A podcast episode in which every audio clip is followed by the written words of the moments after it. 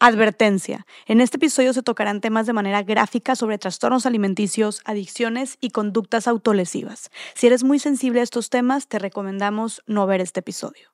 Bienvenidos, bienvenidas a otro episodio más de Más Allá del Rosa. ¡Qué emoción! Oigan, es un día bello en la Ciudad de México.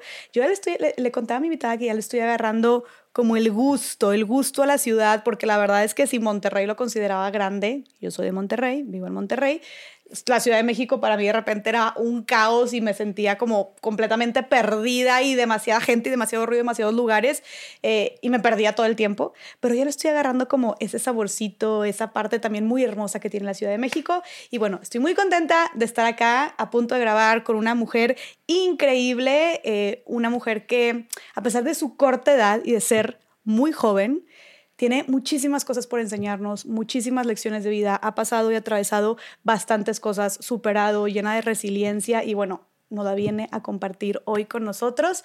Así que estoy muy honrada y es un placer recibir aquí a esta mujerona que es jinete, es conferencista y aparte creadora de contenido, Nirvana Hank. Nirvana, bienvenida. Mil thank yous, mil gracias. Gracias por tenerme, qué emoción. Ya sé, oye, finalmente se nos hizo, justo antes que, estaba, que estábamos, eh, antes de estar aquí al aire grabando, le decía, oye, gracias, porque como supieron, estuvimos un poco ausentes una semana nada más, pero para mí yo estaba sufriendo porque no subimos episodio una semana de Más Allá del Rosa porque me quedé sin voz.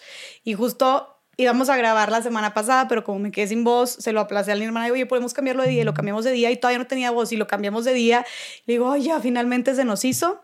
Mi voz está el 95%, pero yo haciendo todo para retomar y que salga y que salgan los episodios y que podamos aprender de mujeres tan increíbles como Nirvana. Entonces, Nirvana, gracias por la paciencia y por la disposición a estar aquí, ¿verdad? Gracias por tenerme y todo es perfecto. No nos tocaba grabar la, la semana pasada. Y eso fue algo que tú me dijiste mucho, ¿no? Me dijiste como, oye, pues cuando sea, ¿no? Cuando sea, y como que tú fluyes mucho, ¿no? Es por eh, lo, lo poco que he platicado contigo, me he dado cuenta que tienes como mucho esa mentalidad de lo que es es y si va a ser será y fluyamos. Sí, para mí real vivo con la ideología de que todo es perfecto. Y a ver, hay muchas cosas que podemos, pues yo creo que lo único que podemos controlar realmente es nuestra manera de reaccionar ante la vida. Y, por ejemplo, tengo un amigo que el otro día estaba diciendo que odia el tráfico en la Ciudad de México, que porque viene en el carro y que ya está todo enojado, entonces ya le quiere andar pitándole al lado y que ya quiere abrir la puerta y gritarle y hasta sacarle el dedo y que bla, bla, bla. Y me, yo, yo me estaba muriendo de risa porque cuando yo vengo en el tráfico, a ver, puede ser frustrante, pero es como todo en la vida. O sea, hay de dos sopas. O te la pasas frustrado como mi amigo, con todo cariño, o a mí me encanta el flamenco. Entonces me pongo a, a, tocar mi flamenco y me pongo a bailar y voy así aplaudiendo y lo disfruto. Y creo que así es con la vida. Todo es perfecto y pues, mira, por algo no grabamos la semana pasada, por algo estamos aquí hoy. Y cuando dices que todo es perfecto, o sea, ¿a qué te refieres con, a qué te refieres con perfecto? Yo creo que, dices que todo es perfecto. Interesante, justo ahí, no, antier martes estaba hablando con un amigo y me estaba diciendo, es que cómo, o sea, cómo todo va a ser perfecto, sí, claro que no, no todo es color de rosa, no todo es felicidad, no todo es bonito, o sea, hay cosas feas en la vida y yo, claro, eso significa para mí que todo es perfecto como debe de ser, ¿sabes? No toda la vida va a ser felicidad, porque también qué flojera, si toda la vida fuera felicidad, nunca pudiéramos disfrutarla tampoco verdaderamente. Como hay un ejemplo que, o sea, si yo, yo que soy jinete, si yo cada que entrara a una competencia supiera que voy a ganar primero, ya no lo disfrutaría porque mayor esfuerzo, mayor recompensa. Y esa adrenalina de, tener que pelear y esforzarte por las cosas que quieres, entonces el día que las obtienes es, es pues mucho más grandioso a que si nada más se te regala, ¿no? Completamente, sí, creo que esto que, o sea, que, para, para, que exista este como yin y yang y para que sepamos, eh, no sé qué es de día, tenemos que también haber experimentado como la oscuridad, ¿no? Haber conocido la noche. Exacto. Y como para decir, hoy estoy súper feliz o me siento súper bien, es porque sabemos también, o sea, cuando no nos sentimos bien o cuando nos sentimos, cuando nos sentimos mal, o como cuando dices, oye, nunca, por ejemplo, con esto que me pasó él, con, con mi voz, decía, nunca me había tocado como el, el agradecer Exacto. el estar bien, o sea, estar bien, estar bien en el sentido de, pues, o sea, no, no, bienestar, o sea, no me siento mal, puedo hablar, como muchas cosas que damos por sentado. ¿Por qué? Porque la pasé muy mal los últimos días. explico, cuando estás enferma de que te duele demasiado la cabeza, ay, qué, como que dices, qué, bonito sentirse bien, o que te despiertas y ya no tienes y dices, qué padre sentirse bien, como nunca valoramos sentirnos bien. Pues sí, porque ya te sentiste de la patada, pero necesitaste sentirte así para poder experimentar ese otro lado de la moneda, que tal vez no sería tan bonito, tan gratificante, tan significativo si no hubiéramos atravesado eso otro, ¿no? Entonces, esto también lo aplicas tú con lo que te pasa en el día a día. Con toda la vida, sí. Justo te iba a dar el mismo ejemplo de, ¿a poco no cuando te enfermas de la nariz que traes así, runny nose, así, em, pues, ya sabes, ¿cómo se dice? o sea, eh, cuando... Que estás... Congestionada para no decir otra palabra. Sí, sí, sí. O sea, que tienes la nariz suelta. Ajá.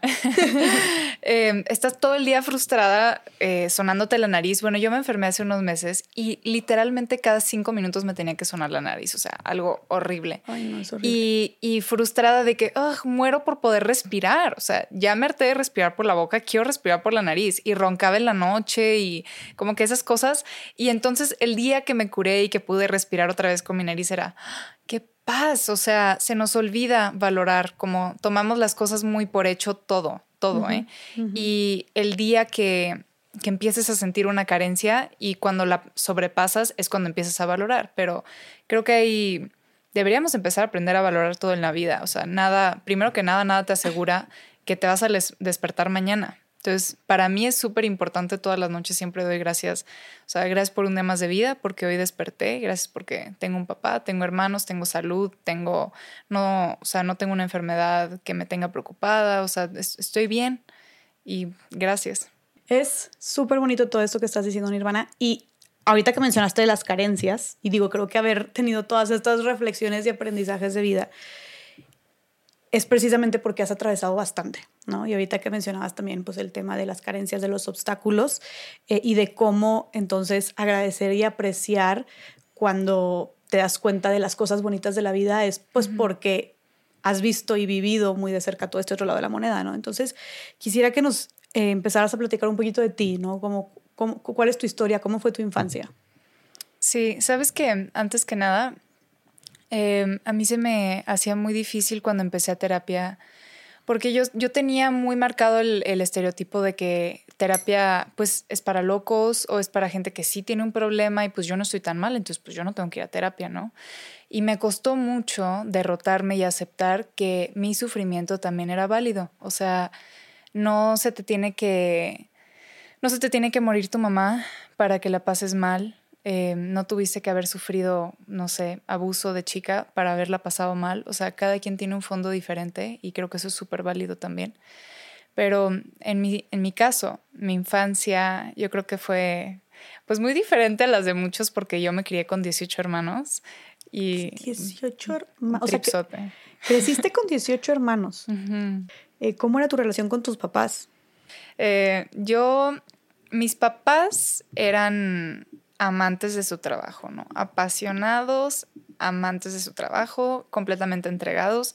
Mi mamá, como te digo, llevaba nueve hijos, entonces ya con sus últimos hijos se dio permiso de empezar a trabajar porque antes no lo había hecho justo porque era mamá. Y mm, en sus últimos años de vida empezó a trabajar y, hacía mucho trabajo em, de labor social y muchas cosas.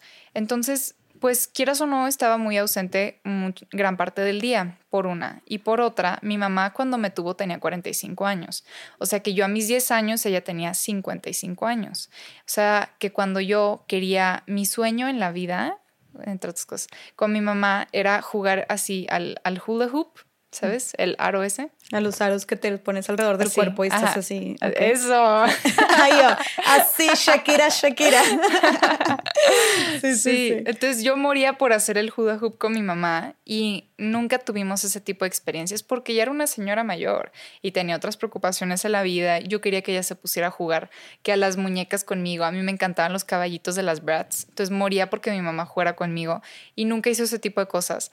Y entonces a mí me costó mucho aceptarlo porque yo no tenía la mamá que yo quería.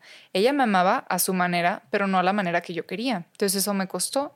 Y mi papá también trabajaba mucho, pero los dos siempre llegaban en la tarde a comer con la familia. Todos los días siempre comíamos en familia Y aún así yo no sentía que era, que era yo cercana a ellos y siempre los vi como muy distantes, muy extraños, me daban mucho miedo, como que mis únicas conversaciones real, aparte de la mesa de la comida, era ir a pedir permisos. Y mi mamá era muy estricta. Y eran muchas, o sea, de cada 10 permisos me daba uno, yo creo. Entonces me, me, hacía como que frustrarme, me resentí mucho con ella, porque no eres como mis otras, como las mamás de mis amigas. Yo quiero los papás de mis amigos que les hacen su sandwichito y su lonchecito para la escuela. Yo quiero papás que pasen por mí a la escuela. A mí me daba mucho dolor salir de la escuela y ver a mi chofer y a, pues a mi nana pasando por mí. O sea, yo quería a mis papás, ¿sabes? Obviamente no externaba estas cosas, entonces hizo que yo me separara mucho de mis papás y pues yo puse esta barrera de que, ah, pues tú no me quieres como yo, te, como yo quiero que me quieras, entonces yo tampoco te voy a querer. Y justo esta nana fungió un gran papel de mamá en mi vida, eh, a su manera, porque no la respetaba como a mi mamá, o sea, no era el mismo tope de autoridad que mi mamá o que mi papá, pero sí le tenía mucho cariño, pasaba todo el día con ella y pues es una, un crecimiento distinto. O sea, pasabas todo el día con tu nana. Sí, y ella siempre me, ella era la que me levantaba, que me decía ponte esto de ropa, eh, me llevaba caminando a la escuela, de regreso, ella nos hacía de cenar, ella me enseñó a rezar el, ¿cómo se llamaba? El angelito de mi guarda, de la guarda, en las noches, como que ella sí me llegó a contar historias de que bedtime stories, cosa que mis papás nunca hicieron, entonces también. Ajá. cuentos de. Sí, cuentos en la noche. De dormir. cuentos de. Sí, sí, cuentos antes de dormir. Ajá. entonces, como que yo tenía mucha más relación con esta señora que con mi mamá. Ok. Pero sabía que había una distinción. No le ponía cara de mi mamá, pero. Entonces, como que me hizo crecer muy desapegada de mis papás. Entre el, la manera de parenting de mis papás y tener a esta persona de por medio, mi, mi relación con mis papás siempre fue muy distante. Eh, ¿Nunca le llegaste, o sea, ¿tú, a esta nana le decías mamá o...? No, siempre fue por su nombre. Ok. No, así como que nunca le, te digo, nunca le puse cara a mi mamá, siempre supe que era diferente. Pero sí te dio ella tal vez ese tiempo de calidad, esa parte como de, enseñarte cosas o de, este, de, estar contigo, cariño tal vez, que, que, necesitabas tú en ese momento, ¿consideras? Pues hasta cierto punto sí, ¿no? Digo, vives con otra persona, pues claro que te encariñas. Y ella nunca tuvo hijos, entonces yo creo que también nos agarró mucho cariño a nosotros.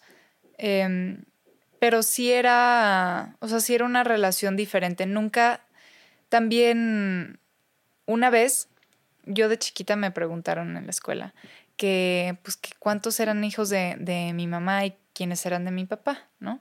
Entonces le dije, ah, pues mi mamá tiene nueve hijos, entonces tengo nueve hermanos y tengo once medios hermanos. Y yo así no pensaba, ¿no? Entonces, un día como que me preguntaron que si los hijos de mi mamá, los nueve hijos de mi mamá, todos eran de mi papá. Y yo, pues claro, porque son mis hermanos, ¿no?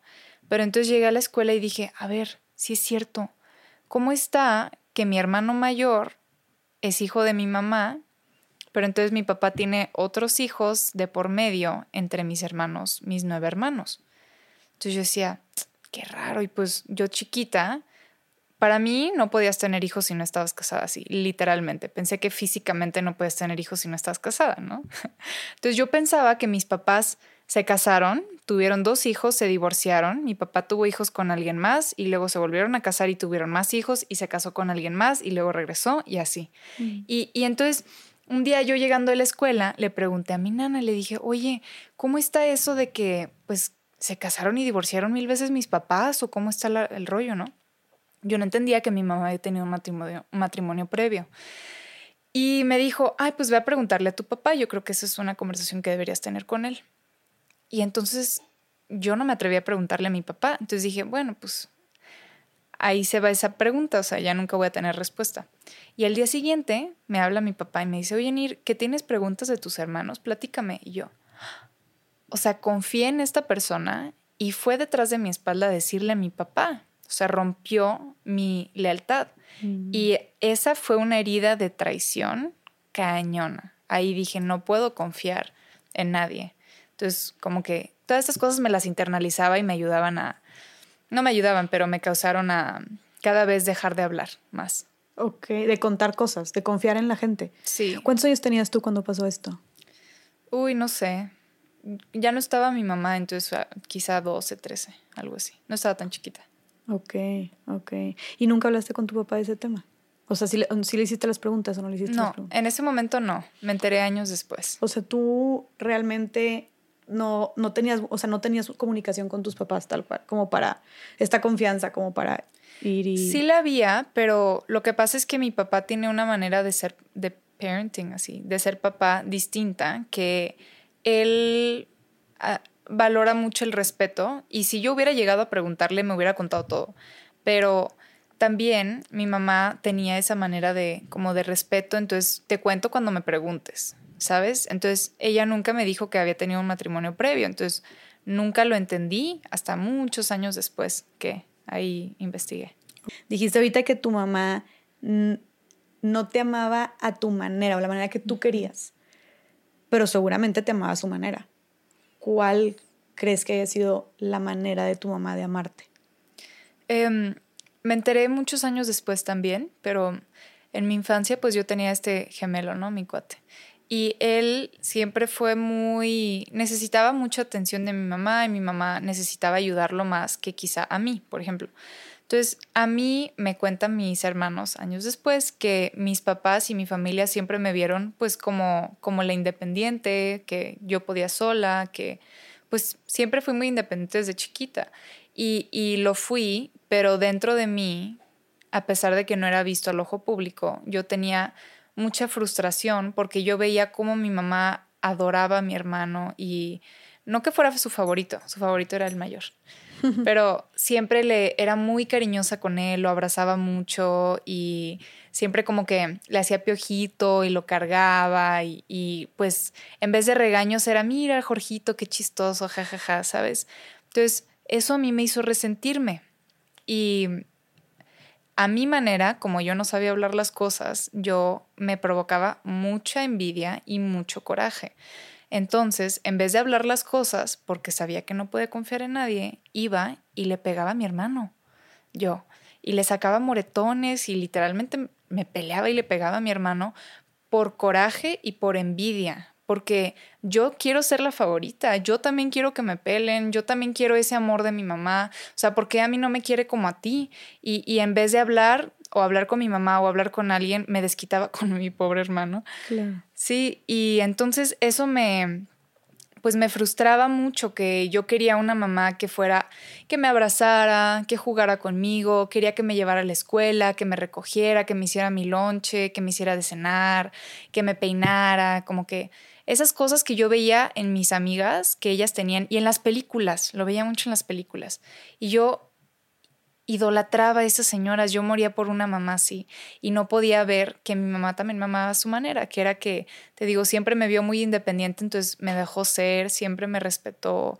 Eh, ella le inculcaron muchísimo la importancia de la educación y a mí me frustraba y no entendía por qué era tan exigente, como que en las comidas yo siempre estaba muy preocupada porque quería comer bien para que no me regañara mi mamá, porque era muy estricta, supongo, con, con la disciplina al comer. Tienes que, este tenedor va aquí y el otro va acá y el cuchillo acá y la cuchara acá y vas a comer así y en vez de estar machacando así la carne, nomás vas a hacer uno fuerte y ese tipo de cosas. Entonces, como que me ponía yo así pues muy nerviosa. Hoy lo agradezco muchísimo, pero sí me costó.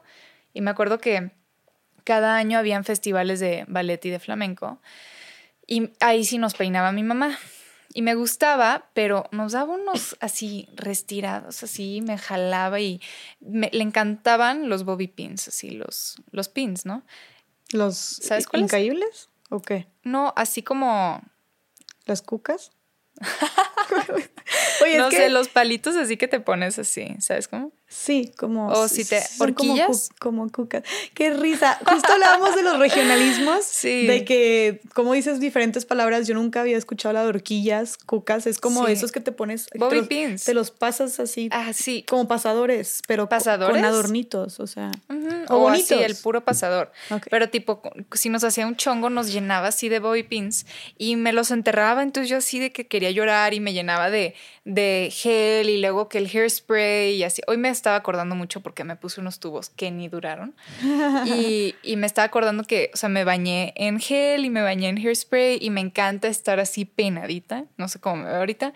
Y eso me lo inculcó mi mamá y se lo agradezco muchísimo. Pero yo de chiquita le lloraba y, le, y me decía a mi mamá, cálmate, es que la belleza cuesta, Nir. Y yo, pero es que yo no quiero belleza, mamá, yo no quiero ser así.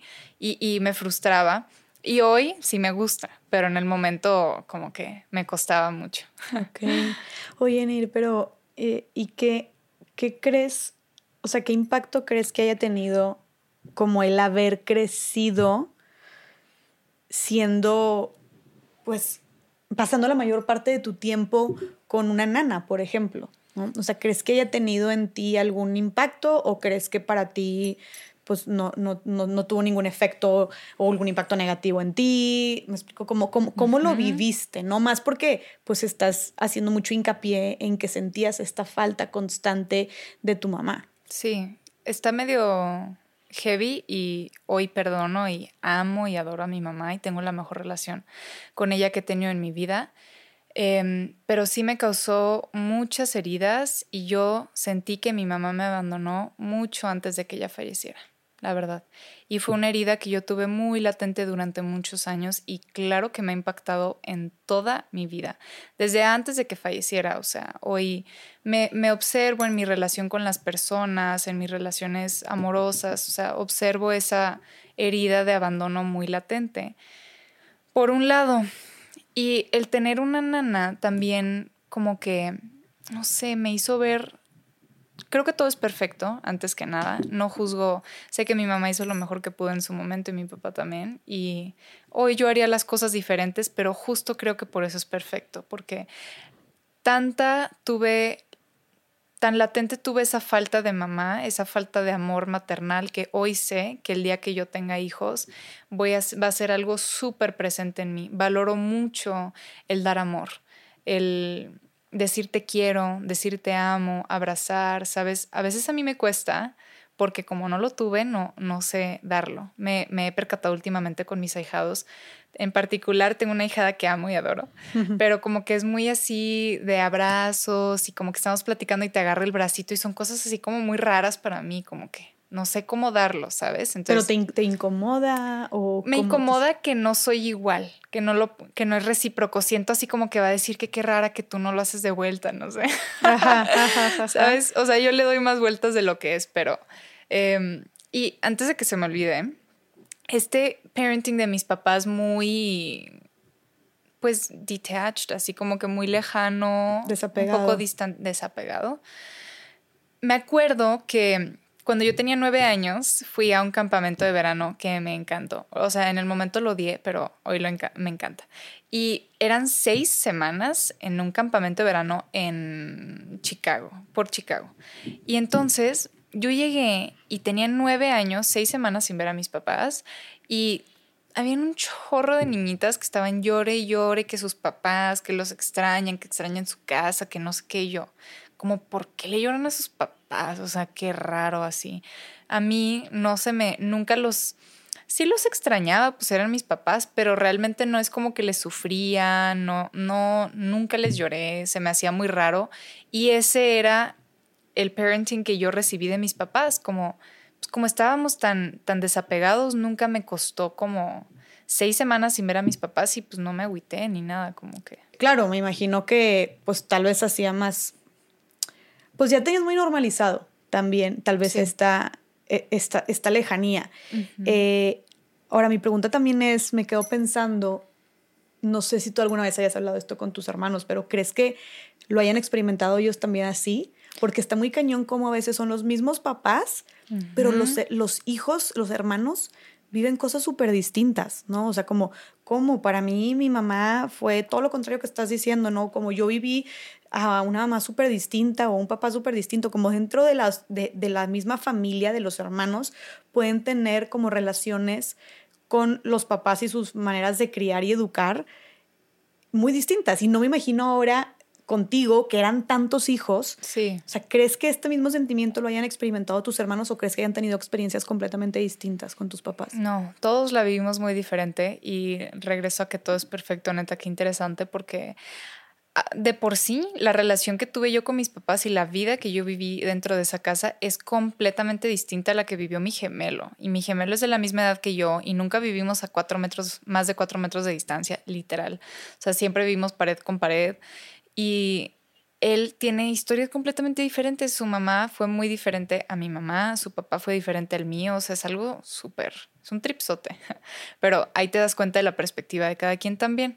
Y hace no mucho estaba yo hablando con uno de mis hermanos mayores y se le, bueno, de hecho con dos, se les hizo muy, pues, impactante, supongo, escuchar mi historia y mi perspectiva de vida porque es muy distinta a la de ellos, porque, claro, mi mamá me tuvo a los 45, pero a su primer hijo lo tuvo creo que a los 23, a mi edad o algo así. Entonces tuvo una mamá muy diferente.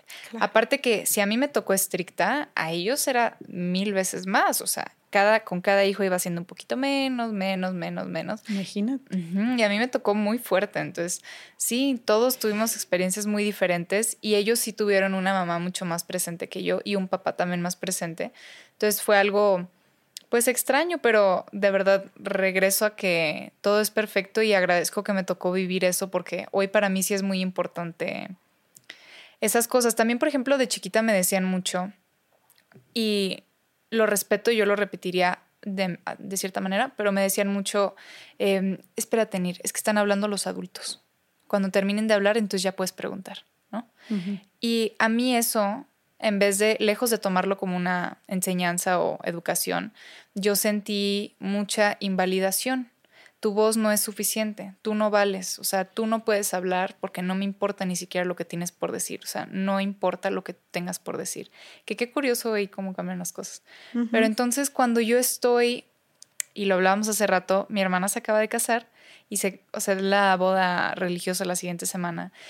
Y me regaló tres sobrinos que estoy yo fascinada, son lo máximo. Y nunca había tenido tanto tiempo de convivir a unos niños en mi vida como con ellos, porque mis sobrinos viven, mis otros sobrinos viven en Europa o viven en Tijuana y pues yo vivo aquí en México, entonces como que no los frecuento tanto y estos niños los veo más, entonces para mí es súper importante que cuando quieran hablar, escucharlos. Da igual si me van a decir una tontería, da igual si va a ser un, ah, ok, bye, ¿sabes?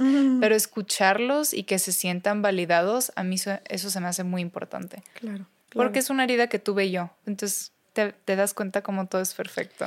Y me estoy dando cuenta también, Ir, que, y, eso, eso está cabrón, porque también dices, ¿cómo, ¿cómo le haces? Porque pues cada niño es distinto, ¿no?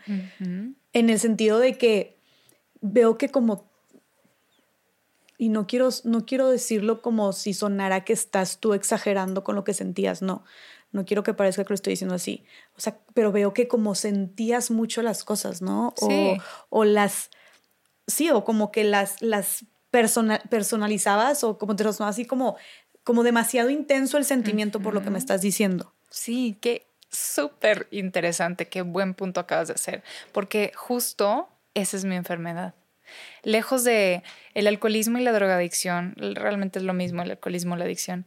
Em, claro que se caracteriza por el consumo y porque sí, cada que tomas te pones hasta atrás y bla, bla, bla, pero mucho antes de todo eso está la enfermedad emocional, que es lo que es verdaderamente el alcoholismo.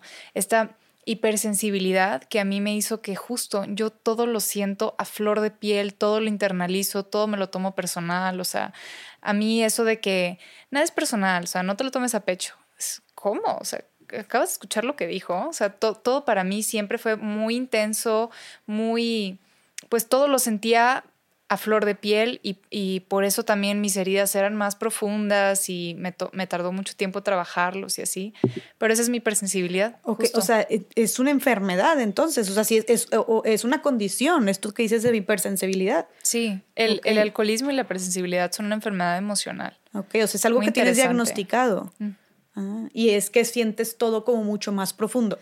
Digo que como quiera todo lo que estás diciendo, siento que cualquier persona que no puedo generalizar, pero siento que muchas personas que tuvieran o no tuvieran esta condición de hipersensibilidad, como quieras, son cosas fuertes. Oye, esta parte de sentirte desapegada de tu mamá, de, o sea, todo eso, pero aparte teniendo esto, me imagino que es como tres veces más tal vez el trauma que te pudo ocasionar entonces. Sí, el...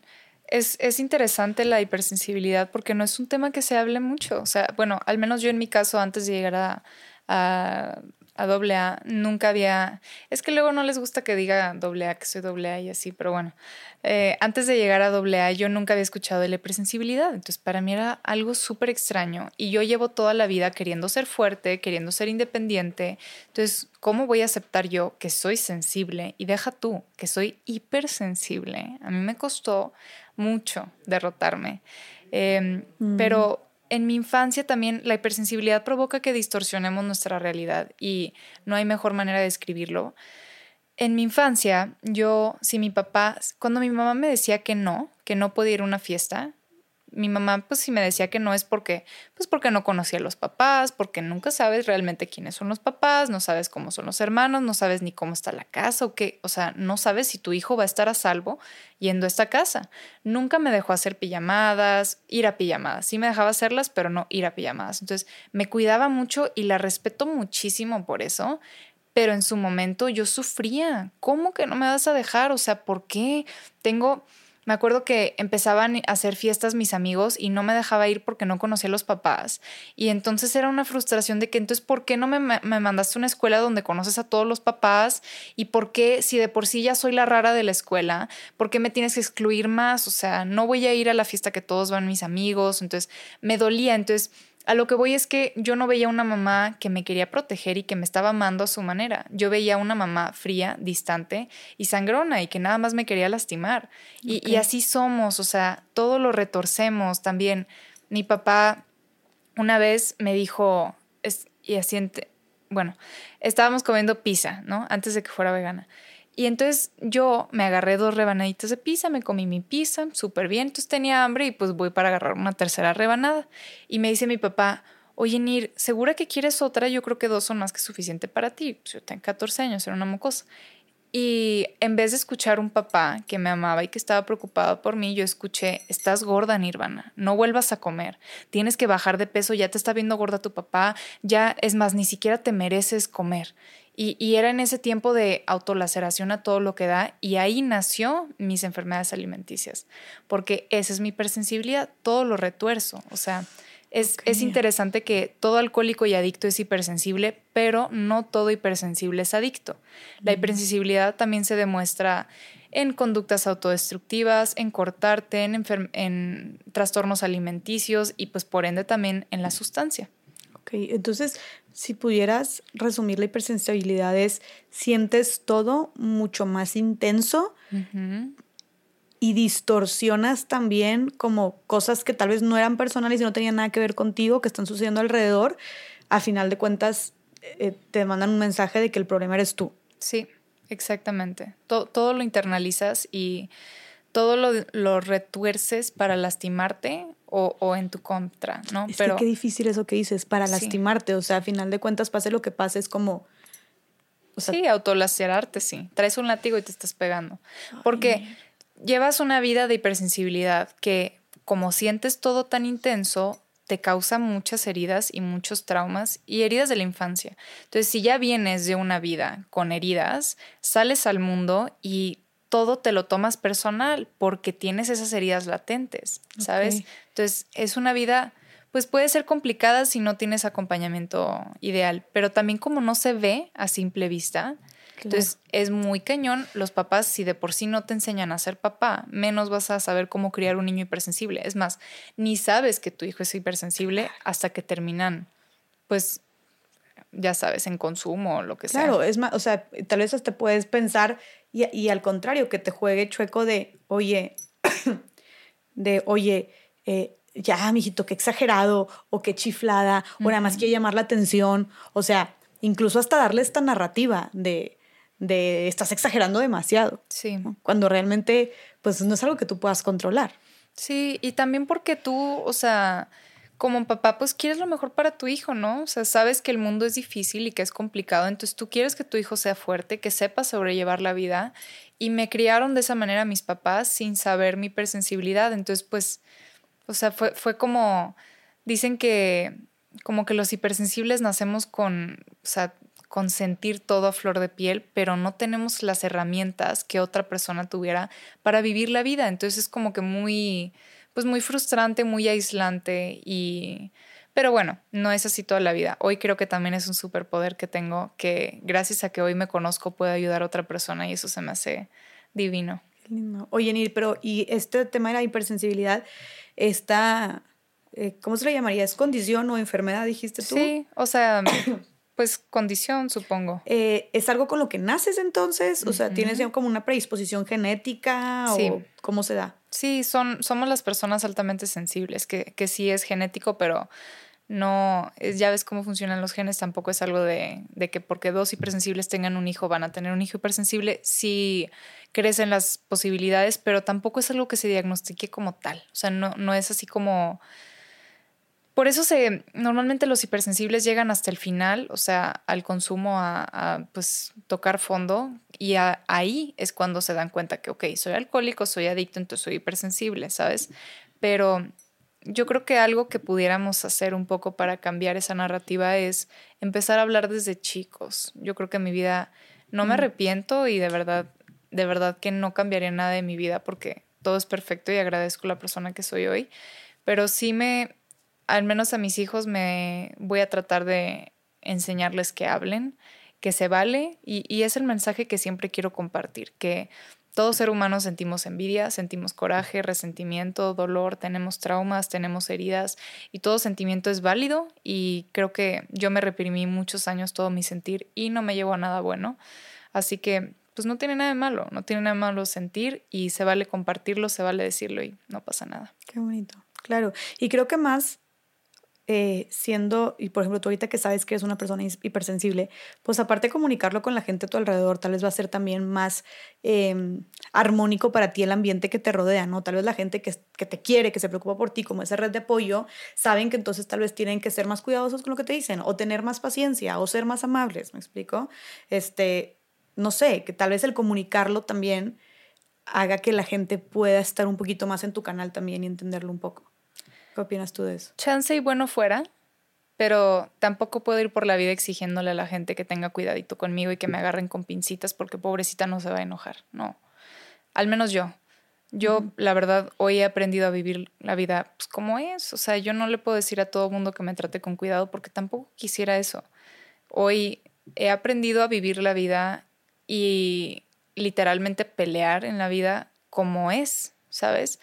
No toda la gente va a ser buena contigo, a pesar de que, o sea, en las redes sociales, a pesar de que trato de hacer todo lo que hago con amor, mm, quieras o no, pues no todos siempre me van a recibir con amor. Y eso está bien también, ¿sabes? O sea, no fomento que, que eh, pues tengan actitudes negativas, pero es parte de, hay personas que están en ese proceso y yo también estuve ahí, entonces lo entiendo.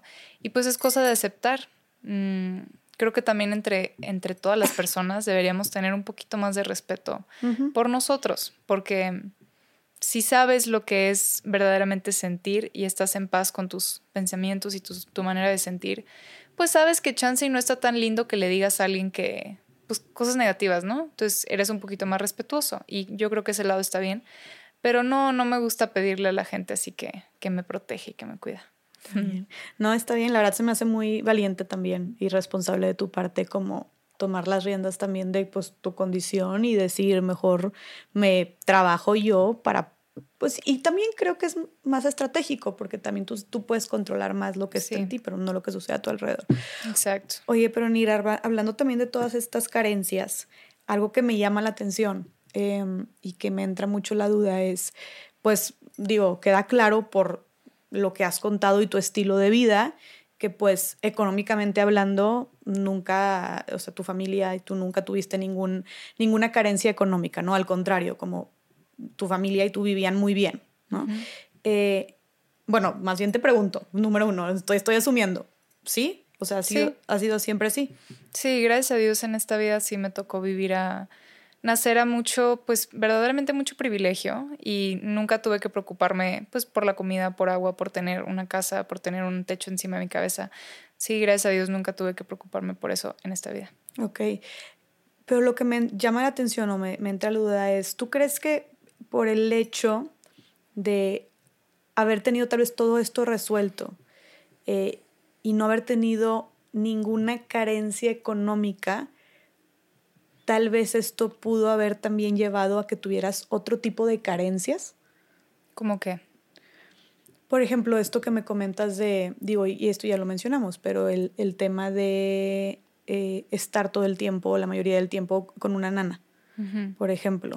Eh, o sea, cosas que tal vez, porque luego pensamos, ya lo que voy con todo esto, em, y digo, y puedes tú perfectamente también decir como, no quiero hablar del tema y ya, pero es que a veces pensamos que la gente con dinero lo tiene todo resuelto, ¿no? Y que no tiene ningún problema y que la pasan súper chido y que todo es color de rosa y que realmente su única preocupación es si van a desayunar con leche de almendra o leche de coco, ¿no? O sea, por decir cualquier estupidez, ¿no? O sea, está mucho, ¿no? Esta, esta, e, e, esta idea. Por eso eh, mi, mi, pregunta va a justamente visibilizar el, oye, pues tal vez el hecho de tener dinero no solamente no, es, no excluye que no tengas problemas, sino que tal vez, y por eso te pregunto, eh, tal vez puede incluso llevarte a enfrentar otro tipo de problemas que, no, que no enfrentarías si no estuvieras en una posición de privilegio. Sí, claro. No sé si me estoy dando a explicar. Sí, ahora sí te entendí. Em, sí, yo creo que también, no sé si desafortunadamente, pero en el día de hoy tenemos una cultura muy cañona Em, donde el bueno es el pobre y el rico es el malo. Así. Y tú tienes dinero, no. Entonces, que me vengas a llorar que te sentiste mal, no, no es válido, no es suficiente para mí. Y lo vivo y, y, pues desafortunadamente así sentimos, sienten muchos mexicanos. Yo creo que tengas lo que tengas o no, todos somos humanos y yo creo que todos, es lo que decía hace rato, todos sentimos, es válido que todos sentimos, que podamos hablar de nuestras maneras pues, de vivir y de sentir. Creo que es válido, eh, por un lado. Y por otro, sí, em, tener dinero siempre va a tener sus consecuencias. Todo tiene, toda acción tiene consecuencia. Todo va a tener sus pagos.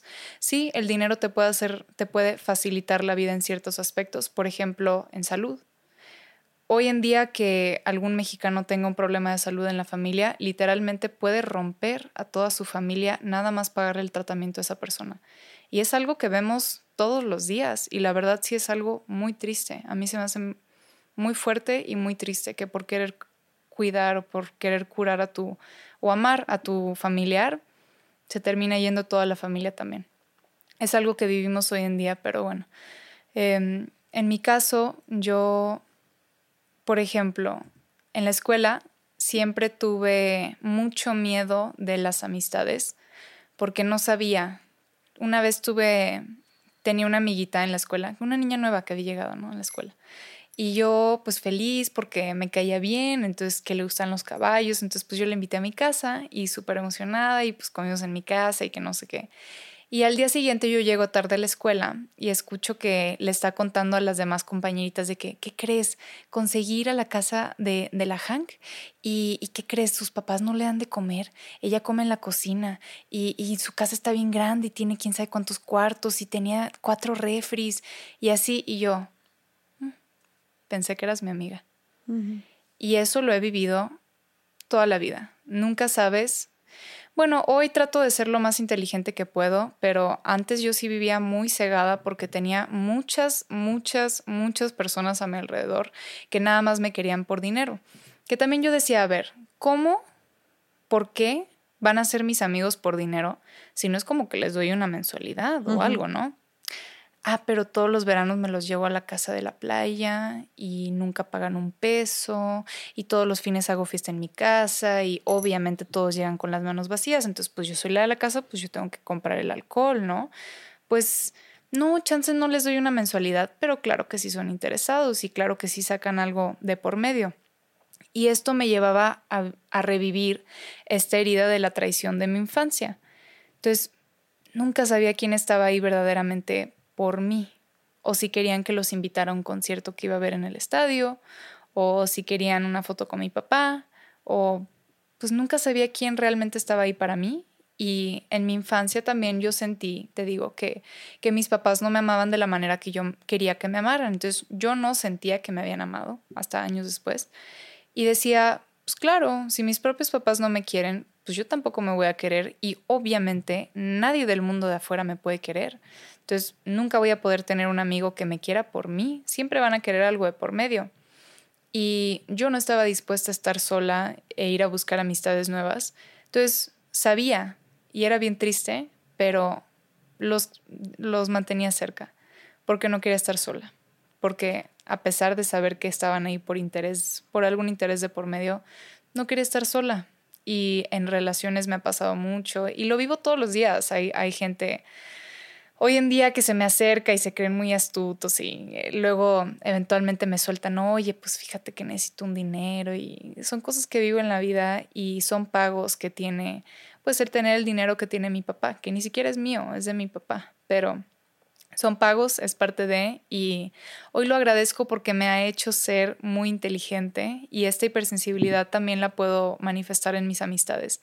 Me es muy fácil ver quién está ahí por algo y hay veces que digo, pues va, o sea, me caes bien, entonces, pues si quieres dinero, no te lo voy a dar, pero pues vamos a ser amigos, aunque tengas un interés. Y, y he vivido eso, pero sí, me ha hecho ser muy pues trato al menos de ser muy astuta, de ser muy observadora y me trato de dar cuenta quién está ahí por, pues por amor y quién no.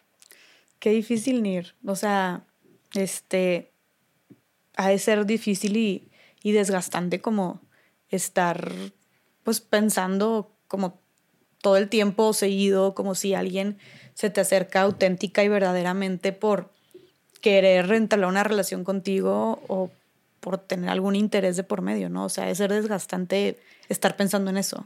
Pues sí tienes que vivir con cautela, definitivamente. Y, y pues en todo, de verdad que cuando llega una persona nueva a mi vida, siento, o sea, me, me, voy con mucha, mucha cautela, porque no sé, y necesitas, la primera vez que conoces una persona es difícil darte cuenta, ¿no? Entonces toma tiempo y a veces el tiempo es, híjole, ya le agarré cariño, pero pues no me quiere, entonces pues ¿qué hago, no?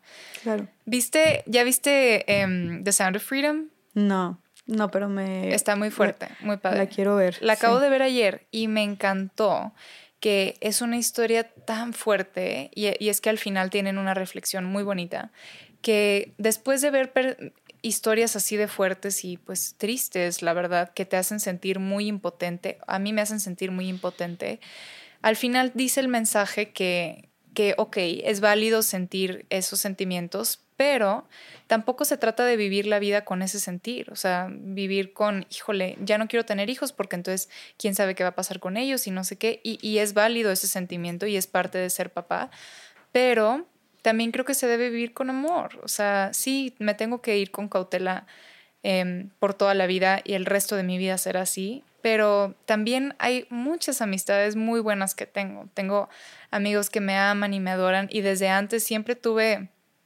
pues personas que me querían y pues con una para mí es más que suficiente, la verdad. Apenas te iba a preguntar eso, justo esta parte de de que me imagino que claro que también, y ya lo dijiste tú, has tenido amigos auténticos, reales, amigos, amigas, y, y ¿cómo identificas tú o cómo te has dado cuenta quiénes sí son esos verdaderos amigos? Interesting. Yo creo que la, justo creo que la hipersensibilidad te ayuda a, no solamente es lo que tú sientes de, que, de tus vivencias y así, pero sabes empatizar de una, de una manera distinta. Porque yo me conozco, te puedo conocer a ti. O sea, yo puedo ver e identificar cuando alguien me está mintiendo porque yo también mentí. Puedo ver cuando alguien manipula porque yo también manipulé, ¿sabes? O sea, ya sé esas actitudes Y no te voy a decir que soy perfecta. Hay veces que me equivoco y que me ha costado mucho aceptar que me equivoco porque quisiera ser la más inteligente y siempre la más asertiva y, me encantaría poder decirte que 10 personas que conozco, 10 intenciones que conozco. Y la verdad es que no, no soy perfecta y los, los humanos nos mentimos mucho y pensamos que somos inteligentes para conocer a las personas, pero no siempre. También somos humanos y cometemos errores. Entonces, ha sido un, es, es, es, un camino interesante. Me, me, ha dolido muchas veces que confío en una persona y después me doy cuenta que estaba equivocada, que no debía de haber confiado y he pagado las consecuencias y sé que me va a pasar el resto de mi vida, pero es parte de, no me, no me queda nada más que aprender. Claro. Claro. te escucho hablar y estás, estás muy cañona. O sea, por eso yo dije al inicio de este podcast que muy joven esta mujer, pero muchas lecciones de vida muy fuertes. O sea, que hables con esta sabiduría, y te lo digo de corazón, o sea, a tus 23 años, pues no manches. O sea, cuando tenía, cuando tenía tu edad y otra vez siendo tía.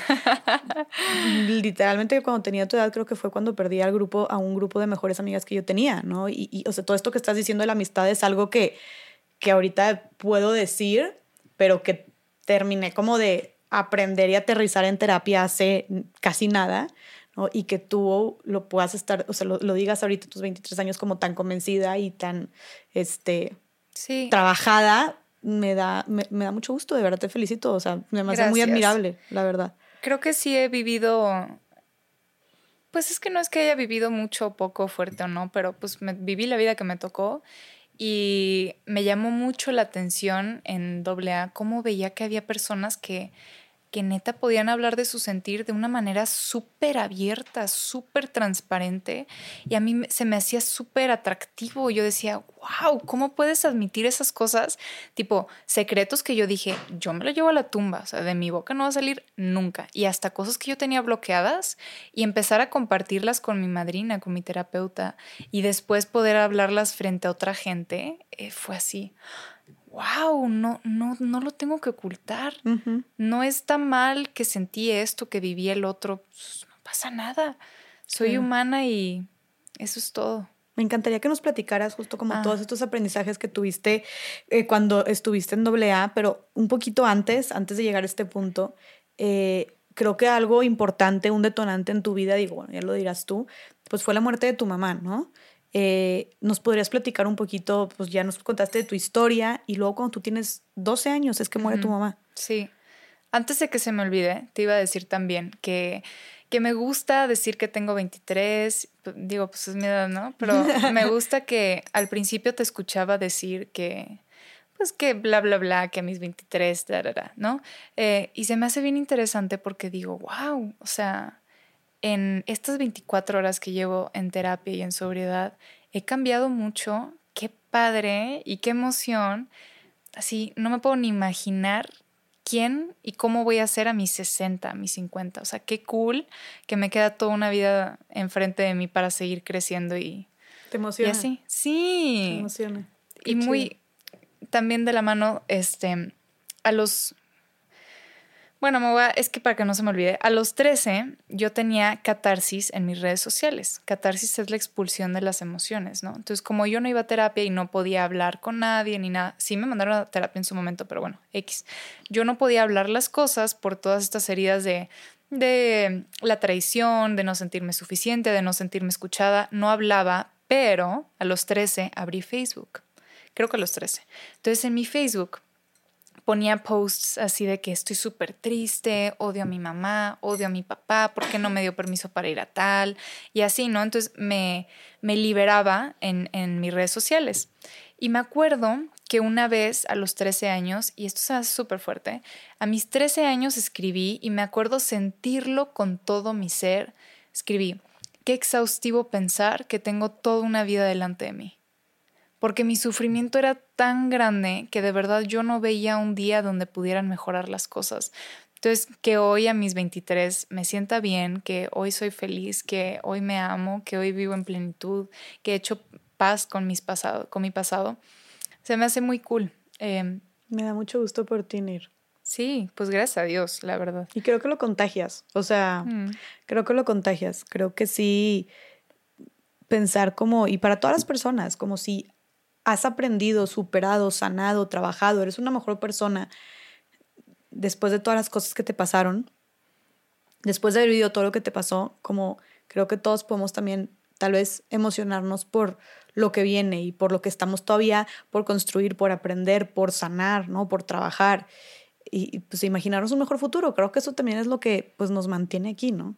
Qué bonito. Qué bonito nos pusimos ya bien, bien románticas. sí. Pero bueno, Nir, o sea, algo que sí marcó pues mucho tu vida fue el tema de la muerte de tu mamá, ¿no? Eh, ¿Cuándo recuerdas, o sea, cómo, cómo fue que sucedió? ¿Cómo fue que te avisaron que tu mamá había muerto? A veces me dicen que está raro que sonrío cuando no debería contar así historias tristes, pero cuando yo recuerdo esa noche, bueno, esa mañana, a veces lo recuerdo con amor porque pues fue la última vez que vi a mi mamá, entonces yo sí le tengo cariño. Y fíjate cómo todo es perfecto. Íbamos a grabar el que el miércoles de la semana pasada, el jueves primero, y no sé qué pasó, que luego la cambiamos al viernes, ¿no? Que el viernes tampoco se pudo, pero el viernes, la semana pasada se cumplieron 11 años de que falleció mi mamá, entonces, qué trip, como todo es perfecto.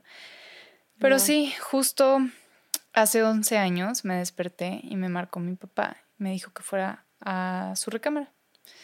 Y entonces, pues yo tenía 12 años, pues mocosa malcriada, pues yo iba pensando, se, entera, se habrá enterado que le pegué a mi hermano, que cuando mi papá no está le robo dinero de su cartera, se enteró que le mentí a mi mamá, se enteró que le pegué a mi hermana, no sé, ¿no? Así. Entonces voy caminando yo y en eso fue que salió mi hermana mayor, porque mi papá estaba con mis hermanos en el cuarto, y sale mi hermana mayor y me preguntó, Nir, ¿cómo estás? Y yo, pues bien, no, no sé qué está pasando. Y ella me dijo, mamá se fue. Y entonces me suelto llorando y la abrazo y como que no recuerdo nada más que estar ahí un rato, no sé. Entonces me separo de mi hermana y eventualmente entro a la recámara, veo que están todos mis hermanos, todos pálidos, como que nunca los había visto así en mi vida. Y pálidos, pero con los ojos rojos, unos llorando, otros llorando, pero ya no les salían lágrimas, otros simplemente en shock. Y como que yo entré y dos me voltearon a ver y los demás estaban tan impactados que no podían ni quitar la mirada, ¿sabes? Entonces me, me dijo mi papá que me despidiera de mi mamá y me acerqué yo a mi mamá y nunca se me va a olvidar que venía yo caminando acercándome a mi mamá y de por sí acercarme a mi mamá a mí me daba miedo. Entonces yo pues venía así con mucha cautela, ¿no? Y, y, veo que es mi mamá, pero pues también ya no. O sea, estaba, recién había fallecido hace unos minutos, no sé y entonces estaba todo su cuerpo pálido, pero lleno de moretes, amarillo, pero morado, pero blanco, los labios morados, hinchada, conectada a muchas máquinas y habían enfermeros desconectándola de todo. Y me acuerdo que, o sea, estaba la maquinita esa donde te dice el, el heart rate, el, de este del corazón, y efectivamente estaba en, en una línea, como que se, sentía como que si estuviera en una película, ¿no? Pero también recuerdo el sentimiento. Y veo que entonces va saliendo un doctor y traía así como que su, su papelito así, no sé, y, y, estaba desconectando unas cosas. Y yo empiezo a sentir así como que, pues, mucho coraje de que, pero ¿por qué no la salvaste? O sea, ¿cómo estás aquí si no la salvaste? O sea, ¿por qué? ¿Por qué si mi papá tiene tanto dinero, por qué no la pudo curar? ¿Por qué no hizo suficiente? O sea, ¿por qué no hicieron más tratamientos o hicieron cosas diferentes? O sea, ¿por qué? ¿Y por qué tuvo que ser mi mamá y no mi papá? O sea, ¿por qué? ¿Y por qué mi mamá y no yo o uno de mis hermanos? O sea, ¿por qué mi mamá? Yo, yo quiero a mi mamá, ¿no? Y me acerqué a mi mamá y entonces la abrazo y estoy en un llanto yo tan fuerte que le susurré así en el oído y le dije, te amo mamá. Y fue la primera, única y última vez en mi vida que se lo dije a mi mamá. Pero entonces siento que mis lágrimas empiezan a caer en su cara y dije, se va, se va a enojar, este, te va a regañar, quítate, quítate, Nir, porque se va a enojar y te va a regañar y te va a ir mal. Y pues no, no quiero que se enoje mi mamá. Entonces me separé y me fui a sentar con mis hermanos. O sea, se me hace muy curioso que hasta cuando ya no tenía ni vida, yo todavía le tenía pánico porque así crecí. Yo era tan estricta que yo le tenía mucho miedo. Entonces, yo estoy ahí sentada con mis hermanos y bueno, eventualmente llegó mi hermano menor, se despidió y fue un momento muy crucial en mi historia que cuando yo veo el dolor en la cara de mi hermano, de mi gemelo, se sienta al lado de mí y en ese momento me dije, cálmate Nirvana, tú estás bien, no vuelvas a llorar, no vuelvas a derramar otra lágrima, que él te vea que eres fuerte porque necesitas ser fuerte para él, él te necesita.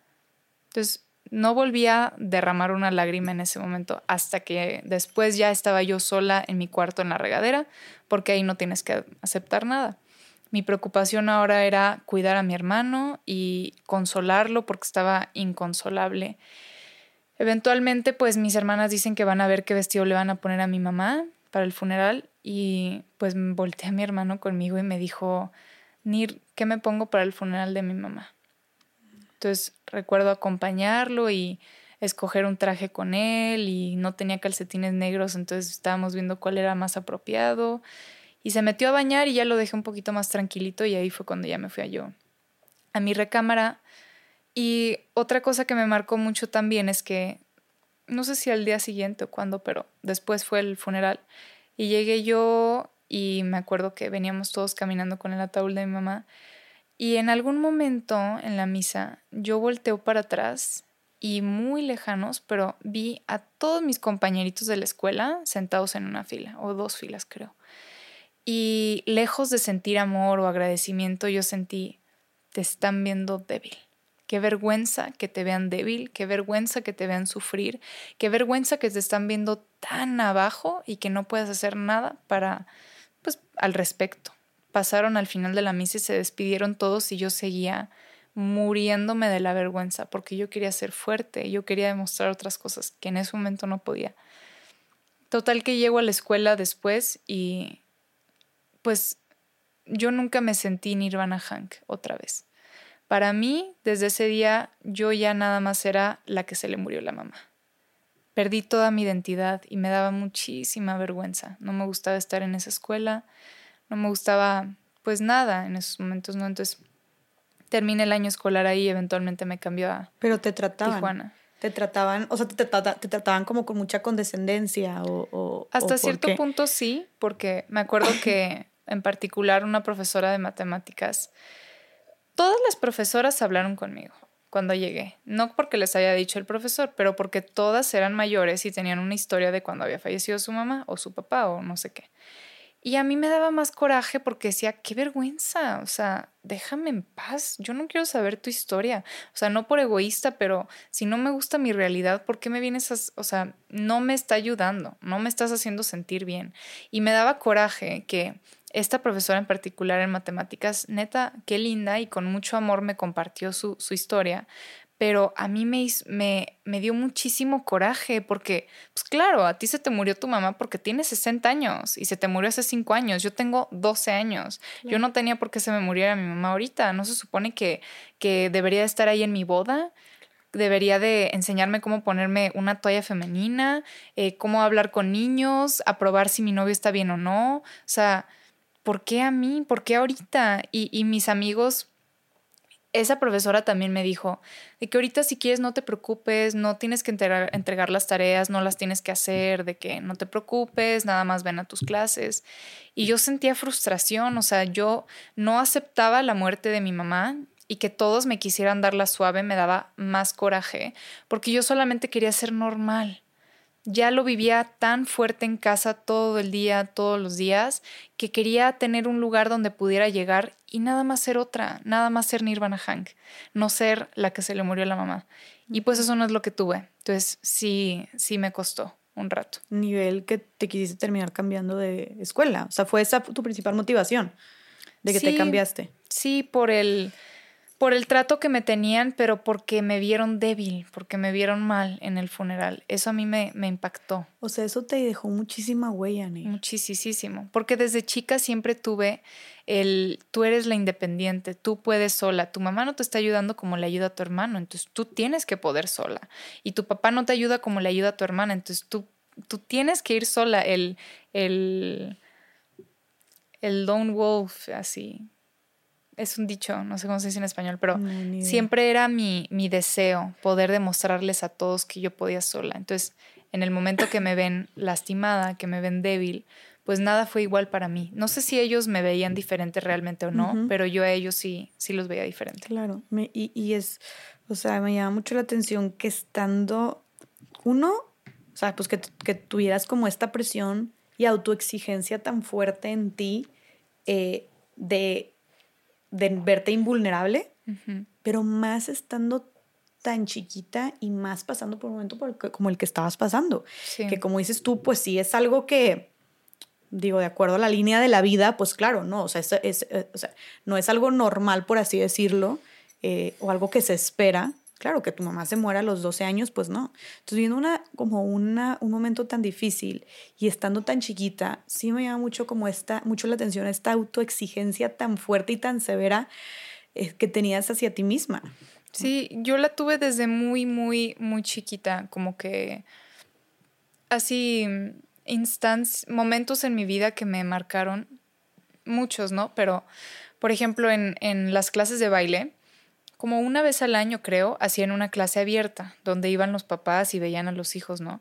Y al final, pues los papás le aplaudían, obviamente mis papás nunca fueron, entonces ahí tenía ese dolor, pero aparte de eso, al final las mamás como que les decían de que, ay, deberías de hacer esto, eh, o estás muy tensa, o abre más los brazos, o cositas así, como tips que yo también quería.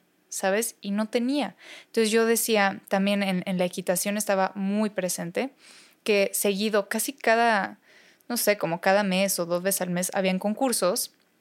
Pues nos íbamos que a Mexicali, eh, Chihuahua, Hermosillo, lo que fuera, nos íbamos a competir y los papás siempre iban a ver a los hijos y depende de los concursos, a veces sí iban mis papás, pero al final habían tenía una amiguita en particular que sus papás, híjole, cómo le, o sea, eran tan estrictos que da igual si montara bien o mal, al final de la pista siempre le decían, ¿por qué no hiciste mejor? Tenías que ir más rápido o montaste mal o ¿por qué no hiciste el otro? Y la pobre niña ya se sentía mal y encima que le dijeran eso, pues se sentía peor, pero siempre ganaba. Mm. Esa niña siempre me ganaba.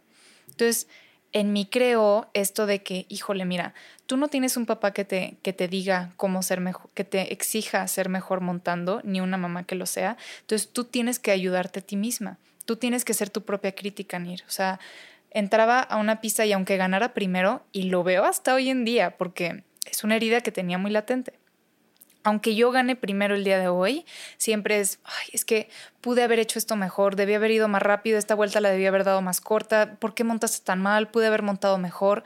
Hoy practico disfrutar, ¿verdad? Soltar el control y disfrutar mi pista. Sí quiero ganar, pero también la quiero disfrutar. Pero entonces desde muy chica siempre tuve esa necesidad de ser autocrítica porque sentía que si no era de esa manera, entonces que nunca la iba a armar, que nunca iba a salir adelante, que nunca iba a ganar, porque esta niña que sí lo tenía siempre me ganaba. Qué cañón. Claro, tal vez no, tal vez el no tener como esta voz de autoridad de tus papás encima de ti hacía que tú solita te la impusieras a ti misma. Sí, y mira, yo soy hipersensible, a fin de cuentas, y como decíamos hace rato, nunca está uno satisfecho.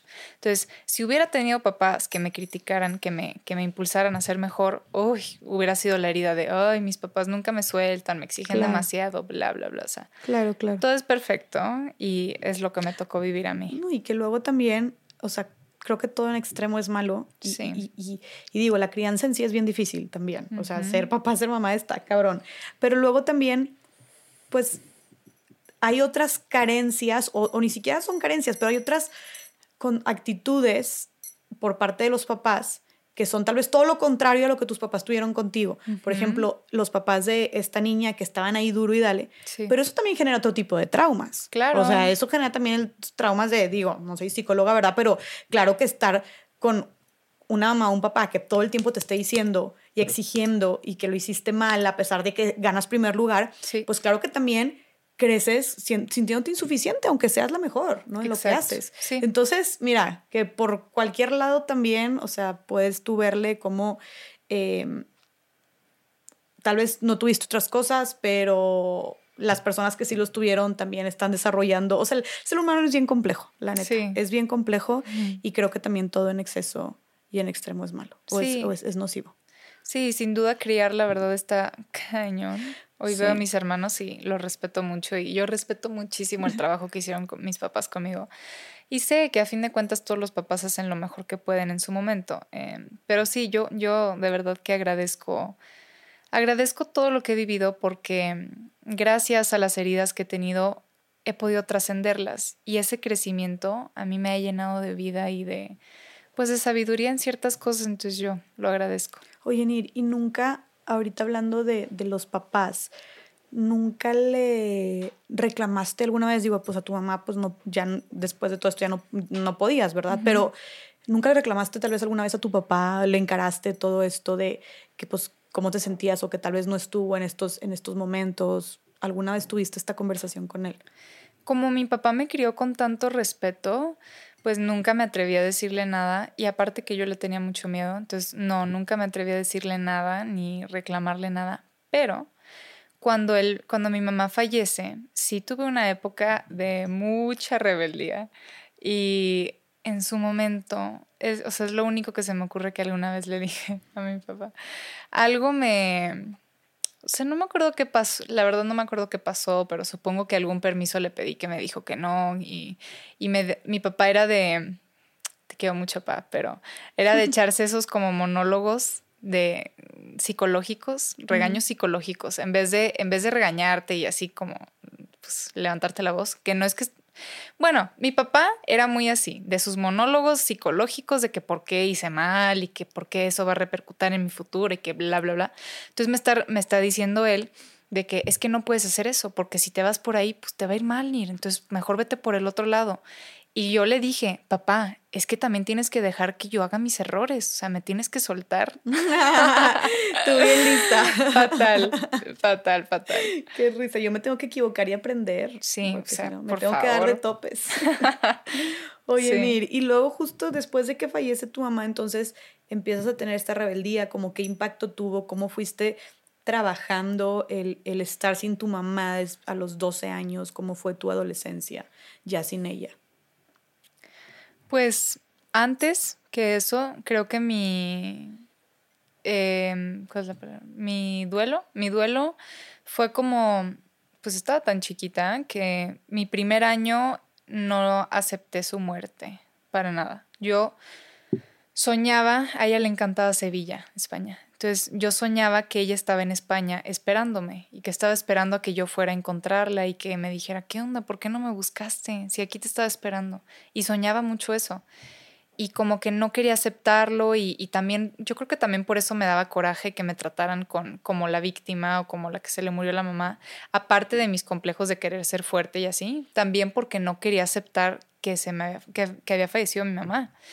Y creo que no lo acepté de lo que yo recuerdo hasta que cumplió el año.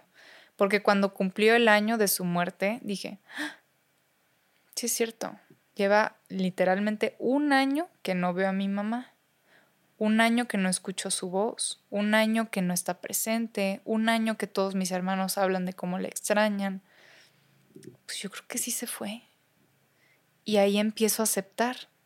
Pero con esa aceptación viene mucho coraje mucho, mucho, mucho coraje, mucha ira y mucho resentimiento.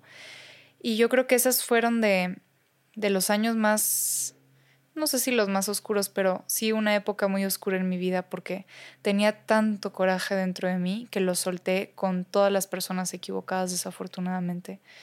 Y yo tenía mucho coraje porque mi papá, mis papás nunca me sentaron a decirme, oye, estoy enferma y me voy a morir. Yo quería algo así, yo quería, o sea, me... O sea, nunca te avisaron que tu mamá estaba enferma. No, no, no, no.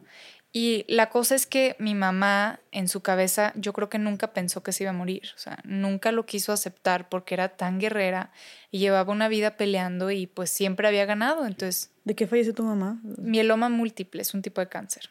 Llevaba dos años enferma. Y yo también estaba tan chiquita que no sabía por qué estaba pelona mi mamá y por qué se habían ido todo un verano a, España, a, Suiza. Yo pensé que cool, mis, mis, papás habían ido a Suiza. Luego me enteré que fue a hacerse un trasplante de médula y por eso regresó pelona. Pero bueno, entonces yo no entendía todo eso. Y cuando ella fallece, me resiento horrible con mi papá. ¿Por qué no me dijiste? O sea, ¿por qué no me dijiste que pase más tiempo con ella, que la conociera antes de que ahora ya no la puedo conocer? ¿Por qué no me dijiste que estuviera ahí con ella para ser buena hija, para decirle te amo, para haberme despedido de ella? O sea, ¿por qué no me dijiste? Y sentí mucho resentimiento y coraje hacia él. Y también, si tienes todo el dinero del mundo, ¿por qué no la salvaste? ¿Por qué no hicieron más estudios? ¿Por qué no hicieron más operaciones, diferentes tratamientos, em, diferentes drogas? O sea, ¿por qué no, por qué no la salvaste? Y yo necesitaba un villano en mi historia, desafortunadamente. Así que toda la culpa se la llevó mi papá. Y también como no podía yo hablar todas estas cosas, pues más grande, más iba creciendo mi resentimiento. Y primero se manifiesta al cortarme. Justo como al mes, dos meses de, de estar en esta escuela. Después de que falleciera mi mamá, Em, una profesora me pidió una tarea que yo no había hecho, entonces la profesora pues me empieza como que a regañar de que pues porque no soy, porque eres tan irresponsable, porque no cumples con la tarea, si tuviste tanto tiempo, porque no la hiciste. Y yo con mucho coraje e impotencia, con ganas de gritarle, o sea, ¿qué no ves que estoy sufriendo? ¿No ves que se acaba de morir mi mamá y todavía me vienes a lastimar más? O sea, ¿cómo te atreves? Y ¿cómo es uno, no? Con ganas de victimizarme, ah, pero cuando me trataban como víctima tampoco me gustaba. Pero entonces, en ese momento siento yo tanta impotencia y tanto coraje que agarré una regla y me empecé a cortar el brazo. Y no, no, no sabía ni que había gente que lo hacía, no sabía que había un nombre para ello, o sea. Wow, o sea, fue algo automático. Sí. En la escuela. Lo hiciste en la escuela. Así. Nunca, o sea, tampoco me corté muy profundo, pero sí, sí me sangró un poquito y me acuerdo que yo sentí liberación. Sentía tanto dolor emocional que me di cuenta que mediante el dolor físico podía medio que nivelar mi dolor, según yo. Y sabía que en mi vida todo me dolía. O sea, mi papá me caía fatal, me llevaba pésimo con mi gemelo, pésimo con mi hermana, mal con todos mis hermanos, me iba mal en la escuela, no tenía buenas amigas, bla, bla, bla. Todo estaba mal, pero sabía que en la casa yo iba a poder llegar y cortarme. Y eso era mi paz, eso era como que pues lo que me ayudó en su momento, la verdad. Y también en ese tiempo, todo ese coraje que yo sentía lo, lo eché en contra mío, pero eventualmente también lo empiezo a sacar a mi alrededor. Ofendí a muchísima gente en las redes sociales. Yo era esa que dejaba comentarios horribles, yo era esa que juzgaba, que regañaba, que denigraba a los demás. Y más cuando a mí me daba mucho coraje ver a hay una historia que cuando yo tenía como 13, justo, como al año de que ella falleciera, que estaba en esta época de mucho coraje, había una niña en Ask FM que se cortaba y subía fotos de sus cortadas. Y a mí me daba así rabia ver que ella sí podía hablar de eso, que ella lo podía decir pues así, normal, hasta compartía fotos. Y me daba muchísimo coraje porque yo no podía hablar las cosas. Entonces yo fui una pésima persona y la lastimé y la denigré y la insulté y, o sea, la traté fatal porque yo sentía esa necesidad de lastimar y de lastimarme a mí. Y como ella, muchas otras personas que desafortunadamente cruzaron caminos conmigo en ese momento y que yo agredía porque sentía tanto dolor que lo sacaba con cualquiera a mi alrededor y pues obviamente también le tocó ese pues ese coraje a mi papá y a todos mis hermanos. Entonces, más te hacía sentir mejor a ti como insultar a las demás personas o herir a las demás personas te hacía sentir mejor a ti. Sí, porque sentía que en particular con mi papá sentía que él me había lastimado tanto que ahora me tocaba a mí lastimarlo, que ahora él me las tenía que pagar muy erróneamente, pero esa era como que mi manera de vivir. Y cuando te cortabas, ¿qué pensamientos o sentimientos te llevaban a hacerlo? Yo me acuerdo que cuando mi hermana cumplió 15 años, tengo muchas, pero la que sigue de mí, cuando ella cumplió 15, yo habré tenido pues 14, 13, no sé. Y me acuerdo vívidamente estar en mi baño y con mi navaja estaba cortándome y me corté 15 veces muy simbólica, según yo. Y, y cada que me cortaba pensaba en, para que veas, o sea, todo lo que me estás lastimando, porque yo también quiero ser favorita de mi papá y no lo soy yo. ¿Y por qué si yo hago más cosas que ella? ¿Por qué si yo le sufro más que ella? Y, y así ese pensar me estaba cortando y cortando y, y sentía como, pues casi como cuando andas mal y te fumas un cigarro, sientes liberación, ¿no? Pues no sé. liberación. Mm. Ajá, sentía, sentía liberación emocional y me sentía relajada después de cortarme. Y a mí me daba, era pues una tendencia muy mórbida, pero a mí me gustaba ver mi sangre correr, sentía que yo me corto lo profundo que yo quiera. O sea, si yo quiero, yo aquí acabo todo. No pude controlar que falleciera mi mamá, no pude controlar que no me despedí de ella, pero esto sí lo controlo y si yo quiero, aquí se acaba todo. Eso me fascinaba. O sea, puedo parar cuando yo quiera, o sea, este dolor para cuando yo quiera. Sí. Esto sí, lo controlo. Ajá, y si yo quiero, pues me mato aquí, literal, así. O sea, si llegas a tener también ideas suicidas. Claro, yo creo que toda la vida también, que eso se me hace muy interesante también de mi hipersensibilidad, que yo no me volví hipersensible y no me volví alcohólica el día que empecé a consumir, yo nací de esta manera, nací alcohólica, porque me acuerdo que desde muy chiquita yo llegaba a la escuela y hablaba con mis amigas y yo pues pensaba cosas diferentes, o sea, pensaba cosas raras de que nunca te has imaginado, ¿y si se muere tu papá? ¿O y si se muere tu mamá? ¿O y si te mueres tú? ¿Quién va a ir a tu funeral? Pero desde los 6, 7 años yo ya pensaba esas cosas. Y mis amigas me decían, Nir, eso está medio raro, ¿no? Y entonces como que yo no podía controlar mis sentimientos, entonces decía, sí, es cierto, eso está medio raro, mejor quédate callada. Y entonces me acuerdo que en esa edad vi una novela donde, súper raro, un señor se cae por las escaleras y falleció en una novela. Y a mí esa idea, como yo nunca había visto a alguien fallecer, fue la primera, o sea, y era una novela, pero para mí fue, acabo de ver cómo, cómo murió alguien. Y, y fue como que esa idea de la muerte se apoderó de mi cabeza y todo el día pensaba, ¿y, y, y si me muero yo? ¿Y cómo le haría? O sea, entonces me subí a unas escaleras y me quería tirar porque no estaba feliz con mi vida y no, no estaba satisfecha. Mi mamá seguía viva, mi papá estaba ahí, todo estaba bien, pero yo no era feliz. A las ocho. A los ocho, años. Ok. Ajá. Tú no eras feliz. No. O sea, a los ocho años no eras feliz. No, porque nunca, porque esa era mi hipersensibilidad, porque a mí todo me dolía y no sabía expresarlo ni manifestarlo. Entonces, pues sufría mucho desde muy chiquita. Y eventualmente estoy yo encima de las escaleras y me empieza a plagar el miedo de, ¿y si, y si sí me tiro y si me encuentra mi mamá me va a regañar y me va a castigar y pues no quiero que me regañe, pero bueno, pero entonces si me muero pues no me va a regañar porque pues ya no me va a poder regañar. Bueno, pero si no me muero, híjole, me va a ir de la patada. Y pensando todas esas cosas, me quedé yo parada encima de las escaleras y eventualmente llega mi nana justo a X o Y, no, no sé.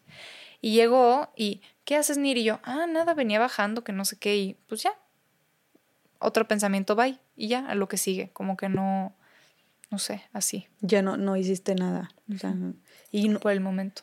Oye, pero qué mm. cabrón que estos, que sí, o sea, estas conductas y ponerte en estas situaciones lo tenías, entonces puede ser, puede, pues sí, como lo dices, digo, no sé si sea solo la hipersensibilidad o alguna otra condición, pero que pues, si lo tienes desde tu infancia, entonces definitivamente sí puede ser un tema genético, ¿no? Sí, es, es, eh, el alcoholismo es una enfermedad genética, pero mm, también hay muchas generaciones que no lo manifiestan o que tienen diferentes manifestaciones de la hipersensibilidad.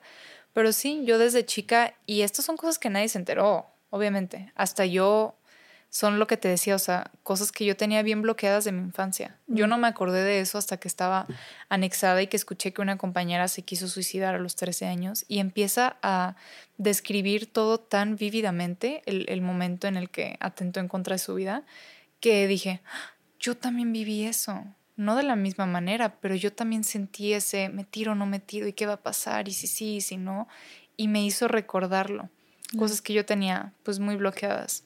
Oye, Nir, ¿y cuando te estabas ya cortando a los que 13 años dijiste que empezaste a cortar? 12 años que empezaste a acordarte. Em, ¿Nadie se dio cuenta tampoco? Sí. Después de unos meses estaba yo que eso también me frustraba mucho. Como había fallecido mi mamá, pues mi papá no sabía que cada cierto tiempo tenías que comprarle ropa nueva a los niños, ¿no? Entonces iba yo a la escuela con el uniforme y pues cada vez me iba quedando más cortito, ¿no? Y a los meses yo me cortaba aquí los brazos. Y tenía una chamarrita que ya me quedaba como aquí. Y entonces se me empezaron a ver las, las cortadas y yo pues trataba de escondérmela y en esa época empecé a usar muchos suéteres y les hacía el hoyito del dedo, entonces me los podía poner hasta arriba para que nadie viera mis brazos, ¿no? Y en la escuela un día, pues por la chamarra cortita se dan cuenta los profesores y hablaron con mi papá. Y lo que pasa también es que en alguna tarea nos dejaron de que, la verdad, una, una, una tarea muy sencilla quién es tu mejor amigo y por qué. ¿Qué hablas con esa persona y por qué es tu mejor amigo y por qué la amas y que no sé? Yo en ese entonces tenía un caballo que se llamaba Himmel. Y yo hice mi, mi essay, mi, mi tarea de, del Himmel, de por qué el Himmel era mi mejor amigo. Y empiezo a escribir que yo no siento que nadie de mis amigas pueda, que yo pueda confiar en ninguna de mis amigas, siento que todas me van a juzgar, entonces yo hablo con mi caballo porque mi caballo no me juzga y no me va a decir nada y si le digo que me quiero morir, pues no se va a espantar y si le digo que me estoy cortando, no me va a hacer prometerle que no me voy a volver a cortar porque no me gusta mentir y escribo todo eso. Y yo no sabía que lo tenías que entregar, según yo era como que para mí.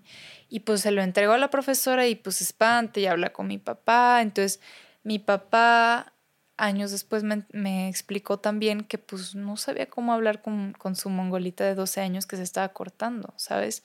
Entonces mandó a mi hermana a que hablara conmigo. Y mi hermana mayor llegó y pues me explicó que lo que estaba haciendo, que bla, bla, bla. Y a mí me dio coraje, me dio vergüenza y me dejé de cortar un rato. Y después de ahí mi familia creo que pensó que, ya no me cortaba, pero de ahí, en vez de cortarme en los brazos, me empecé a cortar las piernas, porque ahí nadie se iba a dar cuenta. Y cuando íbamos de viaje, íbamos a la playa o algo así, yo siempre traía shorts y decía pues que estaba gordita y que me daban pena mis piernas. Entonces, pues nadie me decía nada. Pero me corté muchos años más, o sea, pues ocho años me corté en total. Y en todas persistía este, este sentimiento. O sea, todas eran mismo, por el mismo motivo y la sensación después de cortarte persistía durante esos ocho años, o sea, era la misma. Es interesante con, con los adictos. La primera vez que consumimos una sustancia o una actitud, por ejemplo, a mí al cortarme, que sí se convirtió en una adicción, la primera vez que lo haces sientes un, un high, ¿no? La liberación de la que hablaba yo, que me enamoró y que me hizo regresar una y otra vez. Y sea alcohol, sea cortarte, sea droga, la próxima vez y todas las próximas veces que consumes, quieres regresar a ese sentimiento, a ese primer high. Pero pues, ¿qué crees? Nunca lo encuentras. Entonces es un ciclo vicioso, donde estás queriendo regresar y volver a sentirte bien. Yo me hacía sentir bien cortarme, no tan bien como la primera vez, pero me mantenía ahí y me cortaba por lo que estuviera pasando en ese momento en mi vida, sea coraje hacia mi hermana, coraje con mi papá en la escuela, sentimientos de tristeza, de insuficiencia.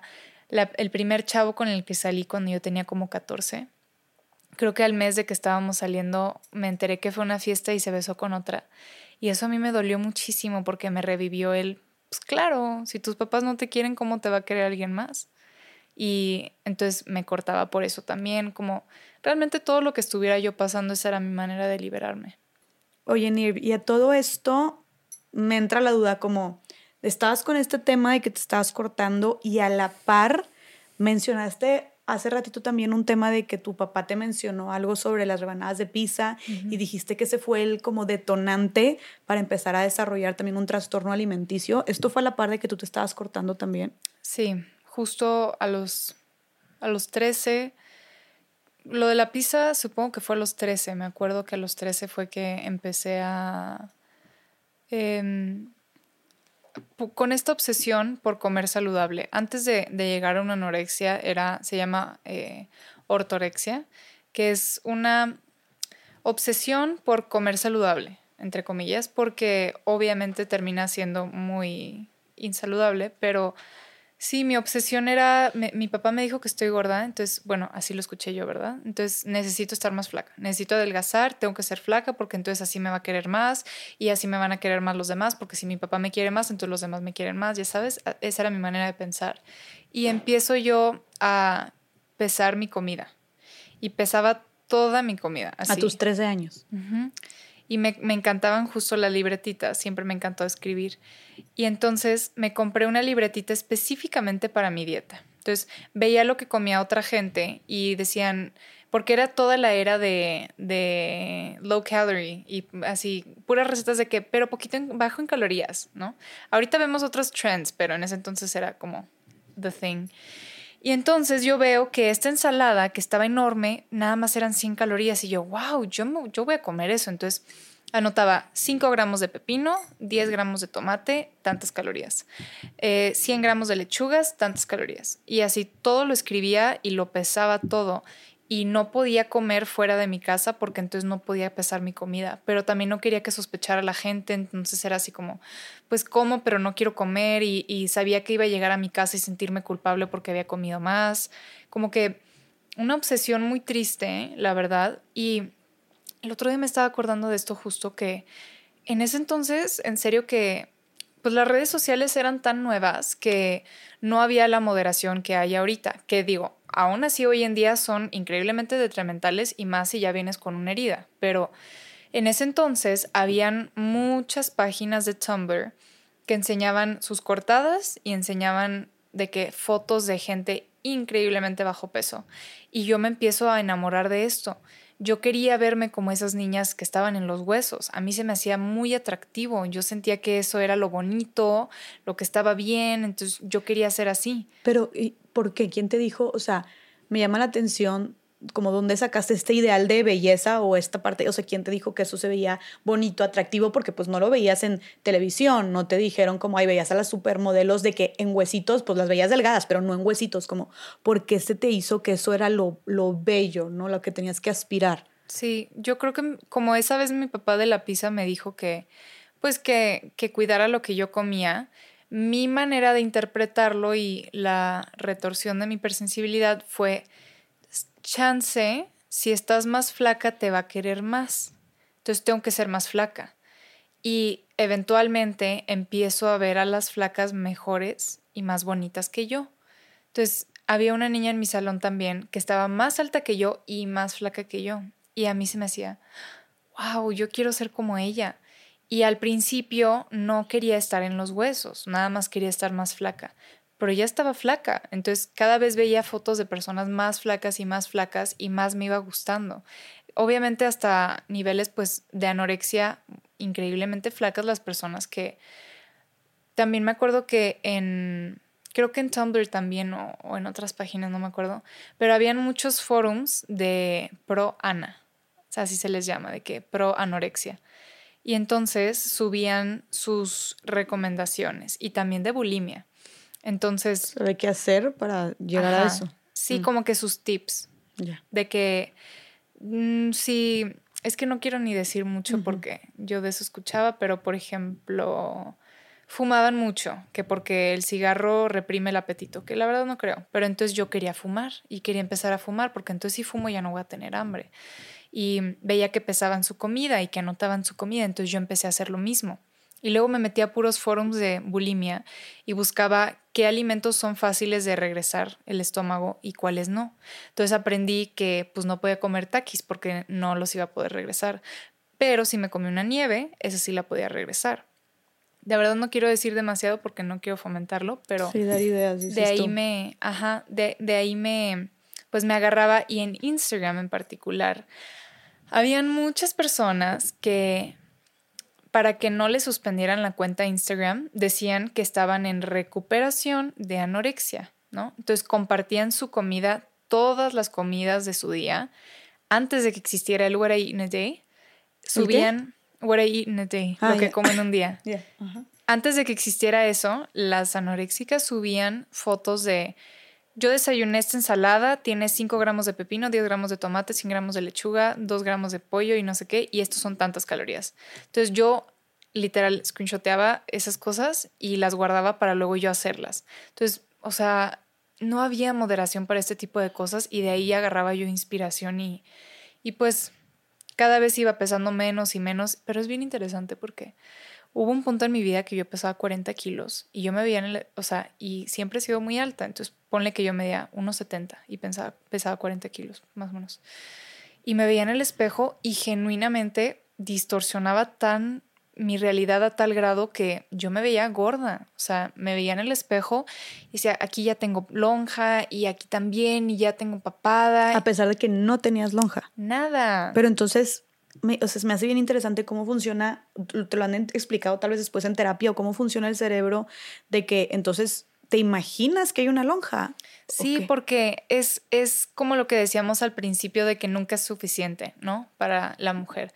O sea, yo hoy me puedo ver en el espejo y si ando mal y me permito ver esas cosas, veo, ya estoy cachetona, em, ya lo que decíamos de que me pudiera levantar los ojos, ya tengo una ruguita aquí, este, ya tengo granos, o sea, ves tus defectos, a pesar de que estás divina, perfectamente te veo y estás divina, pero seguro tú ves en el espejo otras cosas. Y es lo mismo con las enfermedades alimenticias. Tú, o sea, por fuera estás saludable o, no, estás muy flaca, pero tú ves otra cosa en el espejo, porque esa es la hipersensibilidad. Distorsionamos nuestra realidad, nos contamos mentiras a tal grado que las vemos, literalmente las vemos. Y yo veía gente en sus huesos y para mí eso era divino era precioso, es lo que yo quería. No veía enfermedad, no veía malestar. Entonces, sí, es, es interesante que, pues, que distorsionas tu, pues, tu realidad. Y nadie te decía como, oye, Nir, se me hace que ya estás muy flaca, estás muy delgada o que estás comiendo, o sea, que se preocupara por ti, por bajar tanto de peso. Sí, pero también toda mi vida siempre fui flaca, siempre he sido flaca. Entonces, siempre, toda mi vida siempre lo escuché, híjole, si no comes te vas a desaparecer, ¿eh? Y estás muy flaca, deberías comer más y bla, bla, bla. Eso siempre lo he escuchado, ¿sabes? Y entonces como que la gente no veía cuando se convirtió en algo negativo o en una enfermedad.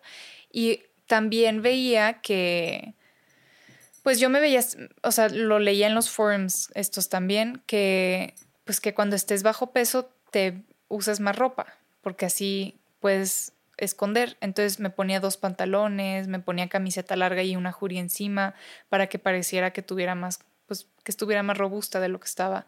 Entonces no, nunca, nunca lo vieron como algo que yo sepa, nunca lo vieron como una enfermedad. Sí me hablaron dos que tres personas y mis amigos y así, pero pues siempre fui flaca, entonces tampoco, no, creo que nunca, nadie nunca supo lo, lo, el verdadero trasfondo. ¿Y cómo impactaron como este, eh, o sea, llegaste al punto de anorexia? Sí. Entonces, ¿cómo impactó esto en tu vida diaria, en tu día a día? Era una locura porque todo el tiempo es la enfermedad, o sea, los trastornos alimenticios también se caracterizan mucho por culpa. Todo el tiempo yo sentía mucha culpa culpa de comer, culpa de no comer, de que, ay, ¿por qué comí 100 calorías? Pude haber comido 80. O sea, ¿y por qué tienes hambre? ¿Por qué te comiste la barrita entera? Te hubieras dado una mordida nada más. Y agarraba una, una manzana y le voy a dar una mordida y ya no voy a comer pero sentía hambre, entonces me la acababa y luego, ¿por qué? ¿Por qué no puedo hacer lo que quiero? O sea, ¿por qué no, por qué no estoy más flaca? Y también soy muy competitiva, entonces yo veía a otras personas que yo veía más flacas que yo, más bonitas que yo, entonces me, me laceraba y me regañaba que por qué no era como las demás. Em, sí, como que, no sé, una, una manera muy extraña y que esa enfermedad sí estaba conmigo todo momento de todos los días y en particular cuando a los 16 conozco a mi primer novio y pues típico de novios que todo el rato te, invita, o sea, te invita mucho a comer, ¿no? Van mucho a comer. Entonces yo iba a los restaurantes con él y sentía pánico de que pues no quiero que vea que no voy a comer porque entonces me va a regañar o me va a decir algo, va a sospechar y no quiero que sepa, entonces tengo que comer. Sí, claro que sí, súper sí. Y hasta de una manera también retorcida era pensar de que les estoy ganando, no se dan cuenta, no ven que me estoy matando de hambre y, no lo ven. Me estoy saliendo con la mejor. Ok, soy más inteligente.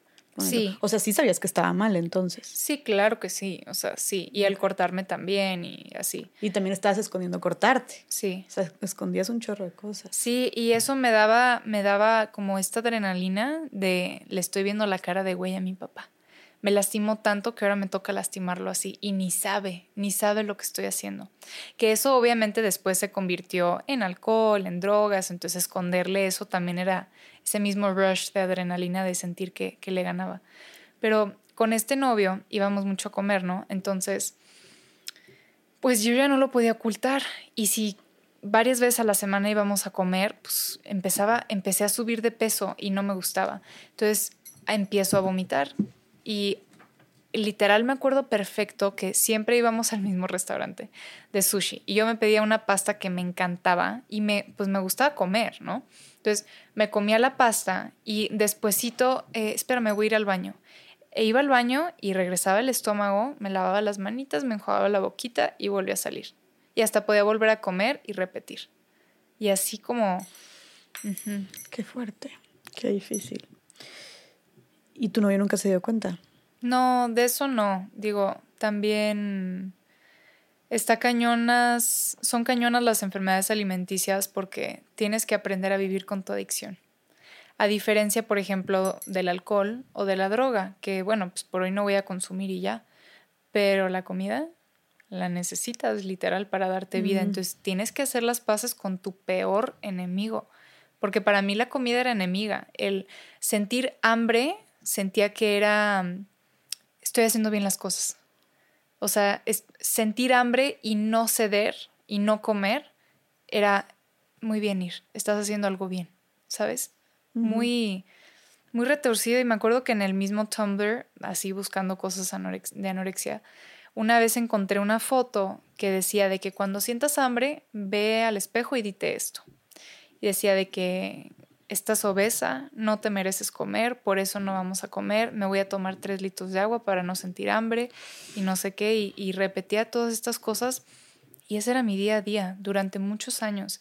Y sí sabía que lo tenía que esconder, pero tampoco no, me, no me percataba de la gravedad del asunto, o sea, no sabía que hasta hoy en día son actitudes que que siguen impactando mi vida. O sea, no considero que hoy tenga una enfermedad alimenticia, pero siempre he sido flaca, me gusta ser flaca, entonces sí, sí, sigo escuchando esos comentarios y me reviven heridas, ¿no? A mí me duele mucho más que alguien más me, que alguien me diga gorda a que me digan borracha. Mm. ¿Sabes? Son heridas que, que, pues, que se quedan conmigo. Ok, pero ¿y eso que tuviste una adicción? Sí, pero como que creo que creo que tiene que ver con que supongo que con lo tanto que has trascendido algo, ¿no? Y qué tan profunda fue la herida. Como que, te digo, el, alcoholismo, pues dejé el alcohol y ya, pero la comida sigue en mi vida y, o sea, he hecho cosas para mejorarme como ya no me peso todos los días, me peso muy de vez en cuando y practico aceptarme, pero también hay días difíciles y, o sea, por ejemplo, hoy no tomo, pero sí como. Entonces, hay veces que que si la estoy pasando mal, sé que no voy a consumir, pero sí voy a comer demasiado. Para, y luego como demasiado para llenar ese vacío y luego en la noche siento culpa de que comí demasiado. Entonces es como que estas eh, pues actitudes autodestructivas que se quedan contigo. Las puedo trabajar y las puedo trascender y es en lo que estoy tratando de hacer, pero se quedan. Sí, porque tengo entendido, como, o sea, como dices tú, se quedan. Tengo entendido que así como si fuiste alcohólica como sigues siendo, ¿no? O sea, la, gente que, que, tiene esta enfermedad dice como soy alcohólica, a pesar de que ya no consumas, tengo entendido que así es, ¿no? Sigues diciendo soy alcohólica porque pues puedes como, sigues teniendo que restringirte, ¿no? De, de no tomar o no consumir.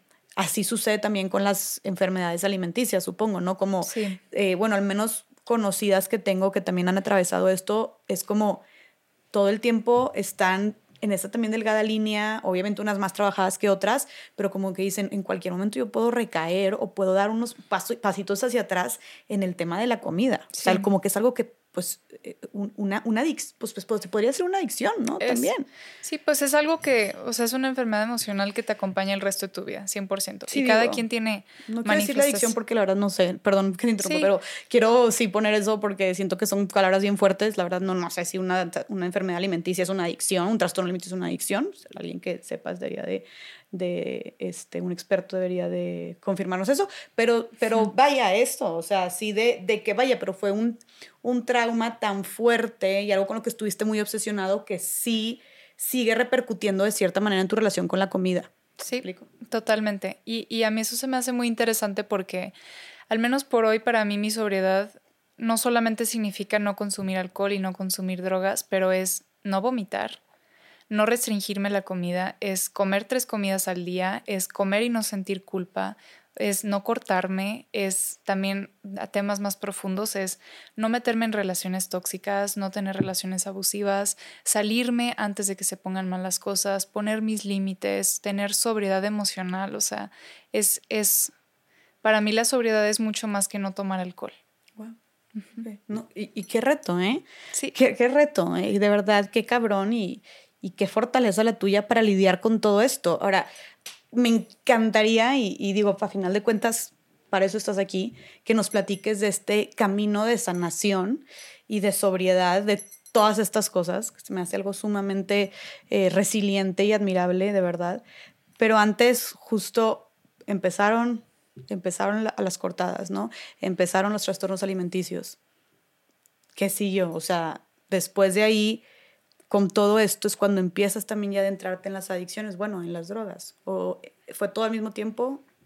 Em, yo creo, así para ponerte una línea del tiempo, a los 12 fallece mi mamá, a los 12 me empiezo a cortar, como a los 13 empiezo con enfermedades alimenticias y más o menos a esa edad, como más hacia los 14, empiezo a fumar, porque fumar, según yo, no me iba a dar hambre, ¿no? Entonces lo hago por eso. Mm. Y me gusta y, me, y leo en, en, en, las redes que, que fumar te libera y que te da paz y que está mal. O sea, yo seguía muchas páginas de, de niñas pro Ana y decían de que pues todo iba mal en mi vida, pero me fumé un cigarro y ya me siento más ligera. Entonces lo, lo internalizaba, internaliza, no sé, me lo, no sé, me lo tragaba. Entonces yo lo repetía. Entonces decía, ando mal, ah, pues me voy a fumar un cigarro. Y, ah, sí, ya me siento más liberada.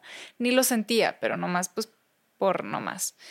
Y a esa edad, a los 14, una vez invito a mis compañeritas de la escuela hacer una pijamada en mi casa y yo sabía perfectamente que nos íbamos a poner hasta atrás ese día. Entonces invitar, las invité a mi casa y en la mochila de la escuela fuimos al refri de, de, mi casa y lo llenamos así de cervezas y nos fuimos al patio, pusimos una, una casita de acampar, metimos así las sleeping bags y almohadas y así y empezamos a tomar y esa fue la primera vez en mi vida que realmente tomé. Porque a los ocho años lo probé una vez en una cena familiar, así nomás, un traguito de, vino.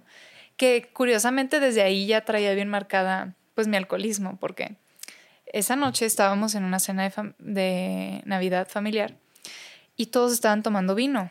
Pues, normal, ¿no? Una cena.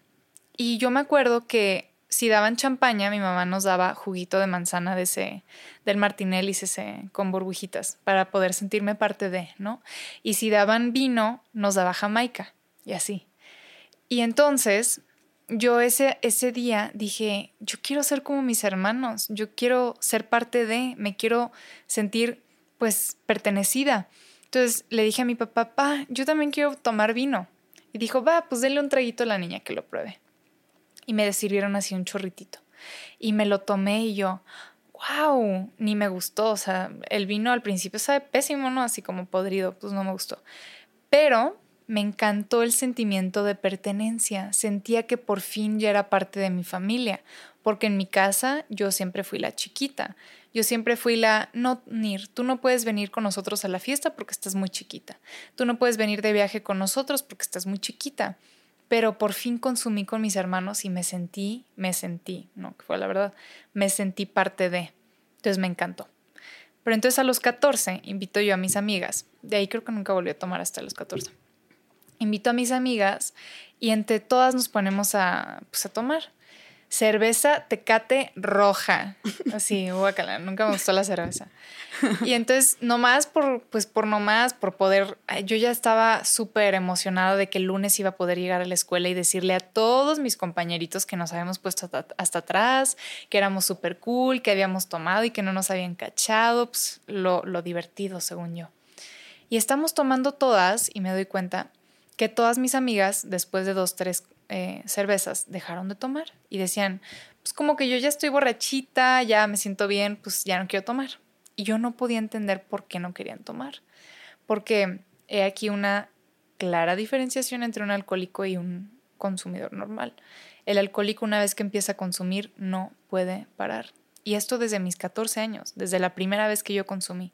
No pude dejar de tomar hasta que neta estaba tirada en el piso. O sea, seguía tome y tome y tome porque a pesar de que no me gustaba el sabor, sabía que cada vez que tomaba mi cabeza se iba callando y ya nada más estaba esta diversión del momento y la euforia y el hacer desastre y hacer travesuras y esas cosas. Entonces me encantó y desde esa primera vez yo tuve un blackout, o sea, a la mañana siguiente no me acordaba de cómo, de qué había pasado ni nada.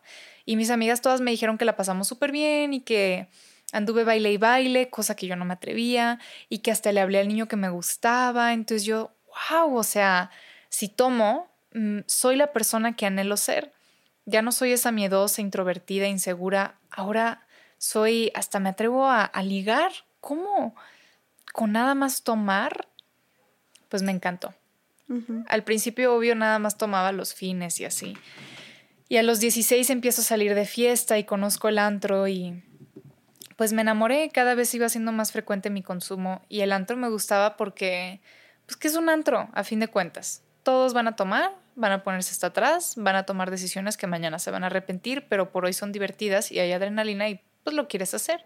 Y es lo que todos están haciendo. Exacto, creo que es lo normal. Dos características. Uno es como adrenalina pura y que todos están con, en el mismo canal. De la música está tan alta que aquí no, o sea, la música está tan alta que solamente estamos pensando es lo que estamos viviendo ahorita porque estamos bailando o porque estamos cantando o estamos gritando como locos. Obviamente el alcohol es todos están consumiendo, ¿no? Eh, todos están ahí porque quieren consumir, porque quieren bailar, porque se la quieren pasar poca madre. Entonces, sí, sí, sí, o sea, sí el tema, y empezaste bien chiquita también de antro, o sea, empezaste a los, a los 16, ¿no?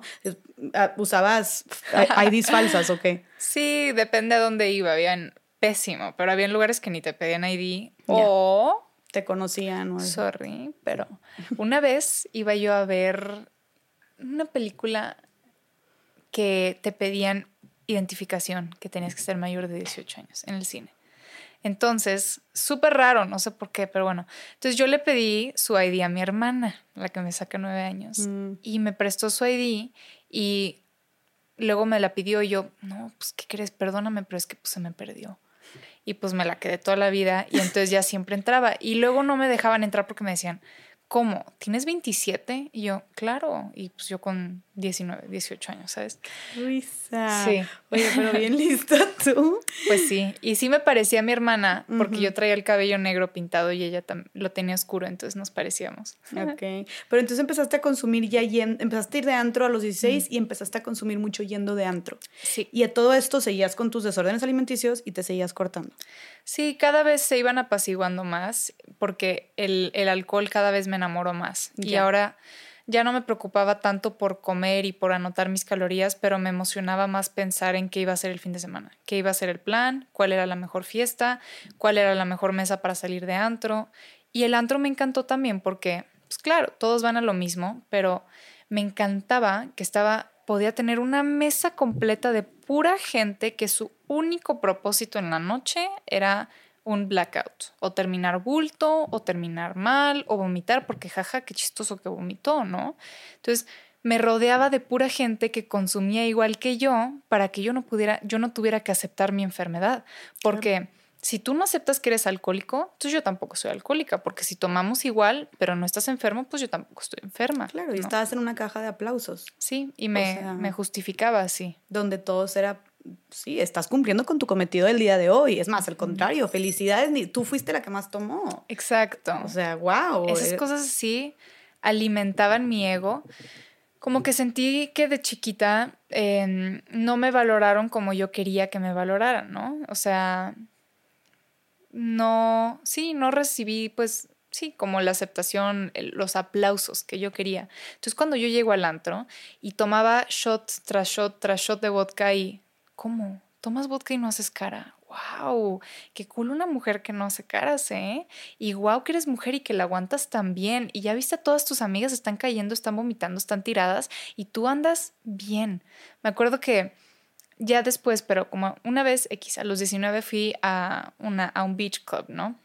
Y compramos un misil de vodka y como 10, una, una tontería de, de, de, de, alcohol. Pero entonces vamos saliendo todos y todos blacked out, así, mal. Todos mis amigas ya habían vomitado, ya les había agarrado el pelo, ya, todos mal. Y yo me estaba cuidando y cuidando y cuidando. Y la bulimia me, pues malamente, pero me ayudó en mi consumo. Porque sabía que si me metía el dedo podía seguir tomando. Mm. Entonces también lo hacía. Entonces yo aguantaba muy bien el alcohol y me acuerdo que esa vez ya íbamos saliendo todos del antro, del beach club y todos bultos y llega el mesero conmigo y me dice, señorita, mis respetos, tiene la cara bien puesta, no se le ha movido un pelo y usted fue la que más tomó y yo, pues claro, es... Eh, encontré la aceptación y los aplausos que yo buscaba toda mi vida. Y después de que me dijo eso, ya me di permiso, me terminé el misil de vodka y ahora sí ya me puse hasta atrás, ¿verdad? Pero buscaba ese reconocimiento, el que me dijeran, ¿cómo aguantas tanto? ¿Cómo no haces cara? ¿Cómo estás tan bien después de tomar tanto? Eso para mí era, era el reconocimiento que yo buscaba de mi papá. Como mi papá no me dijo, wow, qué bien lo hiciste, eh, wow, eres mi hija favorita, sentía consolación a esa herida en el antro, en que me celebraran mi manera de consumir. ¿Y cómo, ok, empezaste, empezaste con todo esto y a ser como súper reconocida y eso te obviamente metió más motivación a seguirlo haciendo? Pero ¿cuándo es, Nirvana, cuando tú dices, o tal vez ni siquiera que lo reconocieras, pero ¿cuándo crees tú que pasó de ser, ya con la experiencia que tienes ahorita, que pasó de ser, oye, un adolescente poniéndose hasta la madre con sus amigos y tomando, ¿no? A un problema de adicción. La, la enfermedad del alcoholismo y la adicción es una enfermedad progresiva y mortal.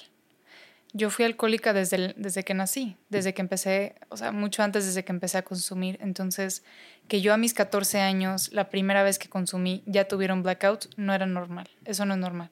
Tener blackouts cada que sales el fin de semana y las, las actitudes que yo tenía, que también cuando consumía me encantaba agarrar el carro, irme a la, a la carretera y cerrar los ojos. Esas actitudes no son normales. O sea, mi objetivo todas las noches era perder la conciencia porque quería vivir sin tener, o sea, existir sin tener que vivir, sin tener que sentir. Porque cuando consumía y estaba en blackouts, me, gustaba pensar que al menos había pasado tres horas sin sentir nada, sin acordarme de nada. ¿Eso es lo que más te gustaba del alcohol? Como el... El no sentir. Sí, sí, sí. Sí, sí, sí.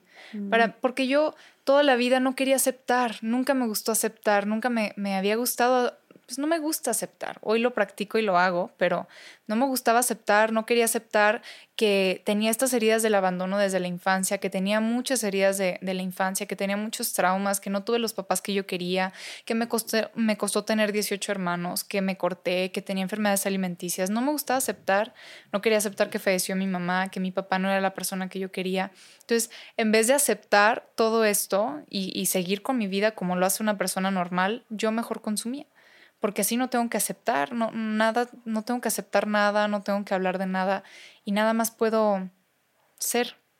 Yo creo cada vez como la enfermedad es progresiva, justo de los 14 en adelante, cada vez era más frecuente, cada vez era peor la borrachera, cada vez hacía cosas peores, que más vergüenza me daba, que más culpa me daba, entonces más me lastimaba yo a mí misma y cada vez era más sola, más fuerte y más triste la enfermedad la primera vez que, que me medio que empecé a percatar de que tenía una enfermedad, digo, también desde, desde el principio en las posadas de mis amigos, ves que dan el más chistoso, la más bonita, el Ah, más sí. eh, player. y Como así. los macanazos o algo así. Bueno, en No sé Monterrey se, dicen, en Monterrey se dicen los macanazos, o sea, como los premios a Ajá. Sí. Eso, eso.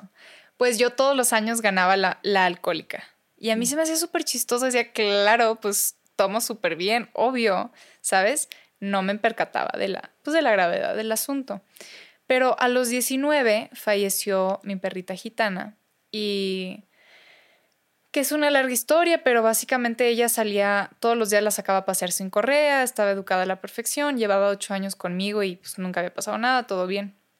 Íbamos saliendo de la casa, entonces me quedo parada yo en la calle viendo que en cuanto llegaba el bus y en cuanto llegaba el metro para ver cuál agarrar, vivía yo fuera del país. Y en esos 10 segundos que me quedo viendo dije, ah, ok, ahí viene el bus. Agarro a Gitana, me voy corriendo y me subo al bus, como ya lo había hecho antes, ¿no?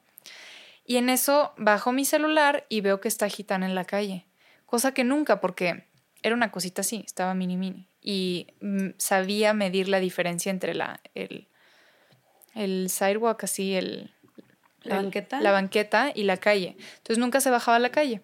Pero pues yo creo que como me quedé parada varios segundos, pues se bajó a la calle y pasó un bus y falleció. Y esa culpa la cargué conmigo muchos años porque me revivió la culpa de la muerte de mi mamá. El que no estuve ahí para ella, que no fui buena hija, que nunca le dije te amo, que ni siquiera la conocí, que no me despedí. Todo eso me lo revivió la muerte de Gitana. Regresó yo a México y todas las noches soñaba yo con ella. Soñaba que la mataba de una manera u otra. Tipo, el, el sueño más vivido que me, que me acuerdo es que soñé que vivía en una casa con gitana y estaba yo cocinando, se me olvidó apagar la estufa, salgo de mi casa, voy a trabajar, regreso y mi casa se había quemado y gitana había fallecido por el fuego que yo inicié. Entonces así soñaba siempre, que yo la mataba de una manera u otra. Y mi cabeza neta no me dejaba descansar, o sea, ni en las noches podía descansar. Pero me doy cuenta que si consumo, que si tomo alcohol, pues ya no tengo que soñar. Y es más, si me dan blackouts, ya ni me acuerdo de mi noche. Entonces empiezo a tomar más y más. Y nadie, desafortunadamente, no es muy, pues sabido lo que es un alcohólico. Al menos hoy en día muchos tenemos todavía el estereotipo de que el alcohólico es una persona que toma todos los días, que está en la calle, que no puede salir adelante con su vida, porque sí hay alcohólicos funcionales también. Pero entonces yo decía, pues, pues no, no, no creo que sea alcohólica, pues si no estoy en la calle y pues si todavía estoy en la escuela y pues si tengo estas cosas, pues no creo que sea alcohólica. ¿Consumías todos los días o no? No, Solo social. sí, sí, sí, pero en ese momento cuando fallecí gitana sí empecé a tomar todos los días, pero como un mes, yo creo, o algo así. Y en ese momento yo llego con un amigo y le dije, oye, creo que soy alcohólica, estoy tomando todos los días y pues no sé qué hacer. Creo que necesito ayuda. Y me dijo, no, no, no, no, no, ¿cómo? No, no. Alcohólica, no. O sea, si tomas mucho, pero pues se te murió tu mamá, pues ni modo que no tomes, ¿sabes? O sea, estamos en la edad, pues es normal. Y yo, ah, sí, claro, sí, tienes razón. Y, y sin, y subconscientemente buscaba esa aprobación, que alguien más me dijera que no, para entonces, pues claro, obvio, tontísima, ¿cómo que voy a ser alcohólica? Claro que no. Y con eso me justifiqué, pues muchos años más, la verdad. Em, después entré a la universidad, entonces dejé de consumir todos los días, nuevamente empecé a consumir los fines de semana, pero yo siempre supe, muy dentro de mí, no sabía que era un alcohólico, no sabía que yo era alcohólica, pero siempre supe que tenía un problema con el alcohol. Y a pesar de que mi personalidad era eso que buscaba en el antro, el reconocimiento de que cómo tomaba y que, qué bien lo aguantaba y que no hacía caras, se, se convirtió en mi personalidad y era mi orgullo más grande.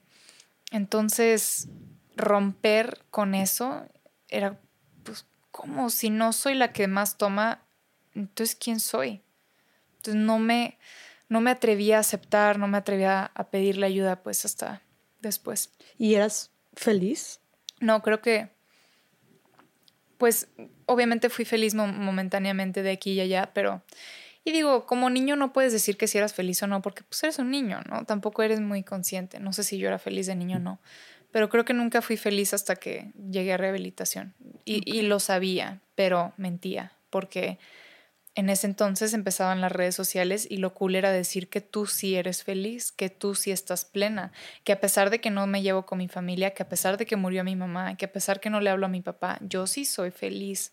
Porque si digo que no soy feliz, entonces significa que no puedo sola y tengo que demostrar que puedo sola, entonces tengo que decir que soy feliz. Y, me mentía y, me lo creía.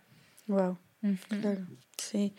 Eh, pero entonces sí llegó un punto, en Nirvana, en el que estabas cuestionándote como estoy mal en, en, esto que estoy haciendo, o sea, tal vez tengo un problema con el alcohol, pero te resistías a pedir ayuda. O sea, sí, hubo un inter en el tiempo en el que ya diste como una pausita y dos pasos para atrás y dijiste, mm", pero seguías consumiendo.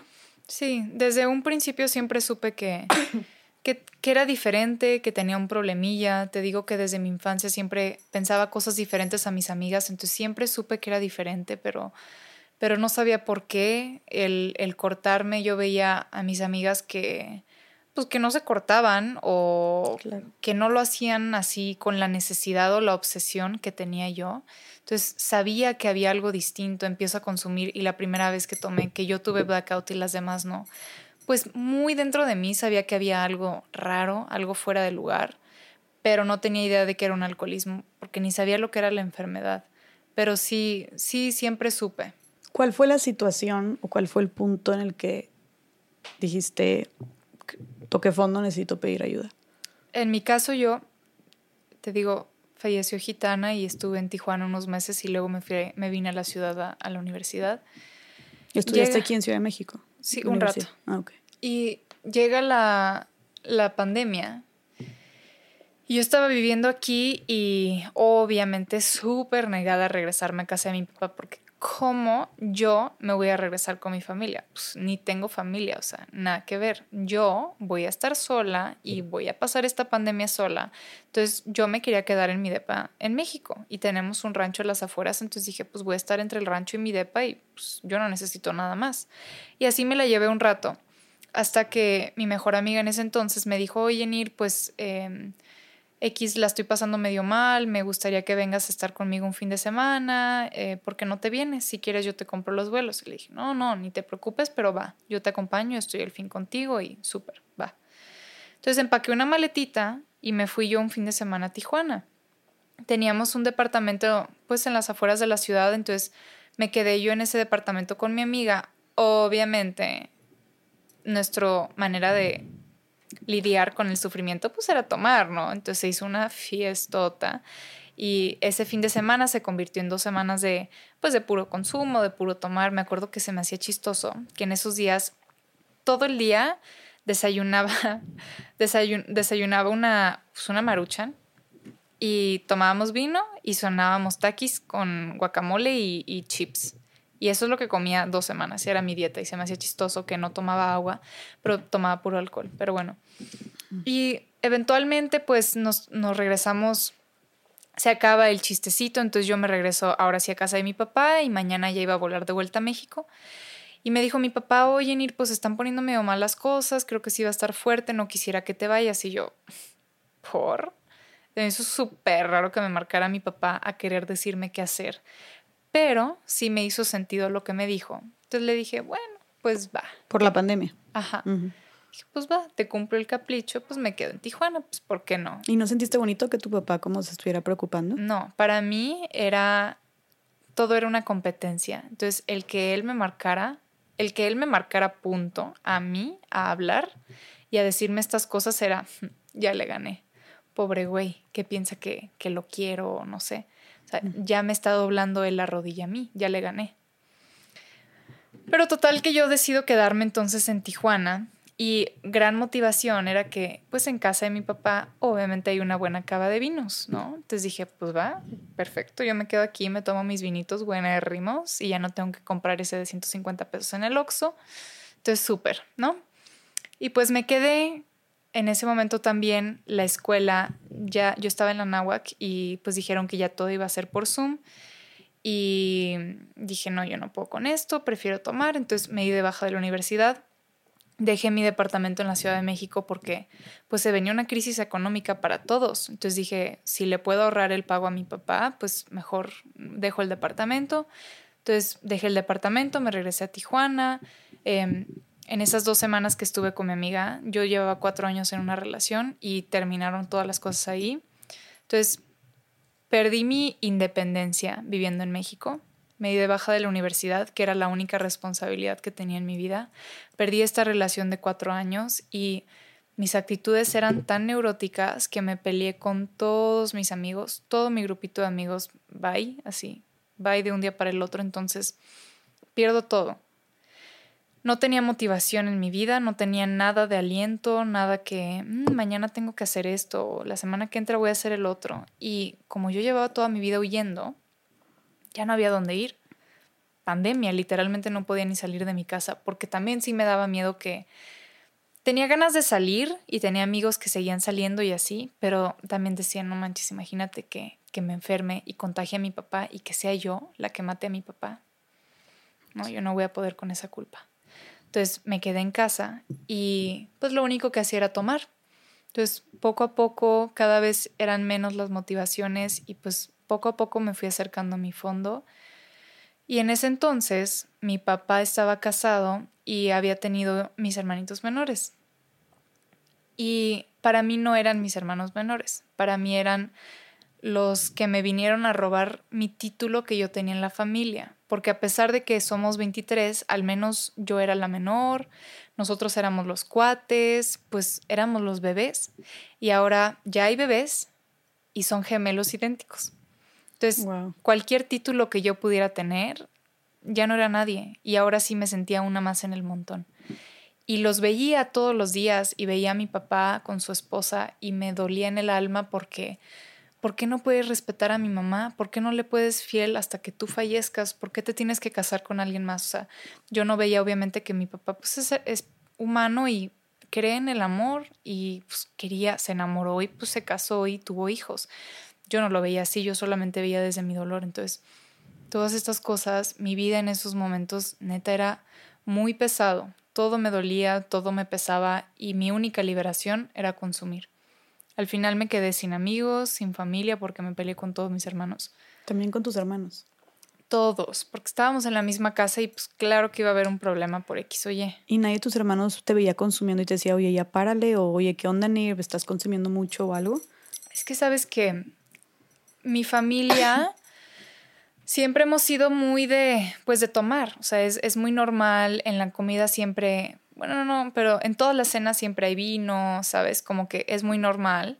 Y nada más era, pues, la que tiene 20 años, pues es normal que también esté tomando y pues entiende que está en pandemia. Entonces, entre todos mis hermanos, pues cenábamos y tomábamos, ¿sabes? Entonces, no era nada fuera de lo normal. Sí se veían, sí se percataron que estaban medio raras las cosas, pero siempre fui muy cautelosa porque regresamos a lo de hace rato. Tenía esta imagen, le llamo yo, esta necesidad de proyectar seguridad y, e independencia, que yo puedo sola, que yo soy la fuerte, que nunca me permití que me vieran borrachos los demás, mm. nunca. A veces me podían ver tips y me podían ver ahí medio borrachita, pero nunca blacked out, ni nunca me caí, nunca vomité, nunca me vieron mal, pues. Creo que hubo una vez nada más que una hermana, yo estaba tomando en mi cuarto y porque mujer, closetera, alcohólica. Llega mi hermana a reclamarme algo y yo me empiezo a pelear con mi hermana mal, así, mal, mal, mal, agresiva, mal. Y yo muriéndome de risa porque ella también es, es este, pues yo soy muy neurótica y ella también, ¿no? Entonces, pues nos empezamos a pelear y así, y yo, ja, ja, ja, ¿cómo te estás peleando y denigrándola, así, humillándola, ¿sabes? Pero aparte de eso, creo que nunca me vieron. No, no me daba. No quería que. Pues no quería que me cacharan. Cuidabas, cuidabas que no te cacharan. Ok. Entonces no. Creo que nunca me vieron mal. ¿Y tu papá tampoco crees que lo. O sea, tu papá tampoco nunca se dio cuenta de esto, tuvo un acercamiento contigo de estás tomando mucho o llegaste borracha o algo. Nunca se dio cuenta de nada tampoco. A mi papá lo adoro. Es un tripsote. Es un tipazo, es impresionante su inteligencia y su manera, te digo que él tiene muy impregnado el respeto, entonces es muy interesante su manera de, pues de ser papá. Hace, muy, hace semanas le pregunté, oye, pa, ¿tú sabías que yo era alcohólica? O sea, la verdad. ¿Te las olías? Porque en ese entonces yo no lo veía. O sea, yo creo que en todo ese mes y medio que yo estuve en casa de mi papá lo vi una vez y lo vi agarrado de la mano de su esposa y nunca lo volví a ver porque me ponía muy mal verlo con alguien más. Entonces prefería no verlo. Y me dijo que... Me dijo, pues claro, Nir, desde tus 15, 16 estabas muy mal y te lastimabas mucho y lastimabas mucho a la gente a tu alrededor. Pero veía cómo te lastimabas a ti y sabía que algo estaba mal. No sabía que eras alcohólica o que ibas a terminar anexada, pero sí sabía que tenías algo. Y pues, pues claro, es mi papá, a fin de cuentas. Yo no lo veía así. Yo pensé que nadie se había dado cuenta, que nadie veía mis actitudes, que hasta cuando me anexaron yo dije, pues claro que nadie de mi familia se va a dar cuenta. O sea, me fuera los meses que me fueran, nunca pensé que se iban a dar cuenta. Pero hubo una vez también, ahora que me acuerdo que yo creo que de las últimas semanas, me gustaba mucho eh, la marihuana también, ¿no? Y fumaba mucho wax y así. Y, o sea, siempre fui, mi, mi droga de, de, adicción siempre fue el alcohol, en mi fascinación, pero me gustaba la marihuana también. Y una vez invité a mi hermano a cenar, ahí en pandemia, a mi gemelo. Obvio, el único con el que no me peleé. Y estábamos cenando y pues tomando y todo bien y ya se estaba acabando la noche. Entonces nos fuimos a su cuarto ya a echar un cigarro y ya cada quien a dormir. Entonces yo dije, ya estamos en el momento donde ahora sí me puedo poner mal. Porque ya como en unos 10 minutos me voy a ir. Entonces ahorita voy a tomar y me voy a poner hasta atrás para que cuando me haga efecto yo ya esté en mi cuarto sola, ¿sabes? Entonces, pues que nadie se dé cuenta. Entonces, en esos entonces me gustaba, cuando ya estaba así, cuando ya me quería mandar al blackout, me daba unos plumazos, así hits de, de wax. Y ahí sí ya no iba a pensar nada. Entonces estoy con mi hermano, ya estábamos platicando y estaba mi mejor amiga en ese entonces haciendo cuarentena conmigo en casa de mi papá también. Cenamos los tres, nos fuimos al cuarto de mi hermano y yo dije, ya me voy, ya me voy a ir, entonces me voy a dar unos plumazos para que cuando haga efecto ya esté en mi cuarto. Entonces le di unos hits y resulta que tardé más de lo que pensé en llegar a mi cuarto, entonces seguíamos platicando, pero obviamente con, con la marihuana, pues yo pues ya estaba bien mal, o sea, yo ya me quedaba zombie, así, viva, pero sin, pues existiendo sin vivir. Sí, como en trance. Sí, ya no hablaba, ya no pensaba, literalmente solo estaba. Entonces yo estaba viendo cómo, bueno, ni los volteaba a ver, estaba viendo al piso, pero escuchaba cómo ellos dos tenían su conversación y todo el tiempo pensando, ya que se acabe, ya que dejen de hablar para poder irme a mi cama. Híjole, pero ahora sí ya estoy bien grifa, ¿cómo le voy a hacer para caminar de regreso? Y que no me vaya a hablar mi hermano y no traigo mis gotas, se me van a poner rojos los ojos. Y así pensando mil cosas, pero a la vez sin pensar nada. Y entonces, pobrecito, mi hermano me, me dice, Niri, pues tú qué opinas, ¿no? Y yo, ¿qué? Tripsote, ahorita me acordé que cuando estaba yo así como que muy grifa, estaba pues literal pues, en trance así, out of it, ¿sabes? Así. Ida. Y de la nada alguien me preguntaba algo y era, ¿qué pasó? ¿Sabes? No podía hablar, nomás sentía, me acuerdo de sentir el miedo, pero bueno. Y pues yo no le pude contestar, no, me le quedé viendo así bien ida. Y me dijo, qué triste, ¿no? Qué triste los niveles que llegamos. Y me dice mi hermano, Nir, te voy a decir algo, este, pero no te agüites. ¿Sí? ¿Qué pasó?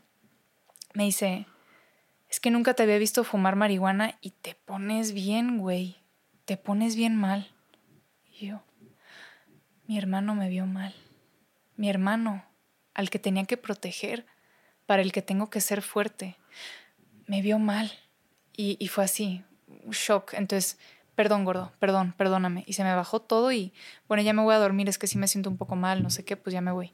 Me fui a dormir y según yo, claro que me creyó que me sentí mal, claro que, que me creyó, ¿sabes? Obviamente no.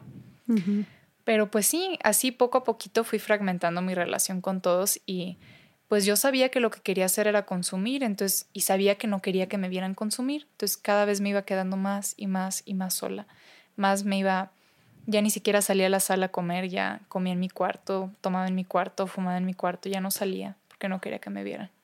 Ok, ¿Y, se, y se volvió algo de todos los días entonces. Sí, ahí sí, porque fue la primera vez realmente en mi vida que ahí sí empecé a consumir todos los días, pero como no tenía nada que hacer, tampoco se me hacía tan raro. Era pandemia. y aparte me justificaba pensando, porque según yo, el alcohólico toma en la mañana. Entonces, si yo me espero hasta en la noche para tomar, pues no pasa nada.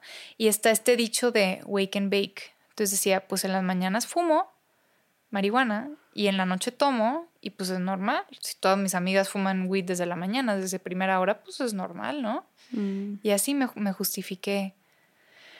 Pues un buen rato, digo, no me percataba de todo esto, para nada. Yo no sabía que yo era la causante de mis problemas y de mi dolor. Yo decía, pues, mis hermanos, ellos por sangrones, por piratas, pues se enojan y, así, pero pues son trips de ellos, o sea, no es mi culpa, ¿sabes? no quería hacerme responsable. Total que una mañana amanezco y me vi en el espejo y estaba yo vomitada y toda hinchada y así sintiendo mucho asco por mi persona, pero a la vez dije, pues no es la primera vez que amanezco así. De hecho, pues, como que ya es mi normalidad. Creo que no es normal. Y como que mi cabeza empezaba a despertar a mi realidad, ¿no? Me metí a la, a la regadera, me empiezo a bañar, limpiando el vómito de mi cuerpo, sintiendo mucho asco por mí, pero también pues ya era mi todos los días. Y agarré un cepillo de esos para peinar así suavecito y me empiezo a tallar todo el cuerpo, queriéndome quitar este sentimiento de asco hacia mi persona. Y pues eventualmente salgo y dije, pues sí, creo que, pues a pesar de lo soberbia que soy y de lo tanto que quiero demostrar que puedo sola, pues creo que todos sí tienen razón, creo que sí chance sí tengo un problema con el alcohol. Creo que sí ya me ganó. No sé en qué momento, pero creo que sí estoy mal. Y yo llevaba cuatro años sin hablar con mi papá, pero le marqué y le dije, paps, creo que tengo un problemita con el alcohol y creo que necesito que me internen. Y ya, de ahí yo pensé que me iba a regañar, que me iba a decir, pero ¿por qué? Qué vergüenza que mi hija salió así. ¿Por qué si te di todo? ¿Por qué terminaste así? ¿O por qué haces siempre mal las cosas? ¿Te voy a castigar o algo así? Me dijo, sí, está bien, va. Fue todo. Y a la mañana siguiente me marcó que venían por mí en una hora y me fui. A la mañana siguiente te internaron, o sea, tal cual. Y me llama la atención que tú no, o sea, que le hablaste a tu papá y que dijiste luego, luego que me internen. O sea, tú ya te, o sea, te fuiste a, digo, qué bueno, ¿no? Así de eficiente como yéndote a la solución más, pues sí, más eficiente, pero no fue como este de no sé qué hacer o tal vez intentar dejar de consumir por tu cuenta. O sea, no, tú fuiste directo a necesito ayuda profesional que me internen ya. Yo llevaba un rato queriendo dejar de tomar. Ah, o sea, sí lo habías intentado antes. Sí, todos. Todos. Un año antes yo viviendo aquí en la ciudad, no, ni un año, como cuatro o cinco meses antes, viviendo en la ciudad, fui, estaba cruda, entonces fui a que me pusieran una intravenosa, que me dieran suero, lo normal. Entonces, era un doctor diferente porque fui a otro hospital y me dijo, regresó, me dijo, oye, te hicimos unos estudios de sangre y tengo una pregunta, ¿tomas mucho? Y yo, pues no, o sea, tengo 19 y aguanto bien el alcohol, entonces pues tomo los fines, pero pues normal, ¿no? Es normal para mi edad. Ah, qué raro. Es que aquí me dice que tienes el hígado de un señor de 40 años y que parece que empiezas a tener el hígado graso. Vas a, tienes que dejar de tomar dos meses y empezar a tomar poco a poco. Y yo, claro, ajá, sí. Y según yo, traté de dejar de tomar. Pero esto fue un domingo, creo, y volví a tomar el viernes, obviamente, porque no medía la gravedad del asunto, no, no entendía lo que estaba pasando y se me hacía chistoso. Y a fin de cuentas sí también me quería morir, entonces como que no, no me preocupaba y aparte morir por consumo se me hacía algo súper cool, se me hacía muy padre, muy mediocre mi manera de pensar. Wow, pero entonces hasta, o sea, años después tú seguías con estos pensamientos de, de, muerte. Sí, porque no era feliz, porque no quería vivir mi vida, porque me sentía culpable de que por qué estoy viva yo y no mi mamá, o sea, se equivocaron, no tuve que quedarme yo y no, no disfrutaba nada en la vida, de verdad que no, no veía una un día donde las cosas fueran a ser mejor. Yo no sentía que merecía vivir, menos ser feliz, menos sonreír o disfrutar nada. O sea, todo era sufrimiento para mí. Que me acuerdo que en esos momentos también bajé una aplicación que se llamaba iSober o algo así y te medía cuántos días llevabas sobria. Entonces yo estaba bien emocionada de que por fin había encontrado la aplicación que me iba a ayudar a dejar de tomar y la bajé y nunca podía pasar de pues de la semana, o sea, de fin a fin, ¿sabes? Entonces sí, sí había tratado de dejar de tomar y yo creo que el que le haya pedido la ayuda a mi papá de esa manera, el que le haya yo dicho que me interne, fue meramente por ignorancia porque no tenía idea lo que era AA, no sabía que existían grupos así que tú nomás podías ir si pensabas que tenías un problema. Lo único que había escuchado yo en mi vida en Tijuana es que si alguien tenía un problema con el alcohol, lo mandaban a rehab un mes y salía a volver a tomar y ya todo bien. Entonces yo pensé que iba por ahí, ¿sabes? O sea, tú pensaste, voy a irme un mes a algún lugar sí. y ya. Sí, porque aparte una amiga muy cercana a mí en ese entonces se fue un mes y medio y cuando salió, pues siguió consumiendo normal y pues todo bien y sus papás nunca la volvieron a internar ni nada. Entonces, pues yo pensé que eso es lo que iba a pasar. ¿no? Mm. Dijiste no tenía idea. Sí. Oye, y entonces al día siguiente pasan por ti. ¿Y cómo fue tu experiencia estando internada? Cuando... Es que fue un tripsote. Cuando... Tenía 19, ¿verdad? Tenía 20. Cuando yo llego, volé a Guadalajara, ¿no? Y porque luego me enteré que mi papá muchos años atrás había tenido eh, un ahijado que pues había tenido muchos problemas con, con, las drogas y mi papá en ese momento investigó quiénes eran las mejores personas para tratar pues, esta enfermedad en el mundo y vio que, de hecho se sorprendió de los porcentajes de éxito tan bajos que tienen todas las clínicas y bueno, en realidad toda la enfermedad en sí. Mm. Porque de hecho, de cada 100 alcohólicos que llegan a AA, nada más uno un por ciento se queda más de cinco años, de así, corrido. O sea, sin consumir. Cinco años sobrio, desde la primera. Un por ciento, que es una locura. Y muchos reinciden, ¿no? O sea, muchos vuelven a estar internados otra vez. Sí, y hay personas que desafortunadamente nunca llegan a la sobriedad y cada año recaen o pues que no logran aceptar su enfermedad. Pero bueno, es parte de. Total que yo em, pues llego con estas personas, ¿no? Y desde el primer momento que pasaron por mí yo los juzgaba cañón porque se baja un señor del carro, me, me dijeron, súbete ese carro, no sé qué. Entonces se baja un señor del carro y traía el cubrebocas así, en vez de horizontal, no sé ni cómo se lo metió en la cabeza, pero literal lo traía vertical, entonces lo tenía juzgadísimo de incompetente, ¿no? Esta es la persona con la que me va a curar, con la que me mandó mi papá va. Me subo al carro y luego me entero que ellos tenían el compromiso de ir a, la inauguración de un grupo nuevo en Tepatitlán. Y entonces pues pasaron por mí, nos fuimos al servicio y pues llegué a mi primer grupo de doble A y me dijeron, no, pues esta noche vas a, la vas a pasar con esta chava que venía en el carro con nosotros. Entonces regresamos a Guadalajara, duermo con ella, me empieza a preguntar muchas cosas, me, me dice, no, qué tripsote. Entré a su, a su departamento y había así una sala y una mesita con un palo santo quemado, ¿no? Y yo no sabía lo que era el palo santo, en mi vida lo había visto. Entonces yo pensé que era un, pues, un gallo así, un churro de marihuana. Entonces dije, mm, va. Y pasé y me dice, oye, me acaban de regalar esta botella de mezcal, ¿no quieres un shot? Le dije, no, la verdad, mil gracias, pero a mí lo que me gusta es el vino, el vodka y el Jagger. A mí no me gusta el mezcal, pero mil gracias. ¿Segura? ¿Quién sabe cuándo lo vas a tomar? Y yo, pues va, me tomo uno. Entonces me tomé mi shotcito.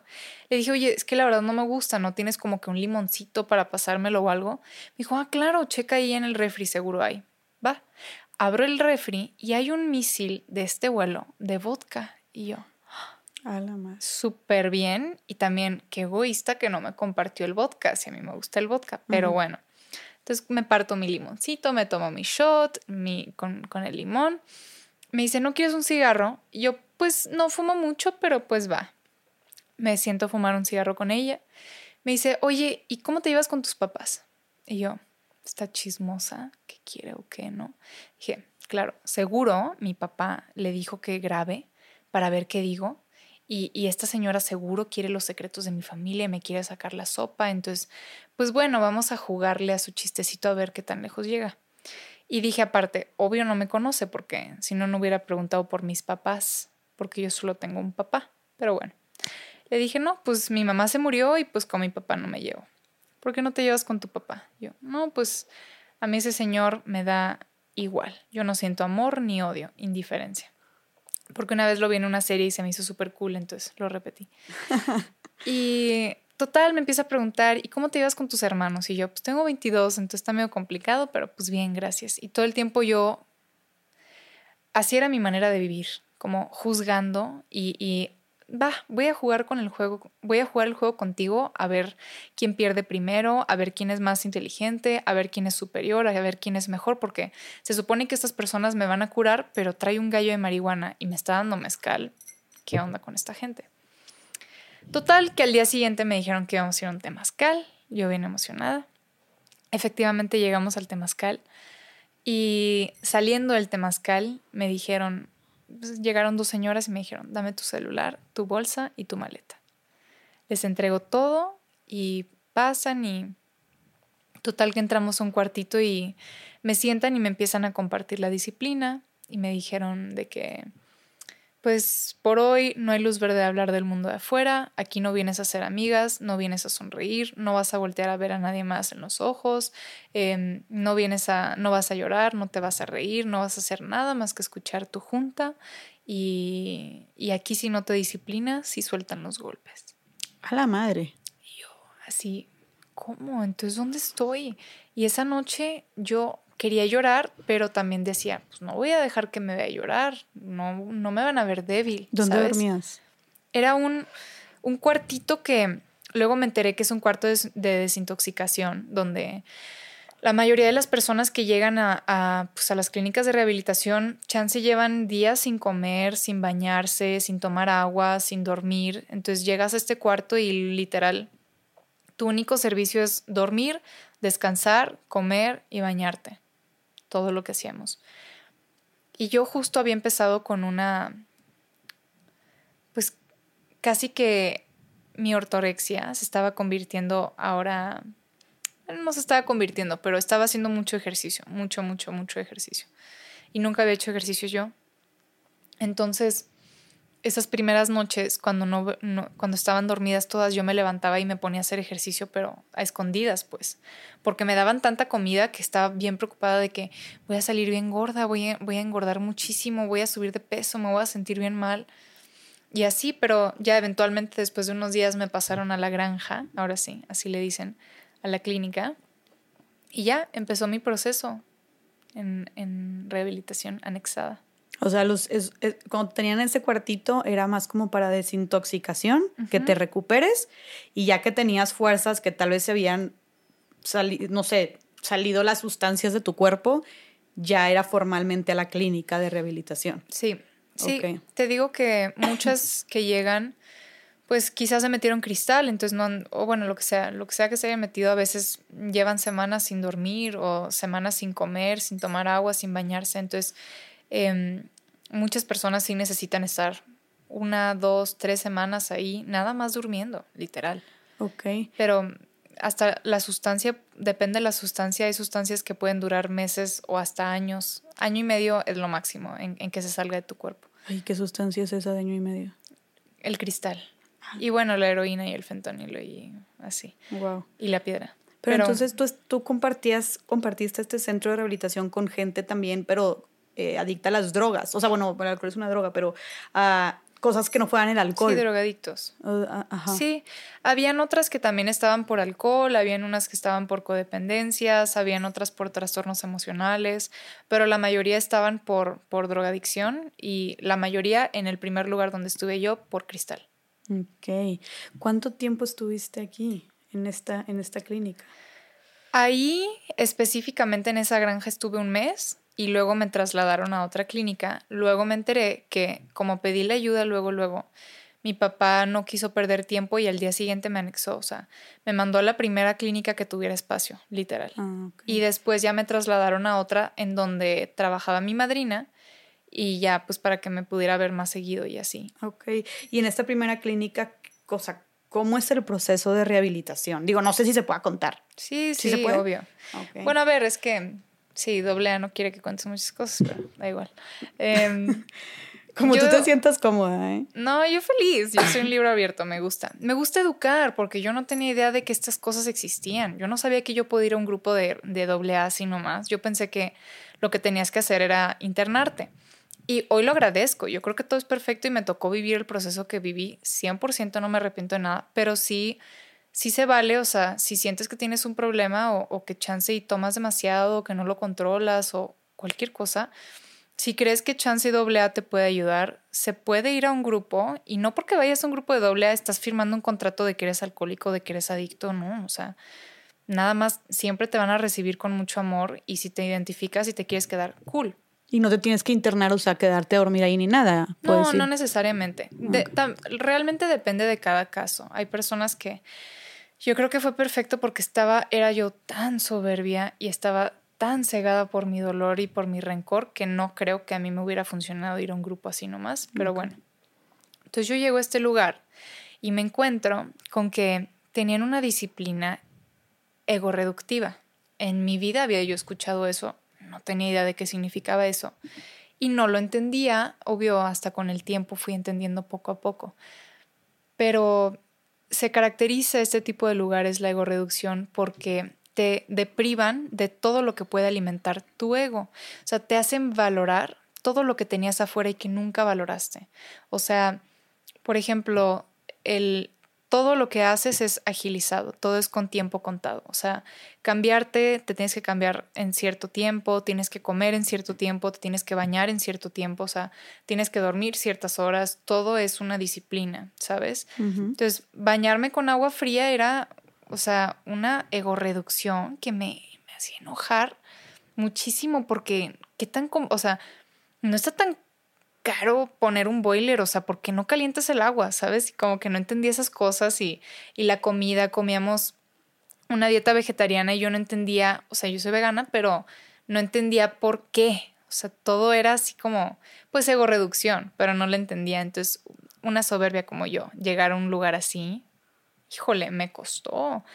Pero también dije, a ver, aquí sí sueltan golpes y a mí no me van a poner una mano encima. Entonces, y aparte, yo no quiero estar aquí. O sea, ok, ya estoy anexada y pues por me voy a quedar aquí, pero yo no quiero estar aquí, entonces, ¿cómo le voy a hacer para salirme? Y escuchaba y escuchaba en las juntas. Y decían mucho que la única manera de salir y de ganarte tu luz verde era mediante tu honestidad y tu disciplina. Entonces dije, ok, entonces tengo que ser disciplinada y tengo que ser honesta. Entonces, todo lo que me digan lo voy a hacer, porque yo no quiero estar aquí. Al mes me pasaron a esta otra clínica y fue muy diferente porque sí había una disciplina ego reductiva, pero muy diferente. Este lugar era un, un establecimiento, un, un, edificio literal.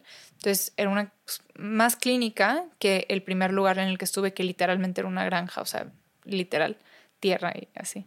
Entonces llegué a este lugar y me hizo valorar que todo siempre estaba limpio, siempre había ropa limpia, siempre te podías bañar, nunca había, nunca hacía falta la comida, nunca hacía falta agua, o sea, cosas que, que sí hacían falta en la primera, en el segundo proceso lo pude pues valorar.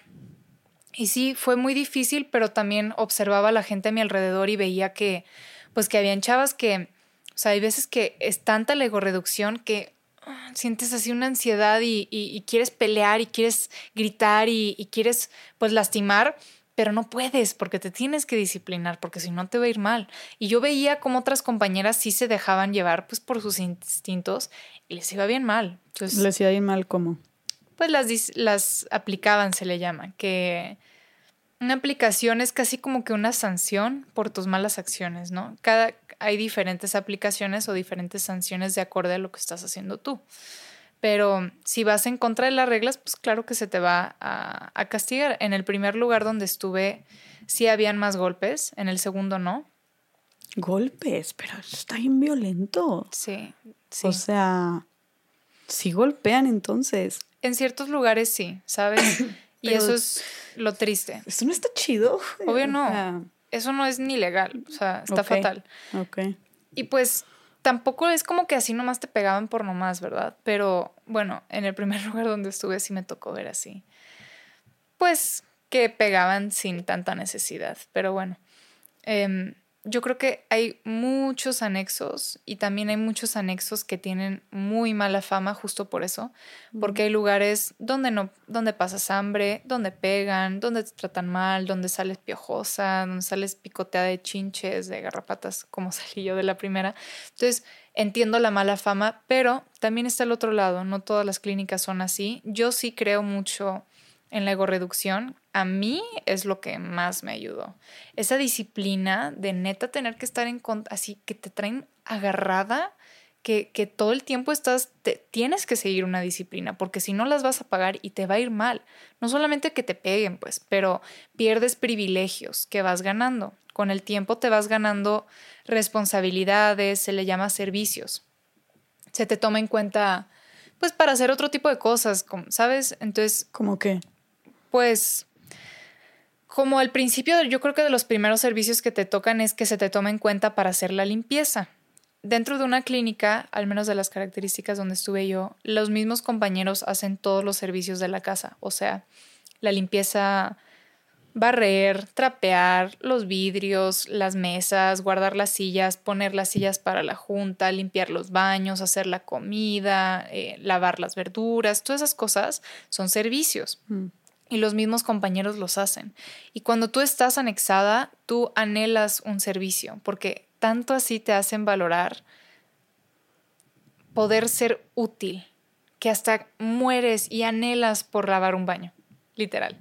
Entonces empiezas a ganarte privilegios y, por ejemplo, si no te disciplinas y si estás haciendo, o sea, por ejemplo, si un día te levantas y le pegas a las de al lado, por ejemplo, pues claro que se te tiene que sancionar, entonces quizás se te puede aplicar con no servir, por ejemplo. Entonces, determinado tiempo no vas a hacer nada, o sea, no vas a lavar un baño, no vas a limpiar, no vas a cocinar, no vas a hacer nada más que escuchar tu junta, que eso también es un servicio. Pero son maneras pues de que tú te hagas responsable de tus acciones. Y por otro lado, si te disciplinas, si te la aplicas y si eres honesta, pues obvio tu servicio, tu proceso va a ser más fácil, va a ser mejor. Se te va a tomar en cuenta con servicios, vas a ir ganando responsabilidades. Tú escoges qué proceso llevas, ¿sabes? ok. ¿Duermes sola o duermes, duermes con gente? Dormíamos todas juntas. Eh, em, Eran puras mujeres. Habían hombres, pero estaban separados. Ok. En el primer lugar donde bueno, en la clínica, en la segunda donde estuve, al principio habían diferentes dormitorios. Creo que eran como, no sé, como unos seis dormitorios. Entonces habían como, no sé, cinco compañeras por dormitorio o algo así. Y después hicieron un dormitorio grande y todas dormíamos ahí y habían pues literas y así dormíamos todas en el mismo cuarto. Pero depende, realmente depende de cada lugar. Y cuando dices escuchar tu junta, ¿qué te refieres con eso? ¿Qué es eso? Es que sí va, porque se me olvida que para mí es súper normal, pero... Em, imagínate que la gente que nos está escuchando, incluyéndome a mí, no tenemos ni idea de lo que sucede y nunca hemos escuchado, bueno, al menos yo nunca he escuchado sobre cómo funciona ahí dentro. Sí, qué cool, porque yo tampoco tenía idea. Entonces, para mí era todo así súper raro, todo era nuevo y veía así como, no sé, todo se me hacía súper raro. Se te hacía otro mundo. Pues literal, o sea, me sentía como en una película de que no, no entendía qué onda con mi vida, qué onda con mi papá, cómo me manda a este lugar. Yo pensaba, pues, obvio pensó que me estaba metiendo heroína o no sé, pero pues yo nomás consumía alcohol y marihuana, ni siquiera me metía coca, o sea, así, así pensaba yo. Pero una de las cosas más importantes de AA es la terapia grupal y esas son las juntas de AA. Y en una junta hay un coordinador que está llevando la junta, que está, por ejemplo, impone un tema. Hoy vamos a hablar de la envidia o de la neurosis o de la ira, bla, bla, bla, ¿no? Entonces pasas a diferentes compañeros y cada quien comparte su experiencia con el tema, que está muy padre porque te hace hacer introspección y mm, depende del lugar en el que estés, hay juntas de diferentes características. Esta se le llama junta de compartimiento, donde ponen un tema y cada quien comparte su experiencia con el tema. Hay otro tipo de juntas que se llaman de catarsis. La catarsis, te decía hace rato, es la expulsión de la, del sentir. Entonces, en vez de que haya un tema preestablecido, tú te subes a compartir y te empiezas a curar y hablas de tu sentir, de tu pasado, de tus vivencias. Y mientras más específico y detallado seas, más puedes como que revivir ese momento, entonces más sanas el, el instante. Es una terapia muy fuerte y muy diferente. Entonces, eso es lo que haces básicamente cuando recién llegas al anexo. Todo el día es escuchar junta porque así te vas reflejando, no es compararte, pero es identificarte. Te decía yo que a los ocho años quise atentar en contra de mi vida y fue porque en una junta, lo recordé, porque en una junta escuché que otra compañera se quería suicidar y eso me hizo recordar.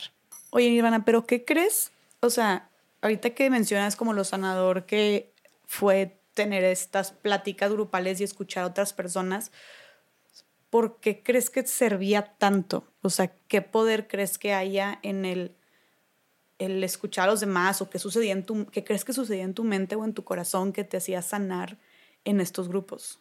Justo es eso de del identificarte. Se llama puente de comprensión cuando en vez de compararte te identificas, o sea, mis primeras juntas de doble A, yo escuchaba a mis compañeras y yo decía, no manches, ¿qué onda con estas historias? Pobres niñas, o sea, me daban ganas de llorar, ganas de abrazarlas, de decirle todo va a estar bien, no pasa nada. Y, y dentro de mí también decía, ¿y tú de qué vas a llorar? O sea, sí, se te murió tu mamá, pero ¿vas a llorar que te daba envidia tu hermana porque era más güera que tú? ¿Vas a decir que te duele ver una güera ojo azul porque te sientes inferior? Pena, ¿cómo vas a decir esas cosas, no? Y ahí es cuando yo negaba mi fondo de sufrimiento, que te decía al principio que yo sentía que ellas la habían pasado peor que yo, entonces, pues yo, ¿por qué voy a estar aquí? Es más, hasta le estoy robando el espacio a alguien que sí merece estar aquí, que sí necesita estar aquí. Entonces, yo no tengo nada que hacer aquí, ¿sabes? Así llegaste a sentirte. Sí, claro, y, y también un sentimiento de superioridad y de querer ser diferente de no querer ser como las demás, no querer derrotarme y ser humilde, quería ser prepotente, quería ser mejor, porque decía, pues estas se metían cristal, foco, piedra, unas cosas así que yo decía, pues yo tomé vino, vodka y Jagger. Y pues sí fumaba marihuana, pero lo, quería, lo dejaba cuando yo quería. O sea, yo no tengo nada que hacer aquí. Ellas sí son alcohólicas, es más, son drogadictas. Pero yo no tengo nada que hacer aquí y me costó mucho derrotarme, pero te digo que al principio yo sentía lástima por mis compañeras, pero ese es el ejemplo perfecto. Cuando escuché esta niña a los 13 años quedó embarazada de su hermano y no sabía cómo decirle a sus papás. Y entonces, en vez de aceptar o de hablar y pues, pues seguir adelante, se subió a un tercer piso y, y se tiró. Y cuando ella compartió ese sentir de me tiro, no me tiro, qué va a pasar si me muero, quién va a ir a mi funeral, va a ir mi ex, no va a ir, van a ir mis papás, van a llorar, van a llorar mucho, no van a llorar nada. Y escuchar eso, lejos de buscar diferencias como, pues a ella no se le murió su mamá, y pues no se le murió a los 12 y no se le murió por meloma múltiple y ella sí se pudo despedir de su mamá. Lejos de buscar esas comparaciones o diferenciaciones, escuché ese sentir y fue tan honesto y tan real que se movió algo en mí y dije, yo también sentí eso. No viví lo mismo que tú, yo no quedé embarazada de mi hermano, yo, ¿sabes? O sea, viví una experiencia diferente, pero sentí lo mismo. Esas ganas de ya no quiero vivir, me da miedo vivir, me da miedo seguir adelante con mi vida y pagar, pues ya mejor hay que terminarlo porque tengo miedo, ¿no? Cuando yo, cuando yo escuché eso, recordé este sentir que yo tenía bloqueado y esa es la magia de doble A. Escuchas tu realidad en la boca de alguien más y aunque al principio te estás comparando todo el tiempo, quieres ser mejor o quieres sentirte peor o lo que sea, llega un punto donde puedes darte cuenta que en toda junta siempre hay algo que aprenderle al otro, siempre. Hay un sentimiento de, de empatía que es lo bonito y yo creo que, por ejemplo, hoy en día espero que alguien se pueda identificar, no porque chance y hay uno que otro que es alcohólico, pero no solamente porque sea alcohólica se tiene que identificar conmigo, pero chance y si yo soy honesta y cuento mi sentir y mis experiencias de vida, mi sentir más que nada, si yo hablo con el lenguaje del corazón, alguien sé que alguien más se va a identificar y chance y lo pueda trabajar y pues, pueda crecer de eso.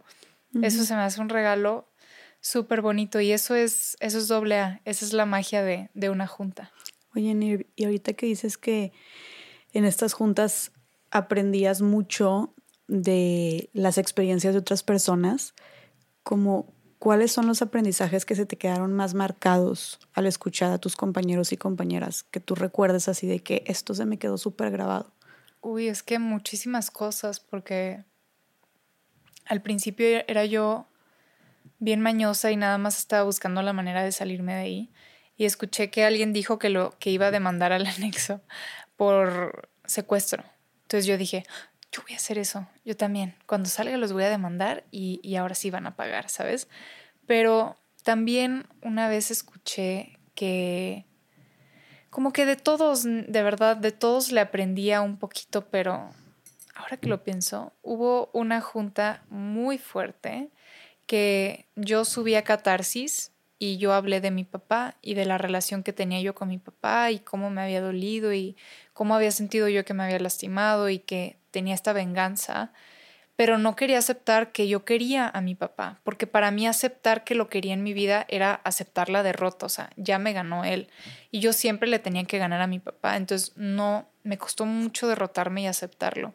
Pero en esa junta, el que estaba coordinando justo, cuando bajo yo, empieza a compartir su experiencia con su papá. Y su relación con su papá se había quebrantado cuando él salió del closet y desde mucho antes ya tenía problemas con el papá. Pero total que gracias a AA él pudo empezar a sanar las heridas que había dejado su papá y su relación con él. Lo pudo perdonar y se pudo perdonar a él mismo. Y eventualmente reconcilió la relación con su papá y dijo, hoy hasta le marco a mi papá y todos los días nos decimos te amo. Y yo por primera vez en mi vida dije, yo también quiero eso. No sé cómo y me da mucha pena y mucho miedo aceptarlo, pero sí, yo también quiero a mi papá. Pero apenas escuchándolo de la historia de alguien más, fue que te aceptaste como, siento que lo viste viste cómo alguien tenía la relación perdida con su papá, como tú, o sea, como que tal vez tú lo considerabas en ese momento contigo, y ver que la reconstruyeron, te abrió a ti esa posibilidad de... Me dio mucha esperanza. Y, y aparte, ver que alguien más se sentía igual que yo y que no le daba pena admitirlo, sino que al contrario, hasta lo estaba compartiendo con gusto, orgullo y felicidad, dije, tripsote, o sea, qué raro esto, porque también escuchabas en juntas que, la gente admitía que eran mentirosos, que eran manipuladores, controladores, eh, envidiosos, egoístas. Y yo decía, ¿qué onda con esto? ¿Cómo que hay gente que admite esos defectos? O sea, yo llevo toda una vida huyendo de los defectos. O sea, ¿cómo? El egoísta pues es mm, el del salón que no me comparte papitas y, y, pues ser egoísta es lo peor que hay en el mundo. Entonces, claro que yo no soy egoísta y yo quería ser diferente, ¿no? Pero entonces empiezo a escuchar que todos mis compañeros compartían que efectivamente ellos también tenían estos defectos de carácter y que no tenía nada de malo y que lo hablaban con orgullo y que hoy hacían cosas diferentes. Decía, ¿qué onda? Poco a poco fui identificando que efectivamente mi instinto también es mentir, manipular, controlar. Yo también he sido y soy egoísta en ciertas cosas. He sido neurótica, envidiosa, o sea, vengativa. Todas estas cosas que según son de la persona mala son humanas. Todos lo sentimos. Y no tiene nada de malo. Y al revés, aprendí que en la catarsis, el tú externar una emoción, siento miedo, siento envidia por tal, siento coraje por tal, bla, bla, esas cosas es curarlas, o sea, externar esa emoción ayuda a que baje la emoción. Por el contrario, si tú no admites tu sentir, vas alimentándolo y va creciendo y creciendo y creciendo. Así la relación con mi papá. Yo llevaba años negándolo, años injuriándolo, entonces cada vez iba creciendo más y más y más mi coraje.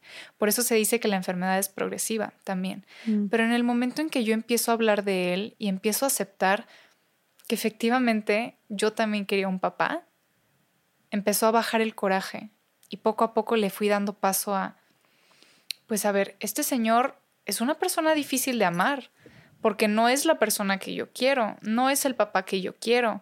Me cuesta mucho aceptar ciertas actitudes de él, pero es mi papá. Sea el nombre que tenga, tenga la vida que haya vivido, es mi papá. Y yo sí necesito a mi papá. Y gracias a que pude trabajar eso, entonces poco a poco me di cuenta que yo pensé que nomás así iba a hacer las paces con mi papá y todo bien normal, o sea, cool, ¿qué onda, pa? ¿Cómo estás? Bien, tú, bien, ah, ok, ¿sabes? O sea, eso es lo que yo quería. Nunca me imaginé que iba a tener la relación que hoy tengo con mi papá, que en serio, de las cosas más preciadas que tengo hoy en mi vida es que hace unos meses le dije a mi papá, pa, acaba de salir esta película, tengo mil ganas de verla y yo soy bien coda, entonces no tengo HBO, pero mi papá sí. Entonces le dije, mira, vamos a ver la película ¿Y qué quieres cenar? Me dijo, no, pues me voy a pedir unos tacos, le encantan unos tacos de albañil, son sus tacos favoritos. Entonces dije, va, pues yo me pido mis taquitos veganos y cenamos juntos en la cama, viendo una movie, haciendo pijamada. Y me despedí, le dije, te amo, papá. Y eso ya es normal. Nunca pensé que iba a tener una relación así con mi papá, ni de chiquita lo tenía así. Qué bonito. Sí, son regalos que no cambiaría por nada. Claro, y, y que mm, te nació entonces esta espinita o esta posibilidad, o sea, estar, estar internada no solamente se atendió el tema de tu alcoholismo, sino también todo el, todo el tema también emocional, familiar, etcétera, que tú traías, ¿no? Que, que tal vez, no sé, por lo que me estás contando, tal vez pues va junto con pegado, ¿no? Tal vez desde ahí, desde estos centros, atienden mucho esta parte emocional, porque yo te iba a preguntar, bueno, ok, pero todo esto que me estás diciendo de que la gente se abre y, platican y se sienten este, entendidos y acompañados y respaldados, contenidos, etcétera, como, ok, es, pero de qué, en, qué momento, de qué, en qué punto esto te ayuda a evitar que sigas consumiendo. ¿Me explico? Sí, sí, sí. Qué linda. Siento mucho amor porque te interesa y y te interesa la enfermedad y la verdad es una enfermedad muy extraña, como que no hay un gen de alcoholismo, son una, una diferente cantidad de genes en cada persona, o sea, es, es, un tripsote, es una enfermedad muy extraña, muy diversa, no, ¿sabes? Y, y cada enfermedad tiene una manifestación diferente, o sea, cada quien la vive de una manera distinta. Pero sí, el, alcoholismo es una enfermedad emocional. Antes de ser una enfermedad de consumo de sustancias, es una enfermedad emocional. Yo estoy enferma de mis emociones, yo siento de una manera diferente, mis emociones son diferentes a las de otros. Por eso mi hipersensibilidad, por eso desde niña retorcía todo y todo me lastimaba, y yo me lastimaba a mí también, ¿sabes? Todo lo internalizaba, me lo tomaba personal, o sea, por este alcoholismo. Y el último síntoma es el consumo. Porque antes de que yo empezara a consumir, ¿qué onda con mi vida? A los ocho ya me quería matar, me estaba plagada por, por pensamientos de pues, suicidas, me corté ocho años, tuve enfermedades alimenticias, tenía relaciones muy tóxicas, o sea, habían mil manifestaciones antes de que llegara al consumo del alcohol. Y esa es la misma enfermedad. Pero sí, pues si te fijas en, siempre decimos que es como un iceberg, ¿no? La mera puntita es el consumo de la sustancia y debajo de esto está todo el trasfondo de la enfermedad emocional. Serías de la infancia, la neurosis, todos estos sentimientos. Pero sí, a mí también me, me impactó muchísimo que cuando yo llegué a AA yo pensé que me iban a enseñar pues a tomarme una copita o dos o un shot de vodka nada más. No pensé que iba a empezar una vida en sobriedad, no quería empezar una vida en sobriedad. Y no quería hablar de mis temas emocionales, yo no quería trabajar mis traumas, yo no quería hablar de nada, yo solamente quería dejar de tomar tanto, ¿no? Y empiezo a escucharlas juntas y yo, pues a qué hora van a hablar del alcohol, a qué hora van a hablar de, de la droga, o sea, escuchas tú una junta de doble A y es el último tema que se toca, o sea, o sea, antes de una recaída viene todo un tema emocional ¿por qué no estás siendo honesto? ¿Qué no has podido hablar? ¿Qué te está lastimando que no estás pudiendo hablar? Y, por ende terminas en el consumo, ¿sabes? Pero antes de eso está toda esta enfermedad emocional y en doble A no aprendes a tomarte dos copitas nada más, aprendes que tienes una enfermedad emocional y que tienes que aprender a vivir con ella. Y en las clínicas y en los anexos te dan herramientas para vivir tu vida pues normal. Aprender a manejar esas emociones y vivir con ella porque van a seguir ahí. Pero van a ir decrementando. La vocecita esa que me quiere lastimar, que quiere terminar conmigo, ahí está a veces, pero ya no tiene la fuerza que antes. Ya sé cómo vivirla mejor y eso es doble A. Qué vaya. La verdad no tenía idea que atendían tanto esta parte como psicológica y emocional. Digo, no tenía idea de lo que sucedía adentro. No, yo tampoco. Pero me hace mucho sentido. O sea, me hace mucho sentido lo que hablas de esta enfermedad emocional. Y también, o sea, trabajan esta parte emocional en las personas que están anexadas a través de esta terapia grupal, como me dices, pero de qué otras formas también les dan estas herramientas que tú dices para poder lidiar con sus emociones y así evitar este, volver a caer en el consumo. O sea, de qué otras maneras les dan estas, sí, les, les brindan estas herramientas o les enseñan estas a desarrollar estas herramientas emocionales. Es que hay tantas herramientas y, van la mayoría de la mano de la disciplina ego-reductiva. Porque en las juntas aprendes a escuchar a otras personas, aprendes a identificar, porque al yo escuchar a esta chava que se quiso suicidar, identifiqué que yo también, ¿sabes? Al escuchar que alguien más era egoísta, pude identificar que yo también. Escuchar que alguien más quiso reparar la relación con su papá, identifiqué que yo también. O sea, empiezas a escucharte a ti misma y te enseñan a, al menos en la clínica en donde estuve yo, te, te sugieren que antes de empezar una, una catarsis, o bueno, que comiences por decir, hoy amanecí tal. Normalmente la vida la vivimos tan rápida que lo primero que haces en el día es snooze o es pararte y rápido vete al baño y rápido vete a lavar los dientes y ya tienes que salir en tu casa en 15 minutos. Entonces andas así toda apurada que ni siquiera te das el segundito del día para pensar, a ver, ¿cómo amanecí hoy? Amanecí cansada, amanecí emocionada, enojada, soñé con mi papá, entonces lo extraño, soñé con, con, por ejemplo, yo soñaba con pasteles, ¿no? Entonces amanecí con hambre, o sea, y empezar a percatarte desde el primer sentimiento del día te ayuda poco a poco a ir como que identificando todos los otros sentimientos a través del día. Hay, hay veces que estás anexada y cada quien vive un proceso diferente, cada quien siente cosas diferentes. Y pues sí, pero aparte de eso también te enseñan a despertarte a cierta hora, a tener una disciplina. En anexado tienes servidores, se les llama, que son las personas básicamente responsables de, pues, de la disciplina y de cuidarte y que todo esté bien contigo. Son los que tienen más responsabilidad, supongo.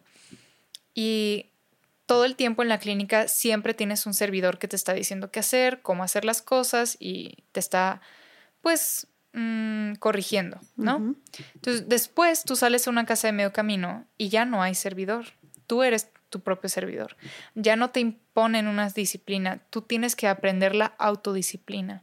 Y eso te ayuda también a darte cuenta que la disciplina y el amor y mi sobriedad hoy también es, yo no voy a tener una relación tóxica. Por hoy yo ya no voy a hacer las cosas que yo hacía antes, por ejemplo. Ya no voy a injuriar a mi papá, sino que mejor voy a hablar las cosas. Ya no me voy a quedar callada, las voy a curar con mi madrina, ¿sabes? Y no, es que de verdad hay mil, mil herramientas que se te dan, pero creo que esas son como las más importantes. Qué bonito, qué poderoso, este, qué poderoso. Y ahorita que mencionaste tu madrina o los servidores, ¿hay alguna persona este, que fue fundamental en este proceso para ti? Mi madrina, sí, sin duda. ¿De qué, qué, qué, qué rol jugó ella? Creo que todo es perfecto y todas las personas que estuvieron anexadas conmigo estuvieron anexadas conmigo en ese preciso momento porque algo tenían que hacer. O sea, sirvieron su papel y yo serví su papel en ellas también, em, que fue muy interesante. Y como que cada quien me iba marcando mm. de diferentes maneras. Había una compañera que yo le agarré mucho cariño porque estaba en esta segunda clínica donde estuve.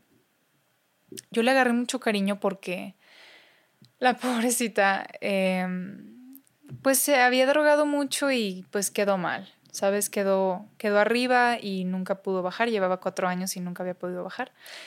Y tú le preguntabas, oye, ¿qué onda? ¿Tú por qué estás aquí? Y con toda seriedad te decía, no, pues es que yo me drogué una vez y pues me tienen aquí, pero pues yo no tengo nada que hacer. Yo ya me quiero ir y ya me quiero drogar y pues lo único que quiero hacer es drogarme. Y claro que no, no podía aceptar que obviamente llevaba años en la adicción, años fumando cristal, que quedó muy mal. Y tú la veías y temblaba todo el tiempo y no podía, no se podía bañar sola, no se podía lavar el cabello sola, no podía comer sola, perdió mucha de su autonomía solamente por consumir, pero no lo aceptaba. Y eso se me hacía bien fuerte, o sea, ¿cómo? Todas perfectamente sabemos lo adicta que eres, lo tanto que te lastimaste, pero tú no lo puedes ver. Se me hizo muy, muy fuerte y, le agarré mucho cariño a esta persona. También por otro lado, mi madrina, claro que fungió un gran, gran papel en mi vida. yo creo que toda mi vida siempre quise una amiga de verdad. En la escuela yo le compartía mis pensamientos a mis amigas y decían, qué rara, oye, ¿por qué piensas así, no? Y a veces después en relaciones podía hablar algo con mi pareja y como que los hacía sentir raro, como que no encontraba con quién verdaderamente ser honesta y yo anhelaba poder ser honesta, anhelaba poder decir mi verdad. Y aunque me tardó mucho tiempo y, no confiaba al principio, llegué a confiar en mi madrina y llegamos a entablar una amistad muy bonita que en serio yo la veía y veía cómo todos la respetaban, pero no con miedo, con amor, porque ellas las, le había dado tanto amor a las compañeras que todas la amábamos y a mí eso se me hacía algo padrísimo. Entonces como que siempre la admiré y la admiro mucho y me encantaría ser, pues, no sé, como mi madrina. por, por madrina te refieres a, o sea, es alguien que como o sea, te, agarra y te está guiando y apoyando ahí durante todo tu proceso, supongo que es a lo que te refieres. No es tu madrina de... De, de Ajá, no, ¿verdad? no.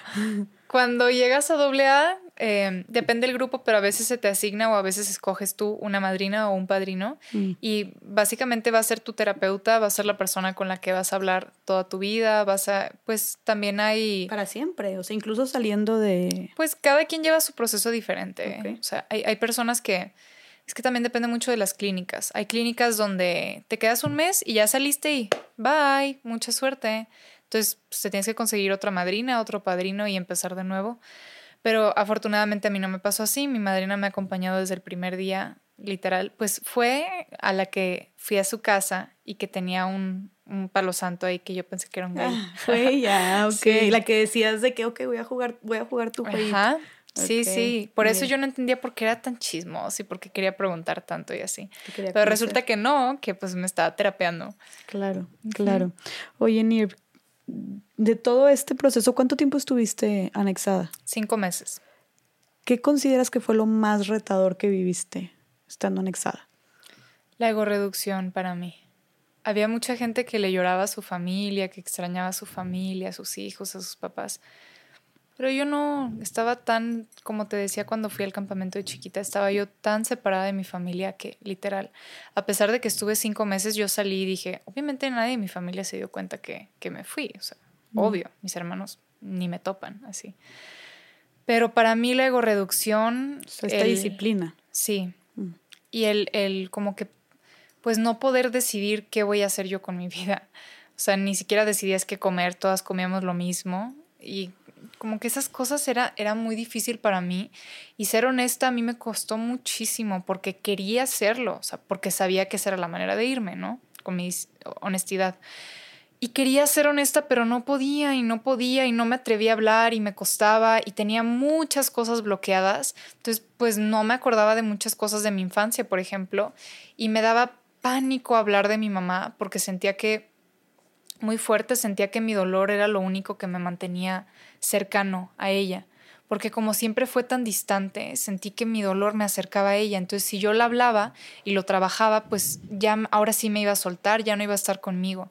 Entonces me daba pánico hablarlo y, me costó mucho, neta, me, me costó mucho, pero mi madrina me tuvo mucha paciencia, porque en el primer lugar donde estaba comíamos mucho frijol y sí, frijol y verduras. Y me preguntaba, oye, ¿cómo vas? ¿Cómo te va con la comida? Yo, no, pues me toman en cuenta con comida vegana, entonces estoy súper agradecida, no sé qué, pero por dentro con ganas de decirle, ¿sabes cuántos gases tengo todos los días por comer tanto frijol? Pero no podía ser honesta ni en eso, porque no podía derrotarme y, y aceptar y aceptar mis debilidades, ¿no? Entonces me costó mucho, mucho, pero me cambió la vida, la verdad, hablar sana, hablar cura. Y creo que por lo que mencionas, o sea, creo que algo clave para que funcione todo esto, de lo que está construido tal vez eh, doble A y todos estos centros, es como la comunidad, ¿no? O sea, el hablar, pero el hablar en comunidad. Sí, es una de las el logo de Alcohólicos, bueno, Alcohólicos Anónimos se basa en tres pilares, que es eh, unidad, servicio y recuperación. Y justo, la unidad es esa, el que yo llegué a un anexo donde yo no tenía nada en común con estas personas. En el mundo de afuera, al menos en mi vida, mis amistades siempre eran pues las que viven donde vivo yo, las que van a las mismas clases que yo, las que van en la escuela conmigo, ya sabes, como que pues normalmente así socializas, ¿no? La gente que está haciendo lo mismo que tú. Entonces yo llego a un anexo y había pura gente, primero que nada de Jalisco, que de Patitlán, Lagos de Moreno, eh, Capilla de Guadalupe, lugares así que yo ni idea, Tetlán, así, lugares que en mi vida había yo escuchado. Entonces estaba con personas que yo no tenía en el mundo de afuera por qué haber conocido nunca y empezar a escuchar que a pesar de que yo me sentía diferente, porque yo era la única güera, porque era la única con ojo azul, porque era la más alta, porque era la que venía de dinero, porque era la que tenía apellido, a pesar de yo querer sentirme diferente, me di cuenta que la neta yo no tenía nada de diferencia de mis compañeras. A fin de cuentas, todas éramos alcohólicas, todos somos alcohólicas, todas somos adictas, todas somos hipersensibles y lo que nos une es nuestra manera de sentir, nuestro sufrimiento, nuestro dolor y nuestras ganas de seguir adelante y pues de vivir mejor. Y, encontré una comunidad que hoy, en serio que siempre agradezco porque en AA encontré una familia de enfermedad que amo a mi familia biológica, pero es muy diferente que sé que por todo el mundo tengo hermanos de enfermedad y no sé, yo no lo cambiaría por nada. ¿Sigues en contacto con esta familia? Sí, como, mira, es un poco triste porque pues hay muchos que ya no están. Hay muchos que se fueron, que, pues, que recayeron y hay otros que literal ya no están en vida hoy. Mm. Y pues hay mucha gente que se queda en el camino y es, es triste porque sabes que se vaya quien se vaya, pase lo que pase, tú te tienes que quedar. Pero sí, con el tiempo también vas fortaleciendo las amistades con estas, con las que sí se han quedado o con los nuevos y así. Oye, Nir, ahorita dijiste, mencionaste de una compañera tuya que te llamaba mucho la atención, que no aceptaba que estaba mal, ¿no? Y que se veía claramente, eh, pues, que estaba súper mal y que ella nada más decía que se drogó una vez. ¿Qué consideras y, hablamos como de esta aceptación de, de, que pues estás mal y que necesitas ayuda. Pero ¿qué consideras tú como indispensable al estar ahí, al estar tratando de recuperarte del alcoholismo, de cualquier adicción por parte de la persona adicta? ¿Qué consideras indispensable para que efectivamente pueda funcionar esta recuperación? La honestidad. La honestidad. Pero ahorita que te escuchaba, es que pensé que nunca, no lo había identificado hasta ahorita literal pero dicen que lo que te choca, te checa, ¿no? Y entonces, ahorita me pregunté, ¿pero por qué? Esta compañera, de todas las personas que estuvieron en mi proceso, ¿por qué le agarré tanto cariño a ella? ¿Por qué sentía tanta empatía con ella? Y ahorita se me vino a la mente que yo creo que es que me identifiqué, porque yo también estaba muy mal y todos lo sabían menos yo, y yo no lo podía aceptar, y lo negaba y lo negaba. Entonces yo creo que por eso me, mm me afectó. Pero bueno. Claro, tiene sentido. En doble A el, primer paso literal es admitimos que somos impotentes ante el alcohol, que nuestras vidas habían vuelto ingobernables. Y es bien difícil tomar el primer paso. Aceptar que soy alcohólica con todo lo que significa esa palabra, aceptar que por hoy yo no puedo consumir, que por hoy el alcohol para mí no es una borrachera, es mi vida, aceptar que soy una enferma emocional, que tengo un padecimiento, aceptar que siento diferente, que soy hipersensible, que soy diferente a los demás. Aceptar estas cosas es complicado y ser verdaderamente honesto y hablar todo a mí me costó muchísimo. Y hay mucha gente que simplemente no puede ser honesta, que no puede tomar el primer paso. Y hay gente que así se la lleva años, ¿eh? Años en sobriedad pero realmente no están en sobriedad porque sabes que algo, algo estás ocultando, algo no has podido hablar. Y esa culpa y esos sentimientos a veces de, de inferioridad o hasta de superioridad, de le estoy viendo la cara a mi madrina, que no sabe que no le estoy diciendo esto. Mm. Cada quien la vive diferente, pero estas faltas de honestidad son las que provocan que la gente termine recayendo. Si te estás mintiendo, si... Claro que hay cosas complicadas que suceden en la vida, o sea, no porque fui a rehabilitación mi vida es color de rosa, claro que no. La vida sigue adelante, siguen habiendo problemas de salud, siguen habiendo relaciones, o sea, cosas que pesan, pero yo por hoy tengo que seguir, tengo que ser honesta porque sé lo que está lo que me espera si no lo soy. Entonces, pues yo por hoy no estoy dispuesta a perder mi sobriedad. Y estar en sobriedad, entonces, ¿qué es estar en sobriedad? O sea, estar en sobriedad, digo, por lo que cuentas, entonces estar en sobriedad es más allá de mm, solamente no consumir alcohol, es un estado que va más allá. Sí, total. ¿Qué, es? Hay, hay mucha gente que también está el término que se llama borrachera seca, que cuando un alcohólico está deja de consumir, pero sigue teniendo las actitudes anteriores, las actitudes neuróticas, explosivas, que lastiman a los demás y se lastiman a él, si sigue teniendo esas actitudes a pesar de no estar consumiendo, eso se le llama una borrachera seca. Y el otro lado de la moneda es la sobriedad. No es fácil tenerla y no creo que es algo de yo dejé de tomar ayer, entonces desde ayer estoy sobria, no. Yo creo que es algo mucho más complejo de eso, que eso. Te decía hace rato que para mí mi sobriedad es no tomar alcohol, es no consumir drogas, es em, no vomitar, no cortarme, comer mis tres comidas y esas cosas. Pero también por hoy mi sobriedad es amarme a mí, ya no tener las conductas autodestructivas que antes. Por ejemplo, mi primera relación yo fui muy, muy tóxica. Lastimé mucho a esa persona porque yo tenía mucho dolor. Me lastimé mucho a mí. Entonces mi sobriedad significa hacer cosas diferentes. Cuando antes siempre me peleaba con mi papá y con mis hermanos, por hoy practico quedarme callada. Para mí la sobriedad es practicar también, que el practicar para mí significa ir en contra de tus impulsos. Si eres mentiroso, practica la honestidad. Si eres soberbio, practica la humildad. Si eres envidioso, practica la aceptación. Si eres, eh, ya sabes, o sea, ir en contra de tus instintos, esa es la práctica y para mí esa es gran parte de la sobriedad. Ok, mira, qué interesante. Este, y qué retador también. Sí. Oye, Nirv, ¿y en qué momento, o sea, te das cuenta como que ya estás sanando y, y entonces como ya te dan de alta o cómo es ese proceso para ya finalmente reincidir en la sociedad? Cada proceso es, cada proceso es diferente, ¿no? Cada quien, hay personas que pueden durar dos meses anexada, hay personas que duran un año, o sea, cada proceso es diferente y eventualmente te ganas tu luz verde, te digo, con tu honestidad y con tu disciplina. Y cuando empiezas a tener cosas diferentes en tu vida, es cuando puedes salir ahora sí a un proceso de, por ejemplo, de medio camino. Hay personas que no lo hacen, pero yo sí lo hice y yo creo que mi, mi madrina notó que yo ya tenía actitudes diferentes y que estaba lista para seguir adelante con ahora el proceso de medio camino. Y fue entonces que salí. Y ya cada quien así tiene su proceso. Y la, o sea, entonces es cómo van viendo, cómo te vas sintiendo tú y cómo van viendo tu conducta también. Sí. Para poderte dar de alta, por así decirlo. Sí, o sea, ya en mi caso, por ejemplo, ya trabajé la muerte de mi mamá. No significa que la trascendí en cinco meses, ¿no? Claro. Pero ya estoy haciendo cosas diferentes.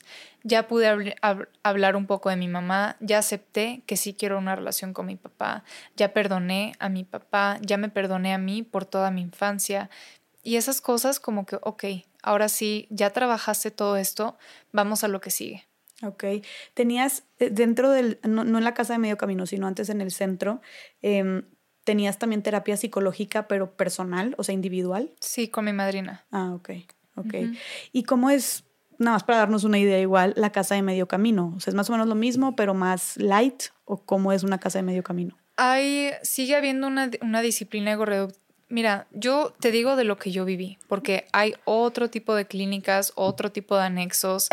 hay gente que tiene anexos, pero no ego reductivos. O sea, hay todo tipo de lugares, pero esto es lo que yo viví y lo que yo agradezco y promuevo. En mi caso, yo, las casas de mi casa de medio camino fue literalmente una casa con casi que puros egresados de la clínica, pero también había gente de fuera que quizás su problema no era tan grave como para estar anexado pero sí para vivir en una casa de medio camino. Entonces se iban directamente a vivir a la casa de medio camino O también había gente de fuera que vive su vida fuera, pero va a sus juntas ahí en esa casa. Y es una casa de puros adictos, alcohólicos, hipersensibles. Y así como en la clínica, todos son responsables del cuidado de la casa, la limpieza, em, poner las sillas de la sala, la comida, la ropa. Pero ahora en vez de que tengas un servidor que te está diciendo qué hacer, tú te haces responsable. O sea, yo tengo mi closet de ropa y a mí no me van a decir que lave la ropa una vez a la semana. Pero si llevo un mes sin lavar ropa, pues no tengo ropa limpia, ¿no? Y no hay nadie quien te lo vaya a hacer, tú lo tienes que hacer. Entonces, te empiezas a responsabilizar y aprendes la autodisciplina.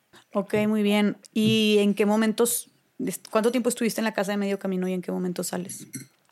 Yo estuve un año en la casa de medio camino y mm, como que pasaron pues ya llevaba un rato, o sea, llevaba año y medio y yo ya quería como que seguir adelante con mi vida. O sea, sí, ok, soy alcohólica y sí quiero mi, mi o sea, quiero doble A, quiero mis juntas, quiero eh, seguir trabajando con mi madrina, pero también pues lo que sigue, ¿no? Y entonces, muy mañosamente, dije, a ver, ¿cuál es la manera de yo salirme de aquí? O sea, que me den permiso, que me den mi luz verde, si no me la han dado todavía. Pues mira, yo me quiero regresar a México porque a México me encanta quiero volver a montar y pues tengo que, tengo que meterme a la universidad porque si no, pues cómo me van a decir que no, ¿no? Entonces me inscribí para la universidad, me aceptaron, entonces dije, va, ya estuvo, mil gracias, pero yo ya me voy a ir. Sí tengo permiso, ¿verdad?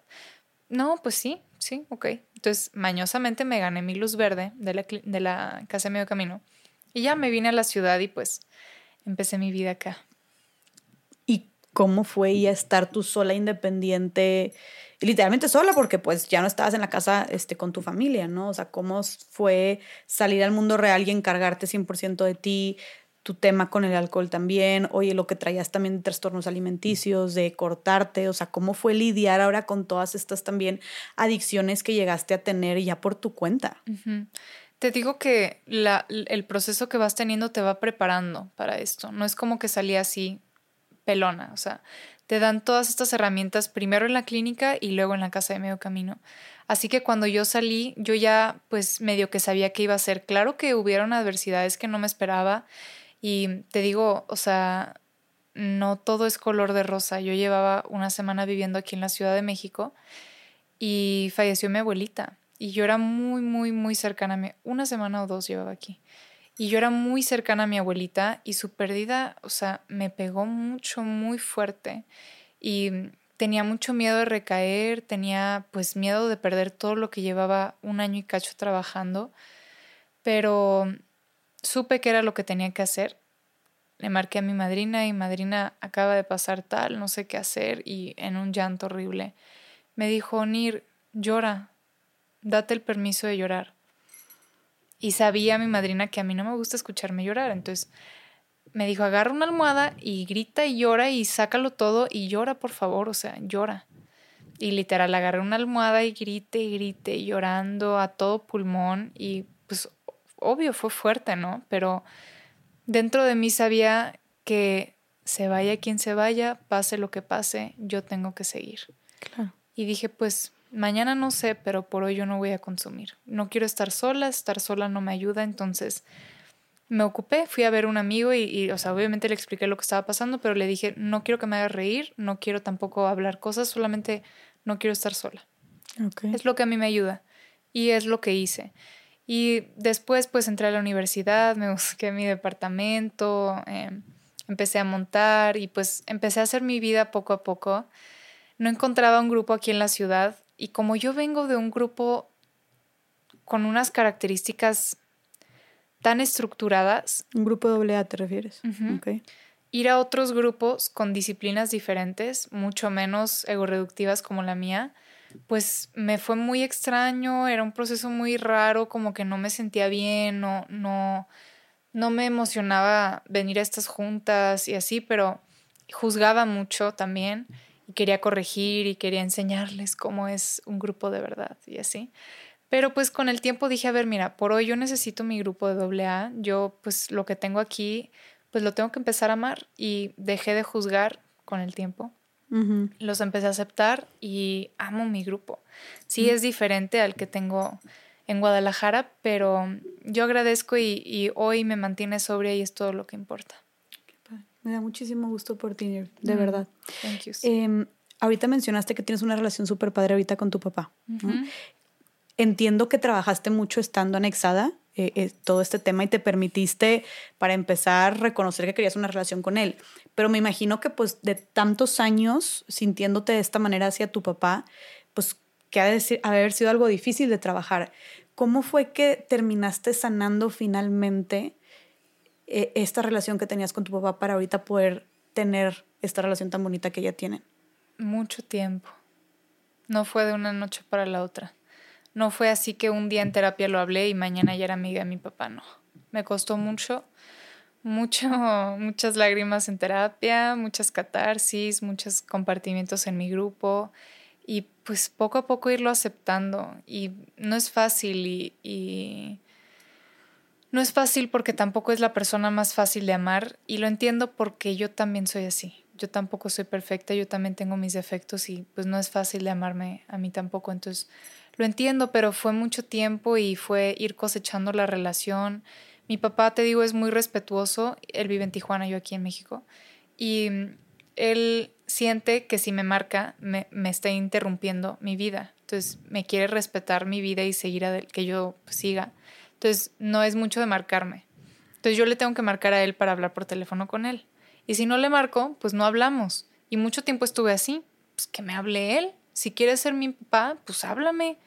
Entonces, pues esas conductas así de resentida, pues no me llevaron a ningún lado. Entonces, hoy practico y aunque hay veces que me da flojera o que digo, úchale, a ver si no me regaña por esto, por el otro, digo, pues, a ver, por hoy yo le tengo que marcar a mi papá porque yo quiero a mi papá, yo quiero una relación con él, yo quiero seguir cosechando esta relación, entonces, practico practico marcarle y, pa, ¿qué crees? Fíjate que mi borrego no sé qué, que el caballo, que ta, que ta, que ta. Y por teléfono mi papá es medio cortante, entonces antes me agüitaba, pero pues ahora ya lo entiendo.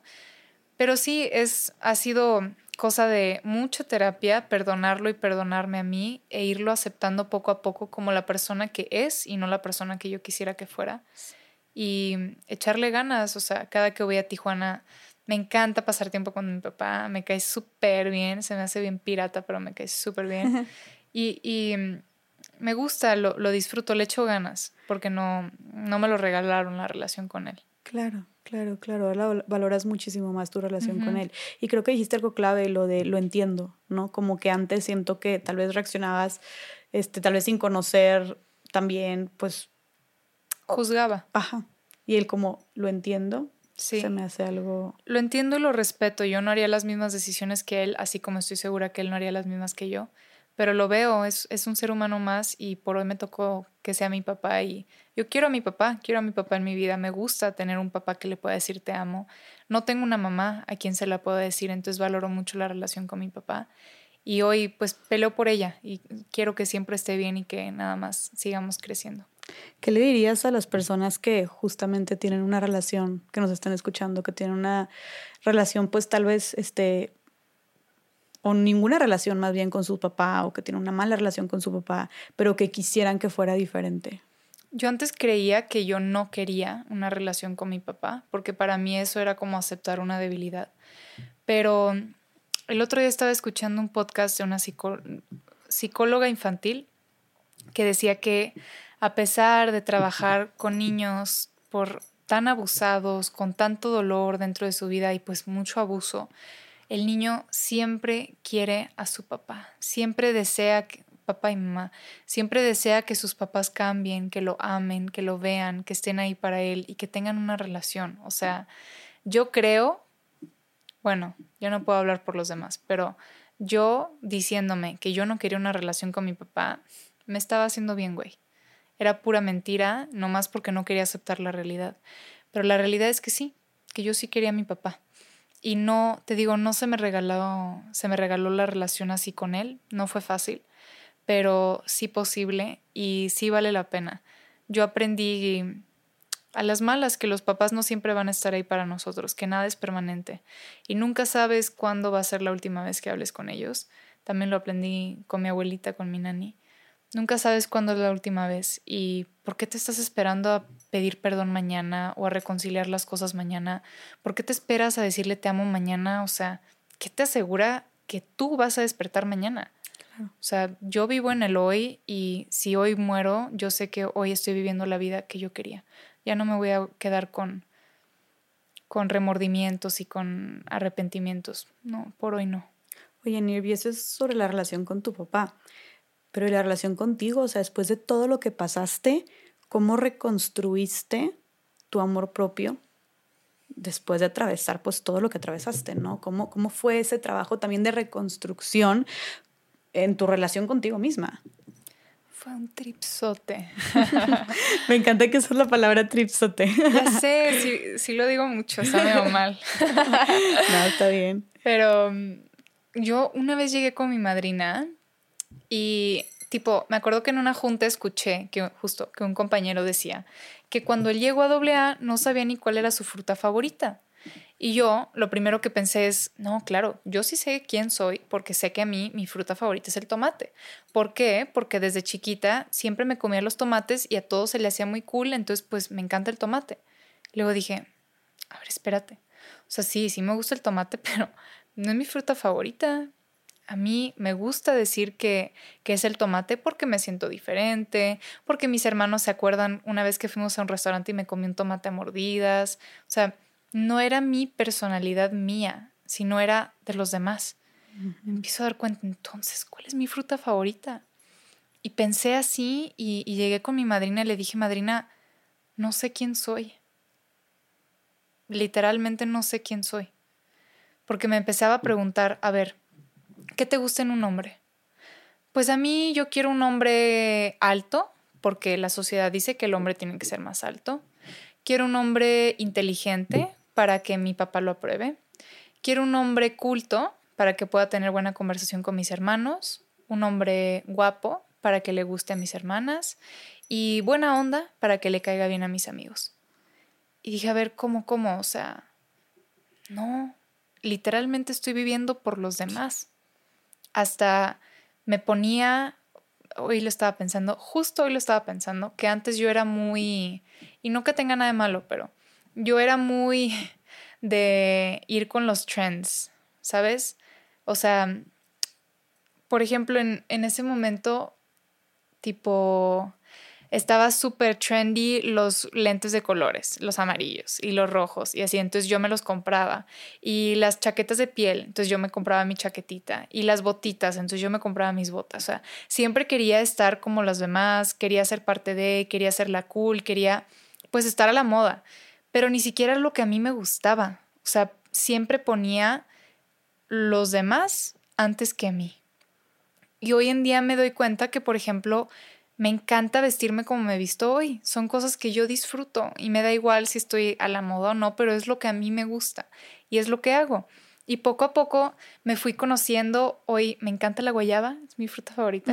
ya no es el tomate. No, la verdad nunca, fue. el tomate. No más que a mis hermanos se les hacía cool, entonces pues yo vivía por eso.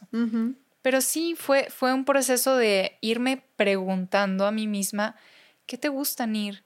O sea, probar diferentes comidas y darme cuenta cuál es la, mi comida favorita, no cuál es la más cool, cuál es la que suena más cool cuando dices cuál es tu comida favorita, porque así de competitiva era, o sea, estábamos en una comida y preguntan, ¿cuál es tu comida favorita? yo, el ramen.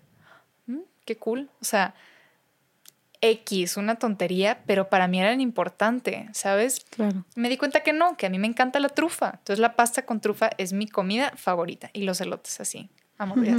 Entonces, sí, fue un proceso de mucho tiempo y de mucha introspección y genuinamente preguntarme, ¿te vas a poner ese vestido porque te gusta o porque le gusta a los demás? ¿Te vas a maquillar así porque está de moda o porque es lo que te hace sentir bien a ti? ¿Sabes? Esa, ese todo, preguntártelo, o sea, ¿lo estás haciendo por los demás o lo estás haciendo por ti? Y no solamente preguntártelo, sino porque te lo puedes preguntar y dejarlo ahí pero según la respuesta es como estás actuando también. Todo es conciencia. Si tú quieres ser un, pues un borrego más que sí a los demás, va. Si, si tú eres feliz así, pues va, no tiene nada de malo. Pero si tú quieres ser, ser diferente y hacer cosas diferentes y eso es lo que a ti te hace sentir bien, va, también. Yo creo que lo único importante es que tú estés bien, que tú seas feliz. Oye, Neri, cuando te vienen estos pensamientos que mencionaste en un inicio de como insuficiencia, de tal vez no eres suficiente, no eres nadie o no eres capaz, no lo vas a lograr, ¿cómo, cómo, cómo lidias con ellos o cómo sigues adelante a través de esos pensamientos? Porque creo que son muy recurrentes en muchísimas personas. Sí, siempre yo soy una persona muy insegura y siempre es muy presente en mí el puede ser mejor. Em, ¿Sabes? Entonces, practicar la aceptación, la práctica que te decía hace rato. Practicar la aceptación y hacer cosas que a mí me hacen sentir bien. Al principio decíamos de los filtros, ¿no? Yo por hoy no me doy permiso de usar filtros porque me bajan el autoestima, porque me hacen sentir mal, porque es un, ¿por qué no me veo así? ¿Qué puedo hacer para verme así? ¿No? Entonces, esas cosas, el, irme aceptando, me, percato que hoy en día todavía tengo un poco, la, bastante latente la herida que me dejó tener esta hermana, que no es que mi hermana se portó mal ni nada, pero que mm, una vez mi mamá me dijo que por qué no era tan güera como mi hermana. Y entonces a mí la belleza era ser güera y güera clara porque era más clara que yo, ¿no? Entonces, hoy en día veo una güera, de verdad, porque yo ya no soy güera más que oxigenada. Ver una güera ojo azul me hace, o sea, me, me hace sentir muy mal, me empiezo a sentir súper insegura y ¿por qué no te vestiste mejor? Te hubieras puesto esto y te hubieras maquillado y te hubieras peinado mejor, mírala a ella cómo está bien peinada. O sea, me percato que todavía está en mí, pero te digo, esa voz la escucho Hoy la escucho porque antes ni, ni eso la negaba, pero la escucho y cada vez es más bajita y más fuerte está el, no pasa nada, Nir, no pasa nada. Todo es perfecto, ella viene a fungir un papel en tu vida. Percátate, date cuenta qué te hace sentir y por qué, a qué te recuerda, qué no has trabajado que te sigues sintiendo así. Pregúntate, ¿sabes? Esa introspección como que me ayuda y curarlo con mi madrina. Claro. ¿Qué haces cuando estás en momentos de crisis? ¿Le hablas a tu madrina también? Sí. Sí, es lo primero que hago, gracias a Dios. Hay veces que uno es este pues payaso, ¿no? Y te quieres sentir mal, quieres sufrir y, te pones música triste para llorar más y te pones... El otro día andaba tan triste que, que dije, literal busqué Netflix películas para llorar. y me puse películas para llorar y yo consciente, porque hoy soy consciente, gracias a Dios, consciente de lo ridícula que estoy siendo, pero quiero llorar. Entonces, pues me voy a dar permiso de llorar, pero yo ya no me doy permiso de victimizarme ni de tirarme al piso. Por hoy voy a llorar y ahorita voy a llorar, pero sé que el ratito yo voy a llegar a dormir y mañana es otro día. Ya no tengo que cargar esas culpas, esos dolores y esas tristezas el resto de mi vida, no, por hoy no. Me doy permiso de sentir y es fundamental pero ya no me doy permiso de quedarme ahí estancada.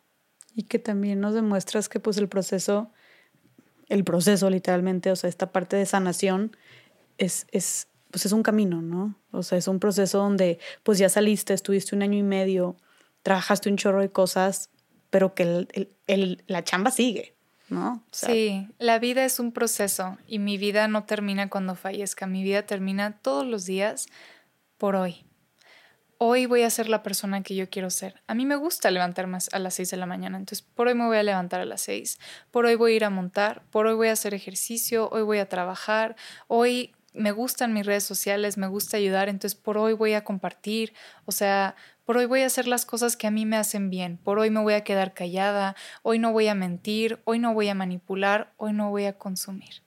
Por hoy voy a conservar mi sobriedad. Eso a mí, puf, me ha cambiado la vida. Y es mucho el lema, ¿no? También de doble A, como por hoy. Sí, el vivir en el solo por hoy, justo porque cuando recién llegas a doble A, yo decía, madrina, ¿cómo? ¿Cómo que no voy a tomar? O sea, y en mi boda no voy a tomar mínimo una champañita, ¿no? ¿Cómo que no voy a tomar? Y, cuando vaya a un date con un chavo, ¿cómo no me voy a pedir una botella de vino? O sea, ¿qué haces en un date si no es tomar? Y, y si invito a alguien a mi casa antes para precopiar, y si voy al antro no me voy a tomar unos shots, o sea, ¿cómo? Me, se, se moría de risa y me decía, por hoy, Nir, mañana quién sabe, por hoy no vas a consumir. Y justo así nos, nos ayuda al alcohólico escuchar que nunca en la vida vas a tomar, es muy agobiador, es muy abrumante. Entonces se nos recuerda, ese es el plan de las 24 horas. Por hoy no voy a consumir. Da igual que pasó ayer, da igual que pase mañana. Por hoy no voy a consumir. Oye, Nir, ¿qué le dirías a las personas que nos están escuchando que tengan problemas, ya sea con el alcohol, que son personas que se autolesionan, que se cortan o que tengan problemas alimenticios, que son todas estas cosas por las que tú atravesaste? Creo que es válido sentir. Todos sentimos dolor, todos sentimos tristeza y todos necesitamos hablar, aunque te quieras creer diferente, o yo me quería creer diferente. No, a mí lo único que me ayudó fue hablar. Y se vale pedir ayuda si, si crees que tienes un problema con la sustancia. No porque vayas a doble A significa ya que eres alcohólico, ya que eres adicto. Solamente significa que quieres probar cosas diferentes. Y pues se vale. Creo que es necesario ponernos primero antes que los demás y buscar ayuda, ya sea en doble A o yendo a terapia o a veces simplemente hablarlo con una amiga, hablarlo con un papá, pero hablar, atrevernos a hablar, no tiene nada de malo, nadie te va a juzgar lo único bueno, lo único que va a pasar es que te vas a sentir mejor. Muchísimas gracias, Nir. Creo que, y más después de esta historia súper inspiradora y de resiliencia y lucha que nos has compartido, creo que es muy valioso el animar a la gente que nos esté escuchando y a cualquier tipo de adicción, ¿eh? o sea, cualquier tipo de conducta, este, pues dañina, que se vale hablar, que es necesario hablar y mostrarte vulnerable, ¿no? Que a veces muchas veces, ¿no? ¿no? No vamos a poder solos, no vamos a poder solas. Sí, y no tiene nada de malo. No tiene nada de malo. Porque creo que la cultura que tenemos hoy desafortunadamente, los hombres no lloran. Entonces, tienes que ser fuerte. Tienes que ser fuerte para sustentar a tu familia. Y la mujer, no. La mujer tampoco llora porque qué pena. No vayan a vernos débil y vayan a ver que no podemos. No, no, yo no puedo aceptar. Y las cosas están completamente lejanas. Y me da gusto que hoy en día estamos viendo un poco más de cada vez hay más hipersensibilidad y cada vez hay más terapia y diferentes formas de terapia que se me hace muy interesante. Y cada vez es más normal porque también hay más necesidad, hay más depresiones, más ansiedades, más inseguridades, más trastornos alimenticios, más todo. Em, porque también vivimos en un, en un mundo bien complicado. Decíamos hace rato, o sea, tú te metes todo el día en las redes sociales y no tienes idea de qué es verdad y qué no, y ya te estás comparando con alguien que chance y su cuerpo ni siquiera es de verdad y tú no lo sabes, ¿sabes? Entonces, pues sí, creo que es necesario empezar a hablar, es necesario aceptar y no pasa nada. Oye, Nirv, antes de empezar a, concluir, ¿qué estás haciendo ahorita? O sea, ya nos contaste toda tu vida y ahorita estás haciendo algo muy bonito con lo que te pasó, digo, lo que, con, lo que atravesaste, más bien. Em, esto es un ejemplo de eso, estás compartiendo tu historia, estás dando conferencias, pero cuéntanos eh, ¿A qué te dedicas ahorita y por qué decidiste empezar a compartir tu historia? Hoy una de mis pasiones más grandes en toda mi vida siempre ha sido la equitación y me encanta montar, cada vez voy montando más y lo disfruto cada vez más. Me mm. encanta, me encanta y me encanta verme crecer. Y sí, es algo que me apasiona muchísimo y es un gran sueño en mi vida. Me encantaría un día ser jinete profesional y que se me tome en cuenta eh, pues para servir y eso me encantaría, por un lado. Por otro, em, sí, acabo de empezar a dar conferencias, ha sido una locura. wow. Em, pero me ha ido muy bien, gracias a Dios. Yo creo que sin querer queriendo doble A me enseñó a compartir y me enseñó a pues perderle el miedo de estar frente a la gente porque mi inseguridad más grande siempre era yo, yo qué les voy a compartir. Para mí alguien válido o importante era un doctor, un licenciado, un ingeniero. Y yo no soy ninguna de esas cosas, yo solamente soy alcohólica. Pero me di cuenta que también es válido eso y que pues por hoy yo también tengo una historia que compartir.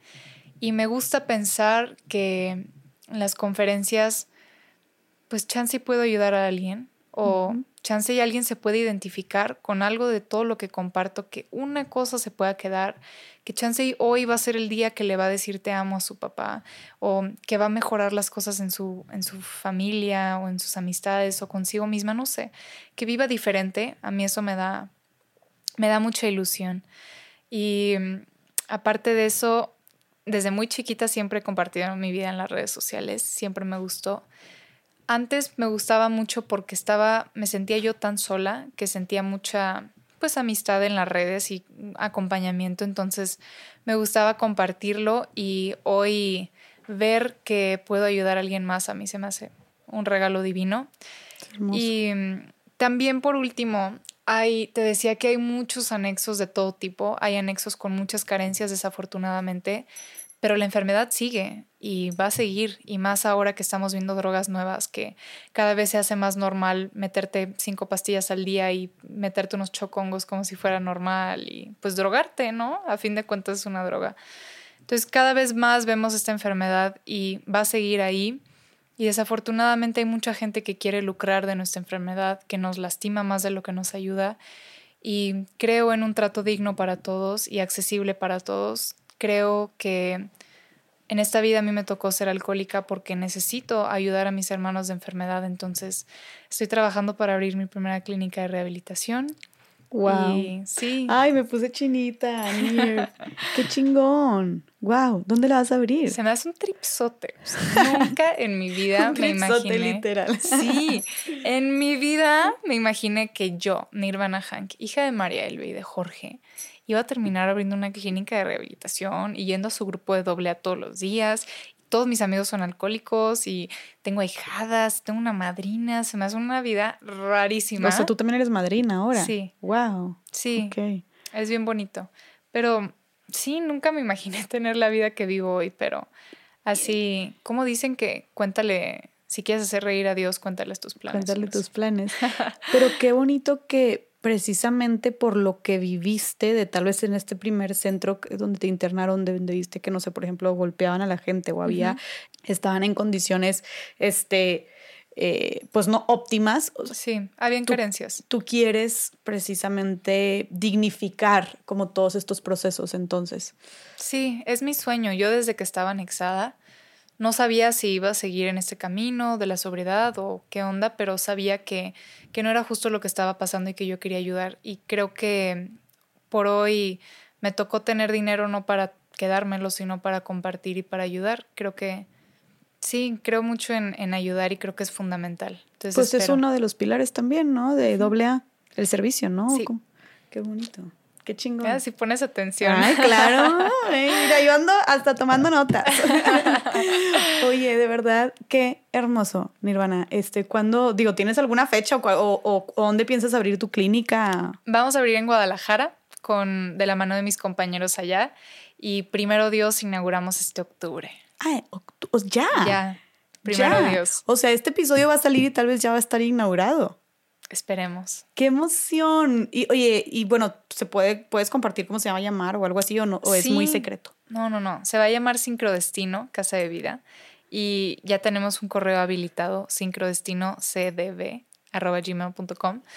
Y sí, va a ser, estoy muy emocionada, de verdad estoy entusiasmada. Es una gran responsabilidad, pero sí creo que, que todo es perfecto y que es lo que me tocaba hacer en esta vida. Oye, qué increíble. Wow, neta me sorprendiste. Eh, digo, si yo había dicho que eres joven y que venías a enseñarnos cosas y luego ahorita poniendo tu clínica, no, estás cañona. Oye, y para la gente que nos está escuchando, seguramente cuando salga este episodio eh, va a estar ya o a punto de inaugurar tu clínica, este, bueno, la clínica que han, que han estado construyendo. Eh, la gente que quisiera estar, o sea, que vaya, no sé, no sé si sería como qué servicios van a prestar o cómo es el proceso, o sea, para la gente que le interese, que necesite ayuda, em, si quieren información, costos, etcétera, o va a haber algún apoyo de alguna manera, como si nos puede dar un poco de info para que la gente pueda contactarte si le interesa y si lo necesita. Thank you. Y sí, em, toda la información estamos hablando con las familias y todo en, en ese correo en sincrodestinocdb.gmail.com, que es Casa de Vida. Y ahí vemos todo, directamente todo. Ok, perfecto. Sí, porque me imagino que es mucho dependiendo de cada caso y así, ¿no? Sí, cada enfermedad es diferente. Claro. Y Pero más, es todo tipo de adicciones. Sí, okay. es lo que iba a decir. Más que hoy estamos viendo unas adicciones nuevas cada vez, o sea, pastillas nuevas, drogas nuevas, adicción, personas literalmente adictas a las compras, adictas a las redes sociales, adictas al celular, ah. hay adicción a la pornografía que es muy fuerte, a las relaciones sexuales, a de verdad que todo tipo de adicción y lo bonito, supongo, es que a raíz todo es la misma enfermedad emocional que es el alcoholismo o la adicción. Entonces todo se puede tratar más o menos de la misma manera. Ok. Wow, no, pues de verdad que te felicito, Nir. Em, y pues bueno, invitar a la gente, obviamente, a que vayan a seguirte, uno, a tus redes sociales. Este, no sé si vayas a compartir ahí también cuando esté tu clínica y todo. Sí, voy poniendo todos los informes ahí. Ok, ¿nos quieres compartir tus redes para la gente que no te sigue? Estoy como Nirvana Hank en todos lados. En Insta es donde estoy más activa, nirvana.hank. Pero también tengo TikTok, Facebook y ahora YouTube. Ay, me encanta. Qué padre. Oye, también eres creadora, o sea, muy aplicada. Oye, no sé si, nos, si quieras decir unas últimas palabras, Nirva, antes de despedirnos. No, pues la verdad, mil gracias por tenerme. Me siento muy bien. Agradezco el servicio y la verdad es que mm, yo no soy más que una alcohólica más en esta vida y hoy a mí me tocó compartir mi historia y si alguien puede resonar con, con lo que compartí yo, si puedes hacer algo diferente mañana, qué bonito, qué padre. Creo que eso a mí me da propósito en la vida y agradezco, la verdad. No, yo te agradezco muchísimo por haber estado aquí, por compartir, por haber, este, pues ahora sí que hablado de absolutamente todo, todas estas carencias, no solamente el tema del alcoholismo, sino todo lo que también abriste tu corazón y nos compartiste. Gracias por confiar en mí, gracias por confiar en este espacio y en las personas, pues en la comunidad, ¿no? En, en, en las personas que nos están escuchando. Y de verdad que wow, o sea, yo me voy ahora sí que ojo cuadrado, este, si ya de por sí toda la plática eh, fue muy valiosa. Luego, aparte que nos compartas esto de que estás a punto de abrir tu clínica, la verdad es que te la volaste, o sea, me impresionaste muchísimo. Y bueno, como tú dijiste en un inicio de este, de este, de este episodio, a mí también me emociona mucho, si ahorita tienes 23 años y has hecho todo esto, a mí también me emociona muchísimo saber dónde vas a estar cuando tengas 60, 40, 30 años. No me lo puedo imaginar. Qué emoción, de verdad. Y cuentas conmigo para lo que sea también. Gracias, I love you. Gracias por tenerme. Feliz. Gracias a las personas que nos escucharon. Este, y pues bueno, vayan a compartir este episodio. Creo que nos sirve a muchísimas personas porque pues hablaron, hablamos ahora sí que de un chorro de adicciones, carencias, problemas, traumas, etcétera, que creo que más de una persona se puede identificar. Vayan a, a seguir a Nirvana también y bueno, también cualquier cosa que necesiten en esta nueva clínica que estoy segura va a ser va a estar espectacular y va a brindar un servicio de muchísima calidad, pues también allá tienen el contacto. Les mando un abrazo muy grande, gracias por estar aquí y nos vemos en el siguiente episodio de Más allá del Rosa. Bye.